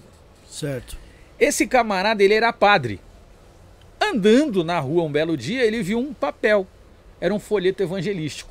Ele leu esse folheto, foi convencido pelo Espírito Santo, se converteu através de uma leitura de um panfleto. Então, assim, Deus usa diversos tipos de ferramentas, Certo, certo. diversos meios para mostrar para o homem que existe algo além do que ele imagina e do que ele pensa. Ó, só pra explicar, o Neto chama José Ferreira, por isso que eu falei. O Neto- o Neto chama José Ferreira. Ô Neto, então esse livro ele tem uma concepção de apresentar relatos de pessoas que viveram situações de extrema dificuldade e que é, essa- nessa dificuldade ela teve a interferência da mão de Deus e teve a mudança da situação através converteu. e se, é, ela se converteu e teve e tem testemunhos de pessoas que não eram convertidas mas que tiveram é, eram convertidas e tiveram experiências sobrenaturais e essas experiências são relatadas nesse livro Você pretende é, virar pastor, o MC Dom? olha eu vou te falar o seguinte Porque você tem o dom da palavra. né? Você é o MC Dom mesmo. Veja bem, eu não tenho essa pretensão. Né? Certo. É, eu- quando eu tive encontro com Cristo inicialmente, nossa, eu tinha assim, eu queria de todas as formas. Né? Certo, certo. É, você vai. Paulo falava assim: quando eu era menino, eu pensava como um menino. Mas a partir do momento da caminhada na carreira da fé, meus pensamentos amadureceram, eu vejo a fé de uma outra forma e eu já não tenho mais esses pensamentos, sabe? Que eu tinha antigamente, tão simplório, insignificante, achando que eu posso resolver tudo com a força do meu braço. Em poucas palavras, a passagem fala isso. Certo. Né? Ele fala que antes ele pensava como menino, ele não pensa mais como menino, porque ele atingiu um outro nível espiritual. Então, assim, eu não quero fazer nada porque eu entendo que deve ser feito, eu quero fazer e pronto. Eu acredito no chamado de Deus. Então, Deus tem um propósito. Eu me coloco na posição. Ele quer que eu faça algo, ele vai me dar ferramenta e ele vai me capacitar para aquilo. Certo. Ah, mas como que funciona isso? Simples assim. Eu já era rapper antes de ser advogado.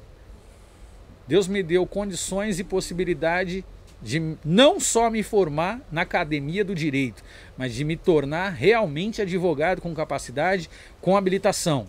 Eu continuo sendo rapper e eu continuo falando da mensagem do evangelho e outras coisas estão acontecendo.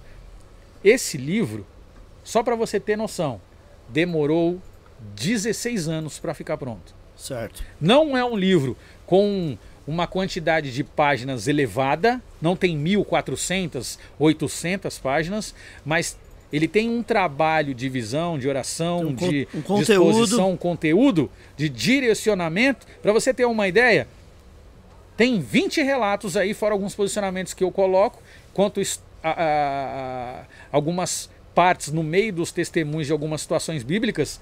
Só que tem vários relatos de uma série de outras pessoas. Porque como foi é, a idealização desse projeto? Como, como foi o protocolo de formação do trabalho?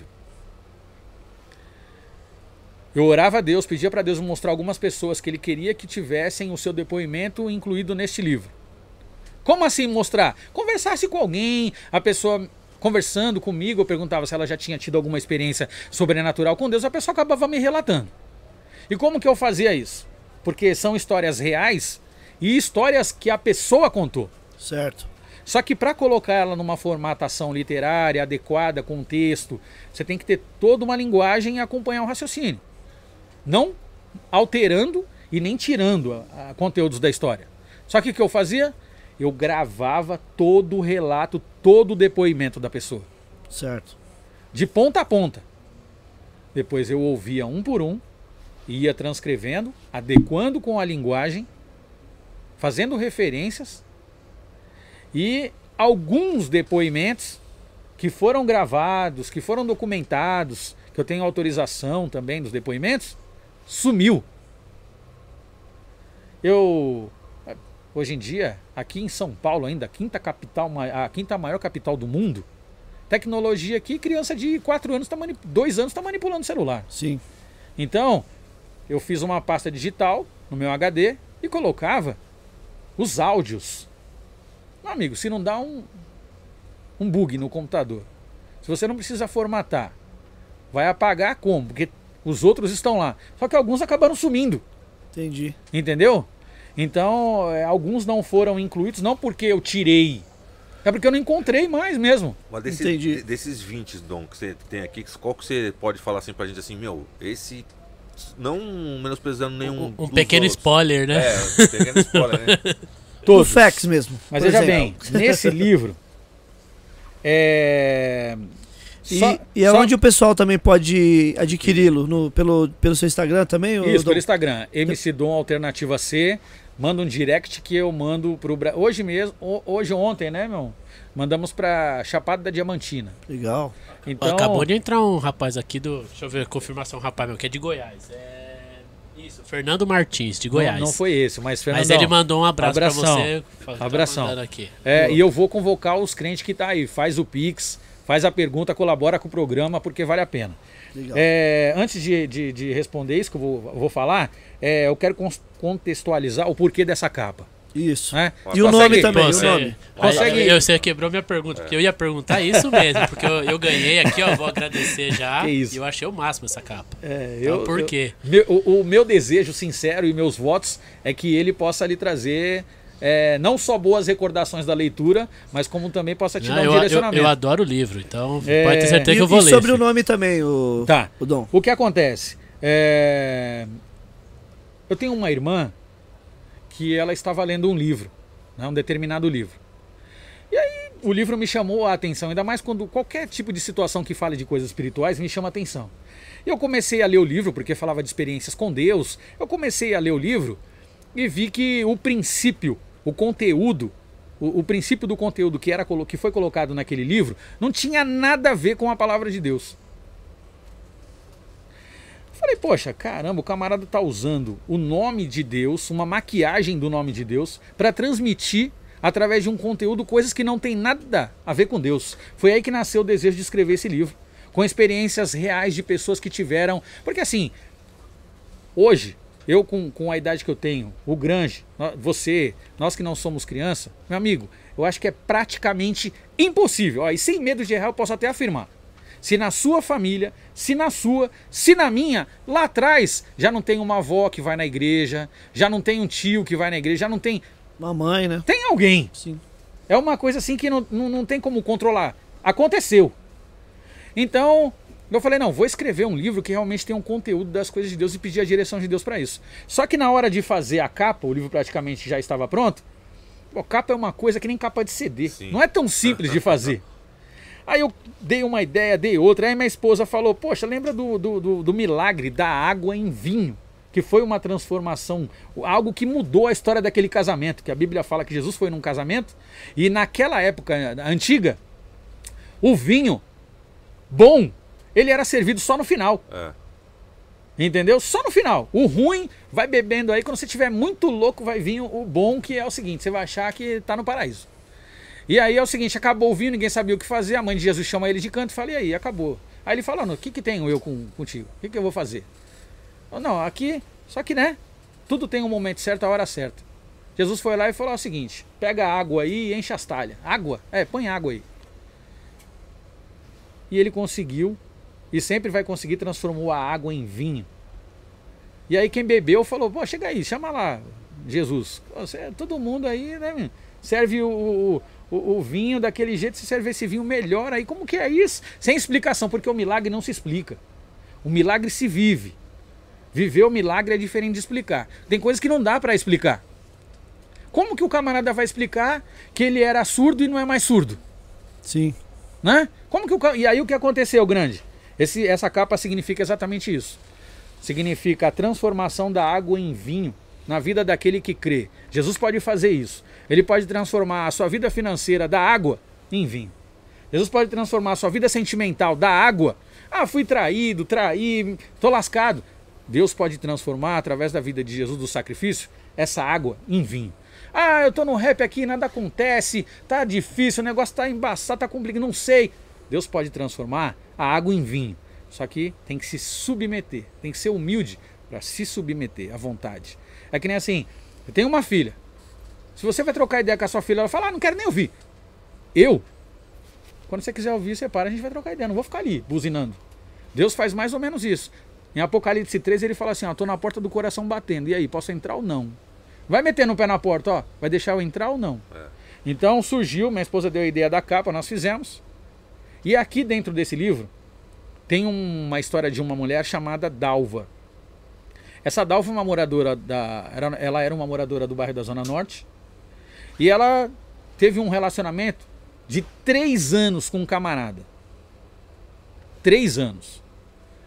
No dia do casamento, a mãe do camarada chama ela de canto e fala assim: o negócio é o seguinte, melhor você não casar com ele. Vixe. No dia do casamento. Aí ela fala assim, mas como assim não casa com ele? Não, porque o camarada ele é viciado, ele é drogado, ele é bagunçado. Não casa. A mãe do rapaz falando pra ela, não casa com ele.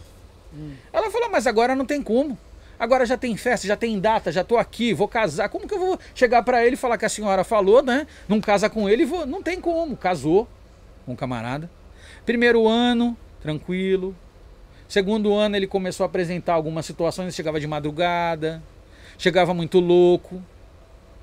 Aí uma vez, ela não era convertida ainda. Ela tinha alguns conhecidos que faziam reuniões, cultos no lar. E resolveu fazer um culto no lar. Já foi o processo de conversão dela. Nesse culto do lar ele chegou. Quase no final e caiu.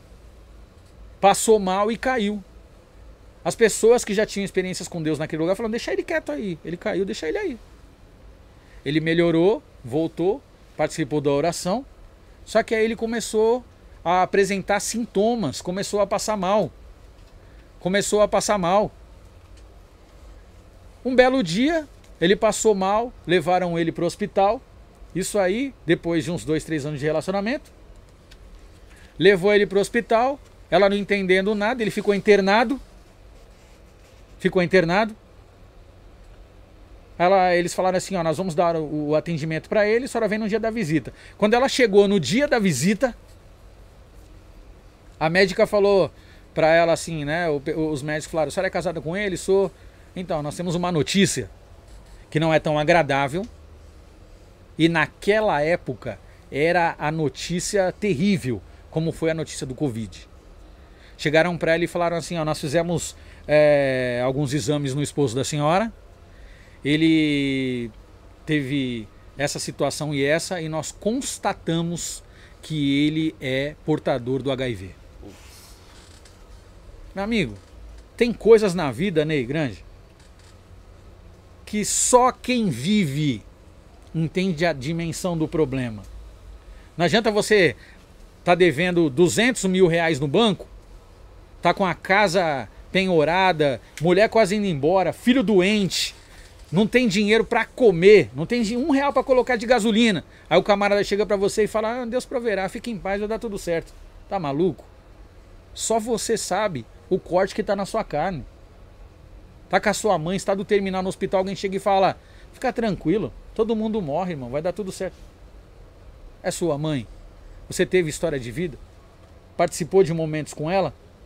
Então você não sabe do que você está falando. E naquele momento abriu o chão para ela e começou a piorar. Por quê? Ué, aqui todo mundo é adulto. Os médicos chegaram para ela e, ó, nós sabemos que a senhora é casada com ele, a esposa, então a senhora tem uma vida íntima com ele. Então a junta médica, nós estávamos, nós estávamos e estamos esperando a senhora aqui exatamente para perguntar para a senhora se a senhora autoriza fazer os testes, os exames, para a gente fazer o que? Se preparar para conseguir oferecer um atendimento para a senhora desde já, para preservar a vida da senhora. Praticamente uma decretação de uma morte futura que já tinha uma expectativa de que ia morrer. Mas quando você não sabe, é uma coisa. Quando você sabe que a morte vai chegar, não É sabe a outra. data, é outra. É outra. E aí, meu amigo, ela falou que entrou em pânico. Ela falou: não, eu vou precisar me tratar, vou fazer esses exames. Você já fez exame de HIV? Já, Já fez? Já. Já fiz duas vezes. sim, Amigo, é, é terrível. sim. É pânico. É pânico. Quando É você pega o pânico. papel na mão, você fala. É pânico. Aí ela Tremedeira. recebeu, naquela época ela recebeu uma semana de prazo para retornar no hospital para conseguir ter o resultado do exame. Ela falou que aquela semana foi a semana mais tribulosa da vida dela. Ela não dormia direito, não tem como. Ela não comia direito.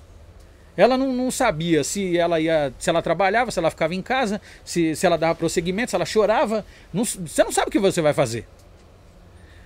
E aí passou um dia, passou dois dias, passou três dias, passou quatro dias, e ela fez um voto com Deus. Ela fez uma oração, dobrou o coração dela diante de Deus e falou: Senhor, se eu não tiver nada, eu vou entregar minha vida para o Senhor e vou assumir minha missão como serva de Deus. Chegou lá no hospital, chamaram numa salinha? Sim. Me chamaram na salinha. Quando chama na salinha é terrível. Chamaram ela na salinha e a, a médica lá, o médico começou a fazer uma série de perguntas. A senhora faz isso, a senhora faz aquilo, a senhora faz quantas vezes, a senhora faz não sei o que, a senhora foi em tal lugar, e como é que é isso, como é que é aquilo. Chegou uma hora, e eu falo isso no livro, que ela falou, para tudo, meu amigo. Para tudo. Eu já não aguento mais, eu tô quase morrendo aqui. Já fala o que que é que tem que falar e acabou. Aí o médico falou, é, nós fizemos os exames, fizemos tudo o que tinha que fazer, e inexplicavelmente a senhora não tem nada. Eu falo assim que ela não sabia se chorava, se dava risada, se saia correndo, se abraçava o médico, se ajoelhava naquele momento levantava a mão para o céu. O camarada faleceu depois de um dia. Ela hoje é missionária. Ela continua fazendo a obra de Deus, entregou, nunca mais casou. Entre, assim, não que seja errado, foi uma opção pessoal dela diante de Deus. Eu respeito e admiro. Se tornou uma grande serva de Deus. Mas assim, é, é uma experiência que ela viveu. Porque assim, você tem um relacionamento sexual íntimo com seu parceiro, sem nenhum tipo de proteção. O camarada foi contaminado. Assim, ah, pode acontecer, mas o pode acontecer é uma probabilidade. A certeza você só sabe com o resultado. Então, é- é- essa é a parte da gratidão. Se estava ou se não estava, é o se. A certeza é um outro aspecto. E a certeza é o que dá o resultado final, é a palavra final é o X da questão.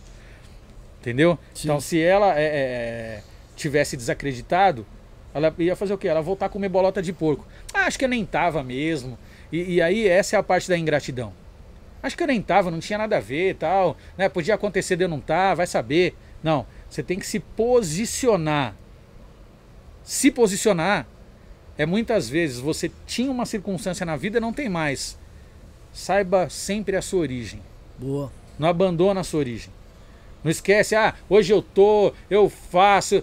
Tá, mas você tem a origem. Então, preserve e respeite as origens. Sempre. Sempre. É isso. Ô Ney, deixa eu passar o trabalho aqui, porque ele falou do, do Instagram para encontrar, mas também tem algumas informações aqui, porque é independente o livro, né?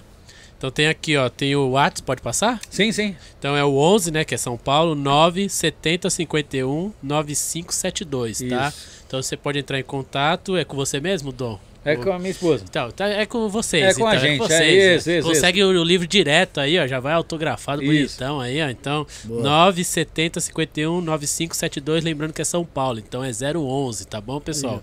Tem também o Instagram que ele já passou, MC Dom Alternativa C, Uhum. né? E tem o e-mail, né?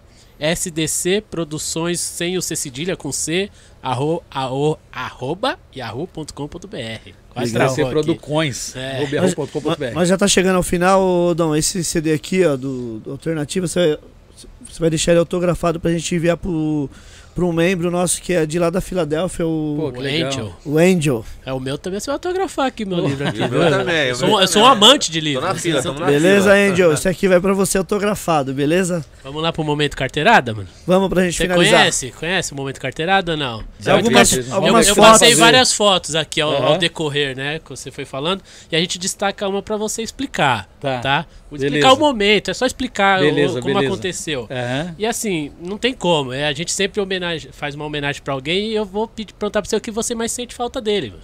Porque ele é muito importante no rap, né, Ney? Então, pô, o que, que você sente falta? Sim. O, Pô, o Ugly é o um. Big Ugly C. Um irmão que eu não tive, né? É, tinha alguns desentendimentos. Fizemos várias atividades tem. com ele aqui na loja É. também. É, o Ugly era um camarada que, assim, entre muitos e, e- e- poucos, né? Muitos dos poucos que tinha coragem de chegar pra mim na rua, na casa dele, porque eu e o Ugly nos conhecemos na adolescência pra fase adulta, 17, 18 pra lá centenas de vezes nós dormimos no mesmo quarto e eu querendo falar ele, ô Dom, fala aí, mano, tô dormindo. Fala, não, fica quieto, vamos trocar ideia, não vai dormir não. E, e ele chegava pra mim e falava, mano, Dom, eu amo você, mano. E era, eu sentia sinceridade na, na ideia dele, porque assim, uma coisa é, é falar quando você quer que alguém ouça, né? Ou você quer falar por falar que eu, eu entendo que isso é uma coisa muito séria. Eu- as minhas palavras, é, eu não gosto de jogar palavra no vento. Sim. Eu, falava, "Meu, eu amo você, mano. Você é meu irmão. Eu falava, caramba, Ugly, mano. E, e, assim, é, o RJ tava falando, né, de algumas situações, e ele deve ter alguns CDs que nós gravamos. Esse CD do Alternativa C tem uma música que ele fez pra mim, que chama-se Parceria Definitiva. Não sei se vocês ouviram. É, o refrão é assim: tá escrito na Bíblia Sagrada. O que Deus juntou, o homem não separa. O Glici MC Dom Alternativa C na estrada. Meu, sabe, é terrível. Então, assim, tem irmãos que Deus escolhe para você. Tem irmãos que fazem parte da sua família. A Bíblia fala que tem amigos que valem mais do que irmãos. Porque é aquele que é, ele não tem aquela inveja aflorada direta, sabe? Não sente prazer em falar para a mãe, ah, gosta mais dele do que de mim. Porque amor de mãe não tem é, divisão no coração, não tem acepção, não tem essas coisas. Então a gente tinha um relacionamento de vivência, de compartilhar coisas, ideias, é, namoradinhas, coisinhas, que assim, eu não tive pai. Né? Meu pai abandonou a minha mãe quando eu tinha seis meses de gestação. Então nós, nós tivemos um, um vínculo de ideias, de, de, de, de situações, de trabalhos. É, aproximadamente assim, quando eu tinha 18, 19 anos, eu me coloquei para fazer perfume.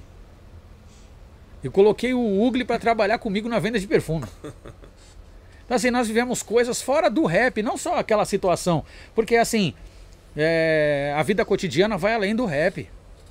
A vida cotidiana é quando o grande liga para aquele camarada que ele considera que ele fala, mano, tô com uma situação assim, tá complicado, vamos trocar uma ideia, vamos, sabe, esparecer, fazer alguma coisa que tá embaçado, não é? Ô, e aí, você vai gravar o quê? Você tá curtindo o quê? Não. É uma ideia mais de proximidade. E eu vivi muito isso com o Ugly. Pode crer. Vivi, vivi muito. Vivi a- passei Natal, Ano Novo na casa dele, com a família dele. Eu, ele, Canhoto, Man, Vivia mais um na casa do outro do que na sua própria casa. Imagino. Entendeu? Tanto que a mãe do Ugly, Família mesmo. tanto que a mãe, as irmãs, né? Ele, te- ele teve uma irmã que faleceu antes, que era a Michele, que eu conheci, gente boa demais também, né? A Marila, que é irmã dele também, que essa está viva, e, e o pai dele que eu conheci. Tantas coisas aconteceram na nossa vida. Que assim, momentos que não tem como tirar do, do sentimento, do coração, das memórias. Eu agradeço a Deus por ter conhecido alguém como o Ugly, que foi pessoa que participou muito da minha vida, eu participei, participei muito da vida dele. E, e isso é que é legal. Você não leva muita coisa da vida, ou praticamente nada. Mas os momentos que você vive, isso é para a eternidade, meu amigo. Fica pra sempre. O momento, então, Com certeza. é, Meus abraços, meus beijos para dona Maria Luísa, que eu chamo de tia, que é a mãe do Ugly, que com certeza ela não assistir, ela vai assistir, que ela assiste mesmo. Certo. Considero muito, respeito demais. E, e, assim, sem palavras. E a mãe dele era uma apoiadora total do trabalho dele. Que legal. Total. Total, total, total. Sabe, ela é conhecida como Mamãe Big. Mamãe Big. sensacional, sabe? Então, assim, pessoas que é, eu quero encontrar outras. Eu, eu entendo que os laços, as amizades, os desenvolvimentos de, de ideia, mas que vai além só daquele negocinho, daquela música. É difícil encontrar pessoas assim, para você andar, para você trocar ideia, para você falar, mano, tô com fome ali, vamos ali que é, tamo junto. Não, não, não, não é tamo junto. Que tamo junto é uma palavra que banalizou. Vamos comer ali que você tá com fome é o seguinte, não adianta a gente ficar aqui no oba-oba se eu tenho um, um, condições de pagar um lanche, vamos comer. Porque muito Certo. tamo junto e na hora do, do, do sofrimento mesmo, é, é você e sua mãe, você e seu travesseiro. Pode entendeu? Então menos tamo junto e mais aliança sincera. Isso Com é que é legal. certeza. Muito obrigado, MC Dom, pela sua aula hoje aqui no Gringos Ah, Podcast. Rede social aqui, ó. Só passar então. Vamos passar Só lá. as redes com- sociais, ô Dom, é MC. MC Dom Alternativa C, o Instagram. Né? Tem um outro que eu tenho dois, é, dois, mas o outro eu quase não lembro. Minha esposa deve lembrar. Você lembra qual que é o outro? Tem MC Dom Alternativa C é, e tem um outro é, Instagram. Tem o Facebook, MC Dom Alternativa C tem dois, tem página, tem Certo. fanpage, o, o fanpage, tem o, o WhatsApp de contato que é o 11 9 70 51 9572, né? É, e assim, estamos indo para os finalmente. Posso fazer meus agradecimentos? Pode, quem quiser os bonés, pode Sim, entrar só, em contato, só né? só, só, deixa, boné e o eu, livro. deixa eu passar devagar aqui. Então, MC Dom, alternativa C, tá, pessoal? Só procurar por ele aí no Instagram, principalmente para ver sobre o livro, sobre os bonés que ele vai falar agora, tá? Então, MC Dom, alternativa C. Isso então, os bonés você pode é, pedir direto no, no Instagram, MC Dom Alternativa C, direto no direct. Sim, Ou vem aqui na loja do Ney que vai ter também, boa. né? E pede o livro também pelo Instagram que nós enviamos para qualquer lugar do Brasil e do Legal. mundo, Boa. né? É, e assim, pô, eu quero agradecer demais a oportunidade, Pô, esse espaço, agradece. né?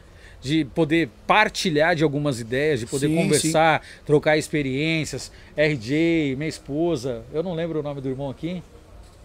Pode falar Felipe, aí, mano. Felipe. Vandinho, Tamo Grande, junto. Ney. Meu irmão, os meus votos, eu externo aqui os meus, os meus sentimentos de gratidão.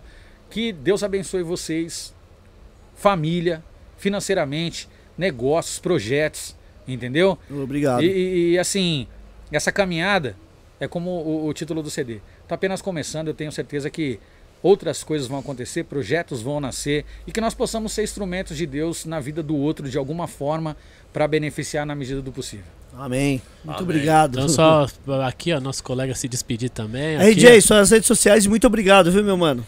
É, RJ. É louco, Desde RJ. já tenho que agradecer a Deus, agradecer o presidente Ney, né? Tô aqui todo dia enchendo o saco. RJ é- Grande já é da MC casa. Dom, Obrigado, é. Vandinho, todas as esposas do, do MC Dom, todos, o Felipe. É, e rapaziada, quiser ter um. Tem o projeto Hip Hop é Minha Cidade, rapaziada, chama lá pra gente trocar ideia. E Bem legal falar esse pra projeto, rapaziada viu? é, conhecer a discografia, né? Do, do Alternativa C, né? Aham. O último CD de 2010, o Crente que Mata Crente, né? Poxa, isso aí nós nem falamos. É crente que mata É, então. crente. É então, isso pra mesmo. rapaziada adquirir todos os trabalhos, você tem o, o solo também aqui de 2006, né? Sim, Soldado sim. na Rima. Sim, Então, soldado pra na rapaziada rima. adquirir todos os trabalhos e conhecer o rap gospel de qualidade da Pô, Alternativa esse C. CD você tem? Soldado na rima? Eu não tenho ele, eu passei pra frente ele. Eu Esse CD é grande, que eu acho que você também não tem, né? Não, Não. sei se o Ney teve aqui. Os nossos venderam, eu já tive aqui na loja. Você chegou a ver que esse CD é um CD que ele tem uma faixa multimídia. Chegou a ver, não? Não lembro, Então, mas tinha, pouca- né? poucas pessoas é, é, observaram isso, porque também foi uma novidade da época. CD multimídia, Colocava no computador e passava o colocava no videoclipe. computador, ele, ele passava o, o, o clipe, ele apresentava as letras, ele mandava próprio CD? no próprio CD. Ó, ele faz uma série de coisas, cara.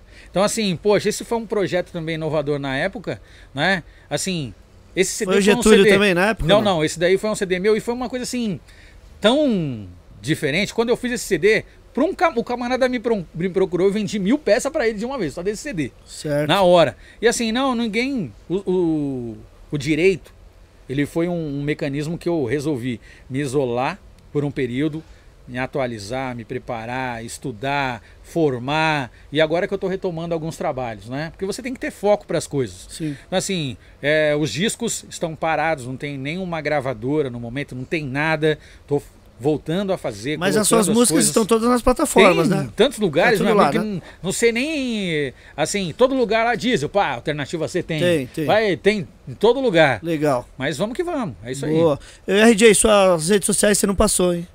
É o quê? Opa, então tem o canal do YouTube, chama programa Gueto Vive com dois T's, né? Certo. Tem o, o Instagram, arroba Hip Hop é minha cidade RG Oficial.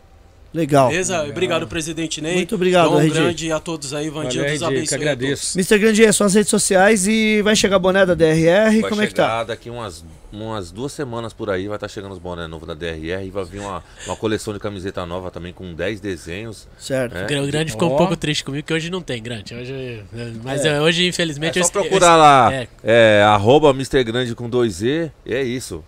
Manda Boa. um salve lá, é nóis. assi- ou assistiu ou ouviu os programas aqui que o grande tá, que eu coloquei nas outras vezes. Sim, e também, também tem o www.mrgrandier.com.br, eu tenho o www.drpost.com.br também. Legal. E é isso aí. E Boa. Crime Family também agradecer a gravadora Crime Family lá da Califórnia, que tá sempre me dando assistência aí e te- deixando eu vir aqui participar, certo, Ney? Por favor, viu? Mr. Criminal, por favor, hein? Não, é nóis. Não, não vai bater a nave com a gente. Vandinho, vamos agradecer a Edfire. Vamos lá, né? Edfire que tá com a gente desde o início.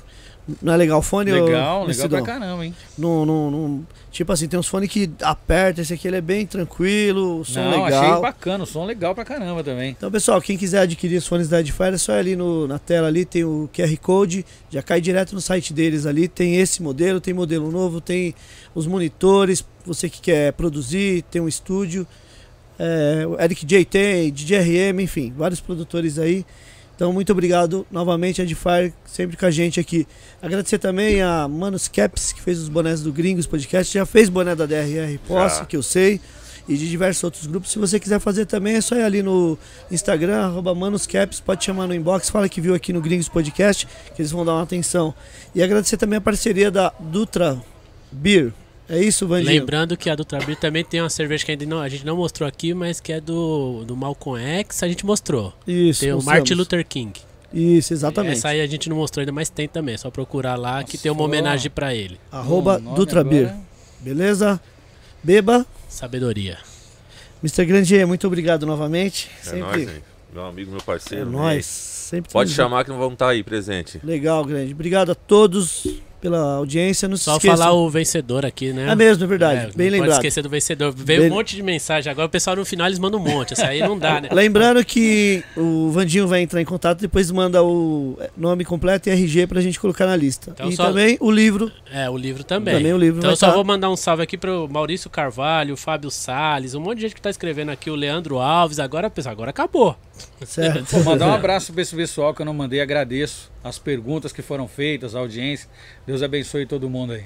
Legal. Então, o vencedor Manuel Francisco. Tá bom. Lembrando que. Obrigado a todos que E a participou. gente vai entrar em contato. E lembrando que o episódio de hoje também vai estar em todas as plataformas de áudio. Não se esqueçam, se inscrevam no- nos canais do Gringos Podcast, YouTube, Instagram, Facebook, enfim, todos. Beleza? Segunda-feira estaremos de volta DJ, a partir das 19 horas com DJ, DJ Mal Mal. mal, mal. Beleza? Pessoal, bom final de semana, muito obrigado a todos e até segunda. Valeu. É isso aí, paz, Deus abençoe.